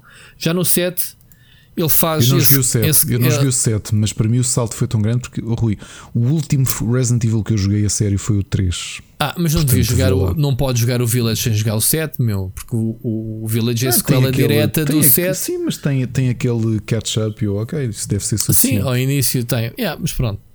Gostei Eh, muito, houve lá aquela parte inicial dele em casa com a filha e tudo Sim, isso. mas o Pá, 7 é, mas o, lá, o 7 é um grande Resident Evil. Ou, melhor, desculpa. O 7 é um grande survival horror. Não digo que seja um grande Resident Evil, porque mais uma vez estes dois jogos. Primeiro, por ser na primeira pessoa. Mas o Resident Evil 7 ainda pode jogar na PlayStation VR em realidade virtual. Agora imagina tu os saltos que mandas na primeira Sim, pessoa. Mas o choque para mim Pronto. foi muito grande, Rui. Eu imagino que é passar do Resident Evil 3 Ah, para sim. o Resident Evil Village. Nem jogaste Eu o estou a jogar 5, aquilo. nem o 6? Não. Ah, ok. Não, Nem o e 4. comprei-os a todos, tem um clássico. Eu- todos. Eu só não Com- joguei o comprei 4 esses jogos todos. de, de toda a todos, série. velho. Não joguei o 4 nem o Zero, vá, digamos assim. Eh, toda a gente diz que o 4 é dos melhores de- capítulos da série. Pronto, eu não sei.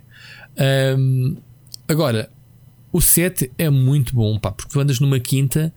Estás a ver o conceito do Bioshock 2 e do Alien uh, Uhum. Isolation? Tu não Sim, tens sim. muitos inimigos. Tu tens os Bakers, que é uma família translocada daquele ambiente do Chainsaw Massacre, em que tu vais eh, para uma casa e não sais de lá de dentro e os gajos andam atrás de ti e tu tens de pirar e é uma tensão constante porque não tens muita ação. Este, não. Este tens bem de inimigos. Tens também um bocadinho o conceito do, do set que é dentro do castelo a tal protagonista, uh, protagonista, a tal primeira vilã, digamos assim, aquela gigante, como é que ela se chama? Domitrix ou Menetrix, como é que se chama? Uh, mais as filhas dela que andam lá atrás de ti, mas tem boi de zombies, tem montes de, de, de- dos bichos passarões, tem, tem uns bosses, mini bosses secretos, são boi da fortes. Uh, tens zombies, tens lobisomens, enfim, tens muita. Tens, tens momentos em que tu estás ali tipo 10 minutos, 15 minutos a descarregar tudo o que tens de balas que vêm tipo 20, 30 inimigos. Portanto, muito focado na ação. Há, há pessoal a queixar-se disso, obviamente, eu também me queixo que era tipo too much. Eu não preciso desta ação toda, meu. Eu preciso é de uns jumpscares, eu preciso de cenas, uh, construção de tensão onde não se passa nada pá, e de repente vais lá com uma cena em cima. E o jogo tem um ou outro momento desses muito bem conseguidos. De resto, pá, o jogo em si está tá giro. Tenho as minhas dúvidas se isto se, não se, se a Capcom não deveria ter desviado a série eh, para uma nova série, um spin-off, eh, eh, ser um Resident Evil numerário. Tenho as minhas dúvidas. Há quem diga que isto é uma trilogia. O 9 ainda há de ser assim na primeira pessoa. Já ouvi boatos. Não sei se vai acontecer ou não. Seja como for, é um grande jogão. Fica aqui já o spoiler para, para a review. Ahm, mas pronto, é isto. Tivemos a jogar os dois, eu sei, Ricardo, tu tiveste a jogar o Nier Replicant. Eu acho que tens a- eu falei contigo que temos as mesmas queixas. Esta versão, a versão PC que estamos a jogar, Sim, tem ali um rate stress brutais. eh, que eu não consigo perceber ehm, e que me tirou a pica por jogar, porque eu até estava a gostar do jogo. Eh, eu, eu tenho muito mais impressões do, do jogo original na altura. Não joguei diretamente, mas ouvi críticas muito mais do jogo, não sei por que razão. Eh, o jogo até está a porrer, sobretudo quem jogou o Nier Automata, obviamente vai se sentir mais eh, familiarizado, porque o Automata teve um grande sucesso e é um jogão do caraças. E este Replicant parece-me ser um RPG mais tradicional, digamos, né? um, um JRPG mais tradicional, mas funciona bem. Pá. Eh, o combate, tempo real, uh, combos, a exploração, QB. Muito giro. Epá, mas depois tem esses slowdowns que eu não consigo. Epá, eu disse: epá, não vou jogar o jogo assim. Estou aqui um minuto que o jogo se trava todo e tenho que esperar que ele volte à normalidade. Eh, esquisito, Ricardo. Pode ser que saia um fixo, eh, mas pronto. Falarei no jogo mais tarde, voltar a ele outra vez. Eu também vou jogar. eh, do que tenho visto do mundo, estou a gostar. Acho, não sei se muda ou não. Parece-me que a longevidade do jogo passa muito não por grind, mas pela- pelo, pelo que tu andas de um lado para o outro. Não sei se vai ser assim ou não, mais para a frente, mas até agora tenho sentido que grande parte do tempo que eu passo é andar de um lado para o outro. Backtracking. Pois. Agora vai à tipa da biblioteca dizer-lhe Sim, coisa. até agora tem sido. Agora voltas e ah, tens de dizer à tipa da biblioteca. Sim, voltas quê. lá várias vezes ao mesmo sítio. Pois, pois, estou a perceber o que estás a dizer. Eh, por acaso não gosto muito desses backtrackings Do assim um combate, forçados. Combate está a giro, tá. Também gostei. E do mundo também gostei. Também gostei bastante do mundo. Muito bem. Re- eh, mais alguma coisa de jogos? Não, é isso. Então vamos para as recomendações da semana. Bora lá. Recomendações. You make me move, you make me dance. You make my heart beat, beat super fast. Queres começar também? Sim, olha, continuo no Manifest. uh, já vamos na segunda temporada. Uau. E, e- e dei mais atenção aos Sharp Objects da Amy Adams. E percebes porque é que ela foi premiada no, no- na série. É, é muito dura. Não sei. ah, Vou aqui fazer um micro spoiler do primeiro episódio de uma coisa que, só, que se percebe. Que talvez vos dê um bocado de gancho para a série. O porquê de se chamar Sharp Objects, pelo menos é o entendimento que eu faço. Ah, ela é uma jornalista, já tinha dito aqui que ela que o editor dela envia para a cidade onde ela cresceu, a a vila onde ela cresceu. Ela é filha dos milionários da, da zona, não é? Os grandes senhores donos do negócio de Lax, neste caso é um matador de porcos. A família sempre teve muito dinheiro porque era dona desse negócio. E ela vive uma, um casarão com a mãe, a família é um bocado estranha. E vamos tendo flashes da vida dela. E sabe-se que ela está a recuperar de grandes problemas mentais. E logo no primeiro episódio, ela que anda sempre com camisolas compridas e com calças, tu começas a ver que ela escrevia com lâminas no, no corpo dela. É jornalista. Daí, assim é Amy Adams. E portanto, a interpretação dela é tão boa porque é tão sofrida, estás a ver? O choque que ela tem de voltar à aldeia, de voltar a cruzar-se com as pessoas que a conheceram desde pequena, porque ela, assim que chegou à faculdade, foi-se embora dali. E então é aquele choque de um sítio pequeno onde estão a ver assassinatos, uh, raparigas adolescentes a quem lhes estão a arrancar os dentes uh, e, e matam. Isto é one shot, uma season, não é? Não- É, sete episódios, uma minissérie muito, muito, muito boa, muito bem filmada, pá, e acho que é eh, o melhor papel que já vi a Amy Adams a interpretar na vida dela. Mesmo, mesmo, mesmo muito bom. Ok? E foi tudo o que vi esta, esta semana. Muito bem. Epá, eu não, não vi nada novo. Uh, continuo a ver também Manifesto. Já, quantos é, episódios é que são a primeira temporada? 16, é a mais longa. Ok, eu vou para aí no oitavo, vou a meio Estás a então. Estamos, temos, temos visto sempre um, dois por dia, vá lá na última semana. E sim, parece-me mais ser assim uma série mais série B, não é assim. Sim, eu também é? senti isso, ou seja, não, não, Os valores de produção eu não são grande, grandes. Não, e, e- e mesmo o argumento, aquilo depois entra ali nos clichês um bocado. Agora, estou com curiosidade uh, para ver o que é que é aquilo afinal, porque é que eles foram levados, porque é Certo, que têm os. as- Espero que expliquem essas coisas todas, É, agora, até a agora motivação estão... para ver a série é essa agora. Não acho que haja interpretações fabulosas. Por exemplo, eu detesto a protagonista, a detetive. Acho muito fraca. Certo. Yeah. Eh, e pá, depois entra naquelas coisas todas do, do- de romance e ai, Hum, yeah. agora estou apaixonado, mas eh, Certo. Tu, tu aparentemente morreste e eu casei com outra pessoa. Certo. Eh, Sim, mas, mas é, a realidade é essa. Ponho no papel pensar, pá, 5 anos de por ti como morto, como é que é? Continuo de luto, refaço a vida e depois tu voltas de repente que para ti foi há, foi há uma hora atrás Sim, e, exato. e é muito estranho, não é? Pronto, E depois é- aquela parte curiosa que foi malta que recebeu os seguros de vida dos respectivos e de repente os seguradores dizem: Olha, afinal Ah, ele pagar. não morreu, devolve o Sim. dinheiro. Pois, exatamente. Uh, que é uma situação do caralho. Enfim, é um exercício Agora, não acho, a série, não acho a série fenomenal, ou seja, é daquelas que eu sei que vou acabar de ver. Certo. Não é um Leftovers. Não é um Leftovers. Yeah. Também tem assim uma aura toda estranha, só que o Yeah. Leftovers, Leftovers brilhantemente bem escrito, Yeah. brilhantemente bem interpretado, com, claro com valores de produção um bocadinho diferentes. Esta é mais série americana típica, daquelas. Está no patamar de um CSI e afins. Estás a perceber? Sim, sim, Não é é, uma criação da HBO. Aliás, a série não é da HBO. Não é daquelas séries que, tu, que vão se tornar um Sim, sim. clássico. É Certo. daquelas que tu vês e quando acabaste de ver nunca mais pensas nelas. Ok. Yeah. É essa Não sensação que eu tenho. Sim, sim, é isso. Era estava a dizer. Agora, por outro lado, o For All Mankind, e tenho mais uma vez que agradecer- o Sírio de me apresentar. Epá, é a série. Agora percebo qual é que é hum, o atrativo da série. É a série feita para aquele pessoal que sonhava quando era puto ser astronauta. Man, é o Top Gun. o Top Gun de astronautas. Vá. Mas eh, com duas questões: eh, factos históricos, eh, o tempo, a NASA, algumas personagens, o Armstrong, personagens, o, o Nixon, eh, pronto.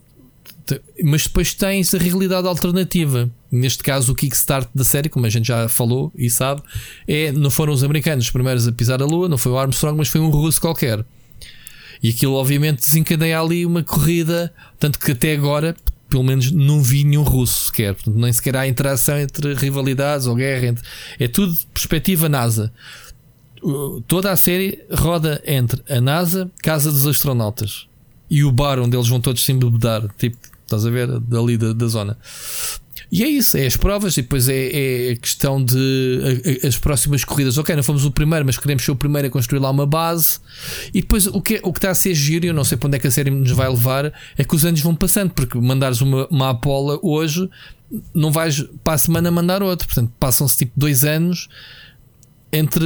Passam-se anos entre os acontecimentos desde o primeiro episódio e ainda só vou para aí no, no sexto episódio da primeira season. Aquilo são 20 para já, né? duas seasons de 10. E pronto, Ricardo, tu tens isso aí na, na Apple TV, portanto é uma série obrigatória porque está muito Pois bem é, sim, feita. sim. Está a história, eh, as personagens são muitas giras eh, e, e- dá-te eh, algum realismo. Pá, sei lá, realismo provável, eh, a hipótese de encontrar água na Lua, por exemplo, uma coisa que se debate hoje em dia, eh, só, que, só que enquanto que a NASA eh, veridicamente encontrou tipo uma unha de gelo na Lua, agora, né? Tipo, ah, isto pode ser que haja gelo. Obviamente, havendo água na Lua, tens água para os astronautas, não precisas de levar água e consegues separar o, o- o hidrogênio para fazer combustível. Portanto, a água é muito importante em qualquer lado. E então eles é isso, construir a base, descobrir um sítio com água e é tipo uma grande explosão e bora lá e não sei o quê. É, é, é muito giro. É muito giro a série. Portanto, não sei o que é que vai acontecer. O, o Siri diz-me assim: Ah, isso é só a ponta do iceberg.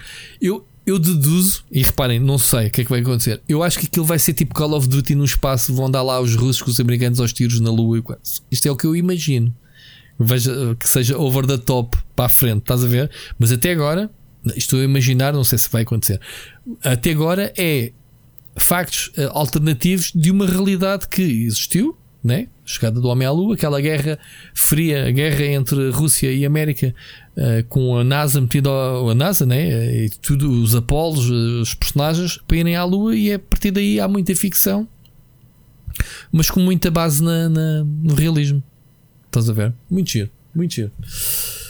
E depois vi, ah, comecei a ver, epá, eu tenho, eu, eu tenho um, um fetiche com o Walking Dead, eu tenho que acabar de ler. Eu já não acho piada nenhuma à série há bastante tempo, mas- e acho que esta season, que é a, é a décima, não sei se é a última que está no ar, mas pelo menos é a última que a Netflix está a dar.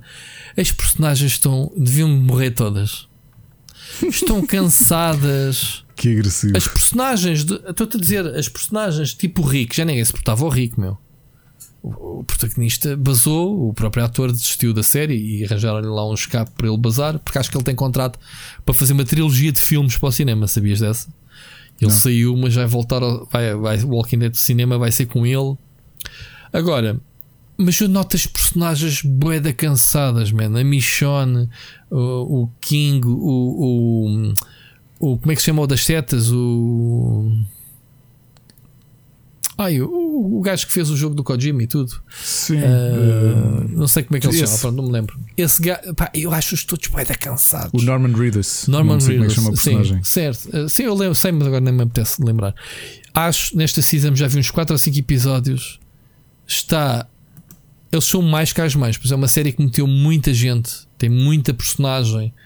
Uh, ao início ficavas chocado porque era um grupo pequeno e matavam personagens que tu acabavas, tal como a BD. Uh, o Kirkman matava personagens principais, mesmo à grande. Um, epá, e noto nesta série, quando eu digo que deviam morrer todas, é pá, eles tiveram necessidade de tirar, para tu teres uma ideia, o Walking Dead já tem dois spin-offs. Tem o Fear da Walking Dead, que eu acho muito superior em termos de série, muito mais cowboyada, mais action, mais. eh, até tem o filtro mesmo de cowboys, eles querem, quiseram mesmo fazer uma coisa diferente. E, e sentiram necessidade de levar já duas personagens do elenco eh, principal do Walking Dead para essa, que é passada no outro sítio que não tem nada a ver, mas eles, as personagens foram lá parar. Que é isso, que é, as personagens estão cansadíssimas desta. E acho que já há um terceiro spin-off que eu essa nunca vi, que é com jovens qualquer, assim, pessoal mais novo. Mas esta season, esta série principal está muito cansativa, mano. Está até onde eu vi, pá, acho as personagens super aborrecidas. Não sei se alguém tem mais esta opinião que eu, mas é o que eu acho. Por fim, o meu filmezinho de domingo à tarde, como eu te disse, foi o Mitchells vs Machines, E que que tu que recomendaste a semana passada, que eu, que eu tinha visto o trailer e achei a- as animações muito giras e, e sim, confirmo, está tá muito bonito. Pá, acredita que eu não consigo ver filmes à tarde e confesso que eh, serrei para aí não sei quantas tábuas de- durante o filme. O filme é tão grande e, e, e, e, é giro, é giro de ver. Pronto, muito bem feito. Uh, a Mónica gostou bem comigo, dizendo: Ah, então, já dormiste tudo? Bora, levanta. Pá, não posso ver filmes domingo à tarde. Mas pronto, fica aqui a, a dica.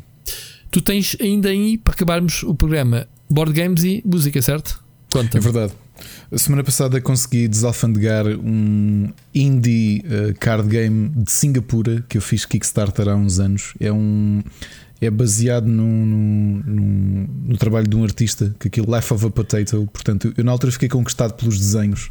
Eram sim uns, uns vegetais muito bonitos. E o Plantopia é um jogo de cartas em que cada um de nós tem cinco vasos e tu tens de ir fazendo, tens de ir plantando plantas, obviamente, passando o pleonasmo e evoluí-las. Uh, só que as cartas não são nada as plantas que estás à espera, portanto, tens uma, tens uma planta que é uma fatia de pizza, uh, são assim todas assim trocadilhos. Tens a árvore impossível, que é tipo do Escher. São muitas giras. Pesquisem Plant Plantopia, porque é muito bonito o jogo. As ilustrações são mesmo, mesmo divertidas, são muito familiares e gostei imenso do jogo. E como ninguém quis jogar comigo, joguei em solo mode e perdi contra o tabuleiro em easy mode. A minha é mesmo tabuleiro o jogo? Portanto, yeah. Ou é de cartas? É de cartas. É de ah, cartas. cartas. É de cartas o que é que tu fazes? Tu tens as plantas. Perdeste contra e... ti próprio. Não sei se és bom ou se és muito mal a jogar. É isso, não perdi contra o tabuleiro, porque aquilo tinha só 10 turnos e tinha que. Eles o, puseram metas. E o tabuleiro está lá sossegadinho, coitado. Não é? Hã? O, o, o, tabuleiro está ali sossegadinho e ganhou-te. O tabuleiro está ali sossegadinho. Então o que é que aquilo tem de interessante? É que para além das plantas, tu tens umas cartas que são tempo, que é chuva, sol e vento. E cada planta necessita de, para subir de nível, precisa de, de X uh, dessas estações, desses, dessas condições climatéricas. Está muito bonito, sério. Explicar é assim um bocado estranho, mas já vi que funciona. E eles até foram mais longe a criar um solo mode com níveis diferentes. Tem lá um inferno, um modo inferno de, de que é pá, se já estás habituado ao jogo, já ganhas isto com frequência, tens aqui umas regras para tornar o jogo mesmo muito difícil. Pronto, eu ainda estava ali um bocadinho a aprender, mas não cheguei à meta de pontos suficiente para considerar que passei o jogo. Mas é de repetir. Uh, em termos de música, lançamentos. Os Gojira passou-me ao lado, nem, nem tinha reparado. Os Gojira, uma das bandas mais emblemáticas do metal do, dos última, da última década, lançou um novo álbum no final de abril chamado Fortitude. Está um bom álbum. E agora, indo um bocadinho de, de, de uma banda mais recente para uma banda mais antiga, uma das primeiras bandas de prog de, da cena de Cantábria, portanto, um dos, uma, do grupo que criou o rock progressivo no final dos anos 60, início dos anos 70. Os Kayak acabaram de lançar um novo álbum há dias, chama-se Out of This World. Também está um bom álbum, já ouvi duas vezes e gostei bastante. E nesta onda de bandas de prog, mas neste caso desta nova geração de neo-prog, os Frost Asterisco uh, lançam dia 14, portanto, sexta-feira, o novo álbum deles que se chama Day and Age. E, e é isto. Já agora de livros tenho só uma sugestão, porque não tinha reparado, já tinha sido a compilação. Como sabem, eu sou um grande fã de poesia e a Dom Quixote em 2009 lançou em dois volumes a obra poética do Manuel Alegre e eu comprei, estava num bom preço na WUC e, e é isso. Portanto, Muito a obra bem. poética 1 e 2 de Manuel Alegre é o que eu tenho andado a ler. Tens que escrever aí, que é para ficar nas recomendações depois. Yes. Muito bem. Ricardo, o programa foi super, super, super emocionante. Já acabou, Já acabou pois. Uh, tu querias mais. Tu querias, qualquer dia a gente vai classe nas 4 horas e depois vais ter a malta a dizer: Ah, bom, o programa de 4 horas é que é, não é cá de 3. Ninguém fala nos programas que a gente fazia de 2 horas, para não. Só se fala agora nos 3. Pois, nem tudo, nem te lembras, nem eu. Enfim. Bom, mas foi muito bom, malta. Eu quero agradecer a todos os que deixaram uma mensagem e provavelmente aqueles que queriam mandar mensagem ou não se lembraram ou se esqueceram. Eu tenho pessoas que queriam uh, e já não foram a tempo de, de enviar. Portanto, acredito, acredito que sim. Um, e pronto, não mandaram esta semana. Para a semana estamos cá para o episódio uh, one on one. Portanto, é, é igualmente importante, Ricardo. Uh, é, nem dissemos, este é o episódio número, quê? número 34 da Season 3. Não sei quando é que a gente vai encerrar esta terceira Season, mas pelo menos a contagem continua com os episódios principais. Uh, com muitas novidades. Espero que tenham gostado de, dos temas e, das, e da- das mensagens dos ouvintes. Ricardinho, queres fazer close comments?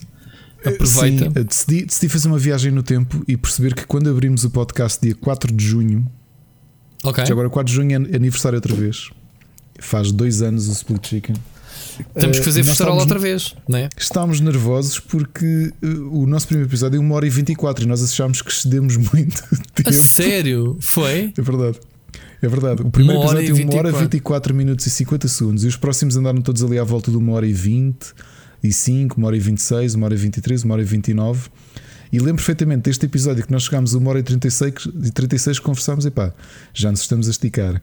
E, E, e recebemos algum a- feedback de pessoal que dizia assim: pá, pessoal, tipo, podcast, história e meia, nhé, e o caraças. Foi sim, senhor. Não foi? E, curiosamente, logo em outubro desse ano chegámos às 2 horas e, e a partir daí, a partir daí, vocês sabem Descambou. o resto. Descambou. Duas É, é, é que é mas- engraçado, façam scroll dos episódios e notam isto. Eu, eu lembro-me de ouvir pessoal que mandava assim piadola, tipo, ah, vocês eh, não sei o quê, esticam-se por caralhos, tipo, estarem tipo quase duas horas, hora e meia a falar. De...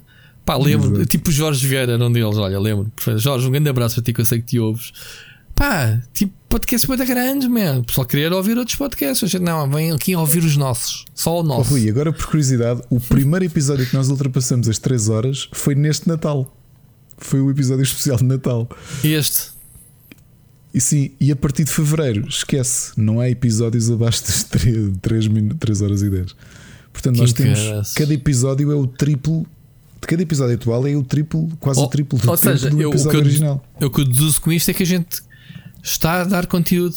E neste momento estamos aqui a encher o chouriço para a despedida, que é para o episódio ser grande, que é para o pessoal daí, assim senhora, é? Assim, vocês preocupam-se em nos dar muito conteúdo. Conseguimos falar pelo menos 5 minutos sobre videojogos. Toma Gonçalo, mais uma vez. Uh, falámos dois ou três temas de videojogos, acho que sim, mas vocês tomaram de assalto este episódio, que era o que se esperava. E aliás, o Rude bem avisou no, no, no Twitter que eu vi que pá, toquei de mandar porque o Ricardo tem o cabelo para, para apanhar e eu não me apetece estar aqui a falar sobre temas.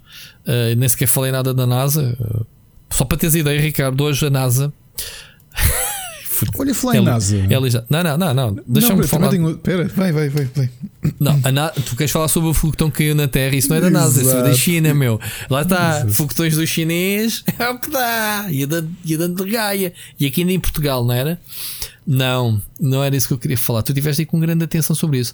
A NASA hoje fez eh, regressar ehm, uma nave que está num meteorito mais distante possível de. Pá, eu não sei se é da, Via Láctea.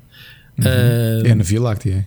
é. Sim, mas muito afastado. Para tu teres uma ideia, a, a nave vai regressar com amostras desse meteorito que dizem que. ah, que dizem os cientistas que têm ah, as amostras desse meteorito podem conter a origem da vida, ok? Ah, microorganismos, ah, minerais, essas coisas todas do próprio Big Bang, digamos assim, ok? Ahm, qual é a curiosidade? disse assim: Ok, vai regressar hoje. Sim, começou a viagem. São dois anos para cá chegar. Sim, sim, sim. Dois anos, marquem no calendário, malta, para este, eh, este nave, se não acontecer nada de mal, chegar cá com as tais amostras do meteorito que se chama Bennu. Com dois U's, se não me engano. Bennu. Ok? Aliás, eu não me lembro se foi esse, se foi esse meteorito que trouxe umas informações adicionais. Primeiro é que a ideia de algumas empresas, assim que as viagens espaciais começarem a tornar-se mais interessantes, que é começarem a minar, eh, isto parece ficção científica, mas não é isto, é mesmo algo que está a ser estudado, minares alguns dos asteroides que, da, da Via Láctea eh, para tentar obter os, os recursos que lá existem. Eh, Metais preciosos e tudo Assim, isso. para fazer o escudo do Capitão América e isso? Yeah, é não, isso, não, é estou a falar de metais preciosos que nós conhecemos, não é? Portanto, acredito que o ouro e afins. Sim, eh, é- aqui este em particular, o Bennu, que eu já, já conheço, é, é a sonda, já agora a sonda chama-se a Osiris Rex. Ahm, o objetivo deles é perceber a origem da, da vida, ok? Porque dizem que, que o asteroide tem, digamos assim, as, as propriedades puras daquilo que seria a Terra há muitos eh, milhões de anos, uma coisa assim. Tá bem?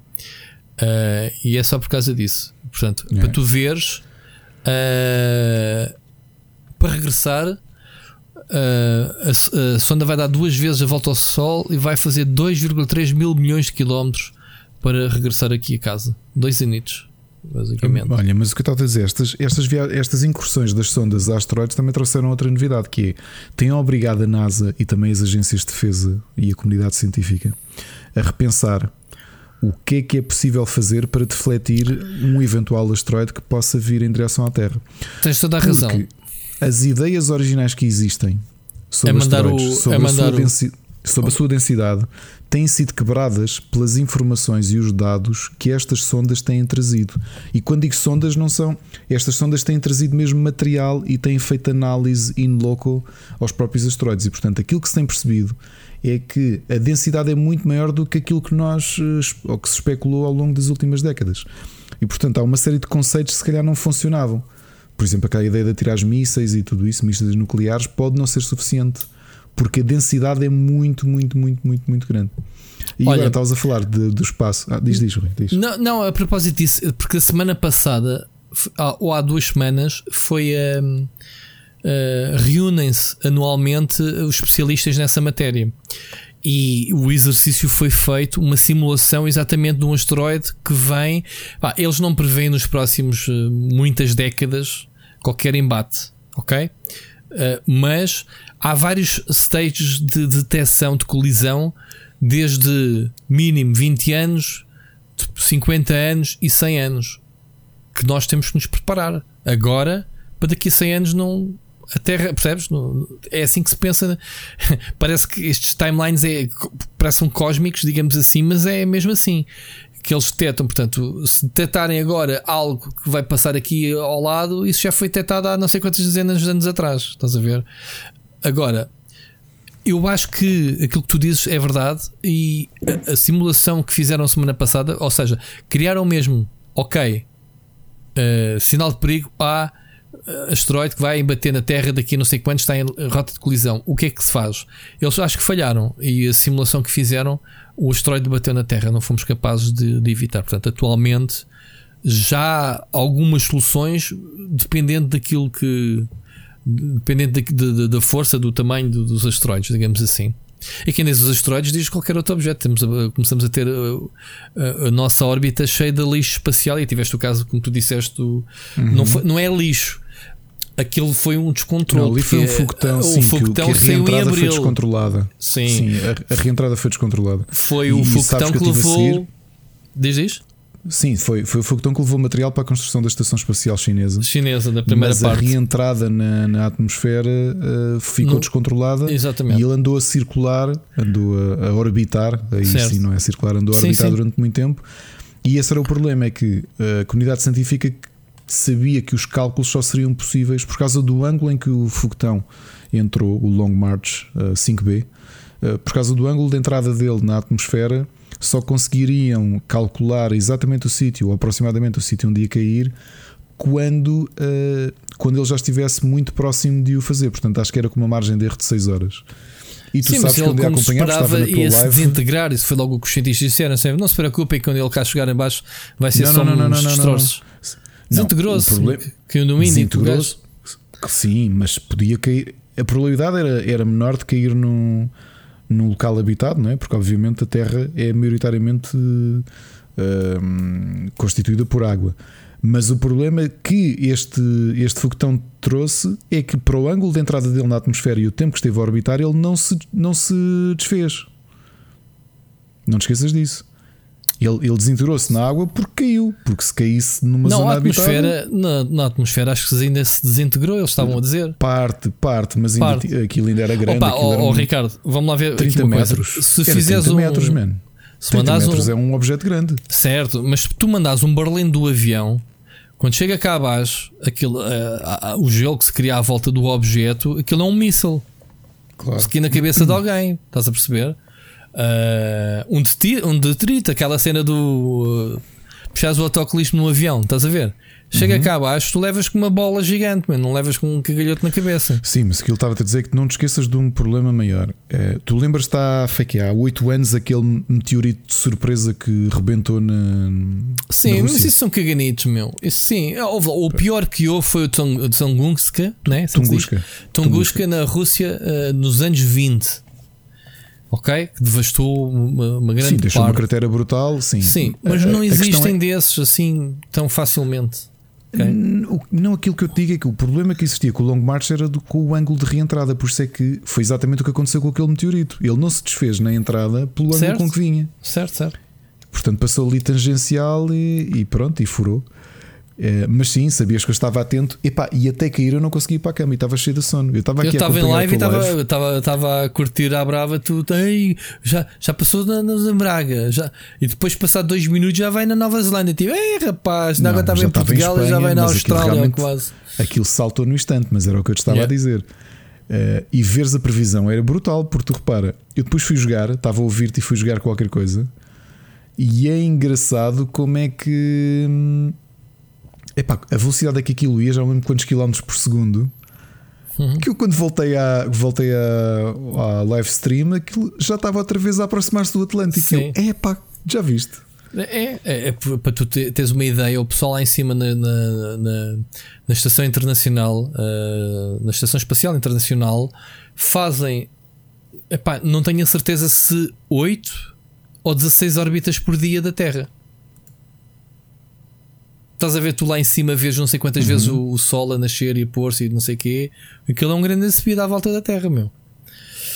Mas pronto, olha, acabámos, como, o- como o Gonçalo diz, eh, Sim, foi um desvio. Pá, entre, um orbitámos desvio. aqui na Terra. Pronto, fomos para a NASA e fomos para o espaço outra vez e acabamos o episódio. Então, hoje ficamos por aqui. Para a semana a mais, ou então não, não sabemos, né? Eh, ou como o pessoal diz, estamos aí já, pessoal, a falar no episódio 200, estamos aí todos outra vez. Supostamente já num grande estúdio, com uma grande equipa de produção e, e- e temos um- uma rádio, não é um E não podcast. esquecer, e não esquecer para, para futuros Patreons que é já este domingo o primeiro o primeiro pay-per-view da o primeiro pay-per-view da WWE, portanto o episódio do Split Chicken Super Finisher há de sair, ainda não sabemos, terça porque nem, só nem que a é gente, nem que a o gente tenha o zero patrons Não naquela, interessa. naquele tier. Está O lá, episódio vai já lá existir. fica. O episódio vai existir. Muito bom. Então vai, Ricardo. Um grande abraço. Gostei muito de estar aqui contigo outra Também. vez. Uh, e ouvimos para a semana. Ouvimos para a semana. Um grande abraço.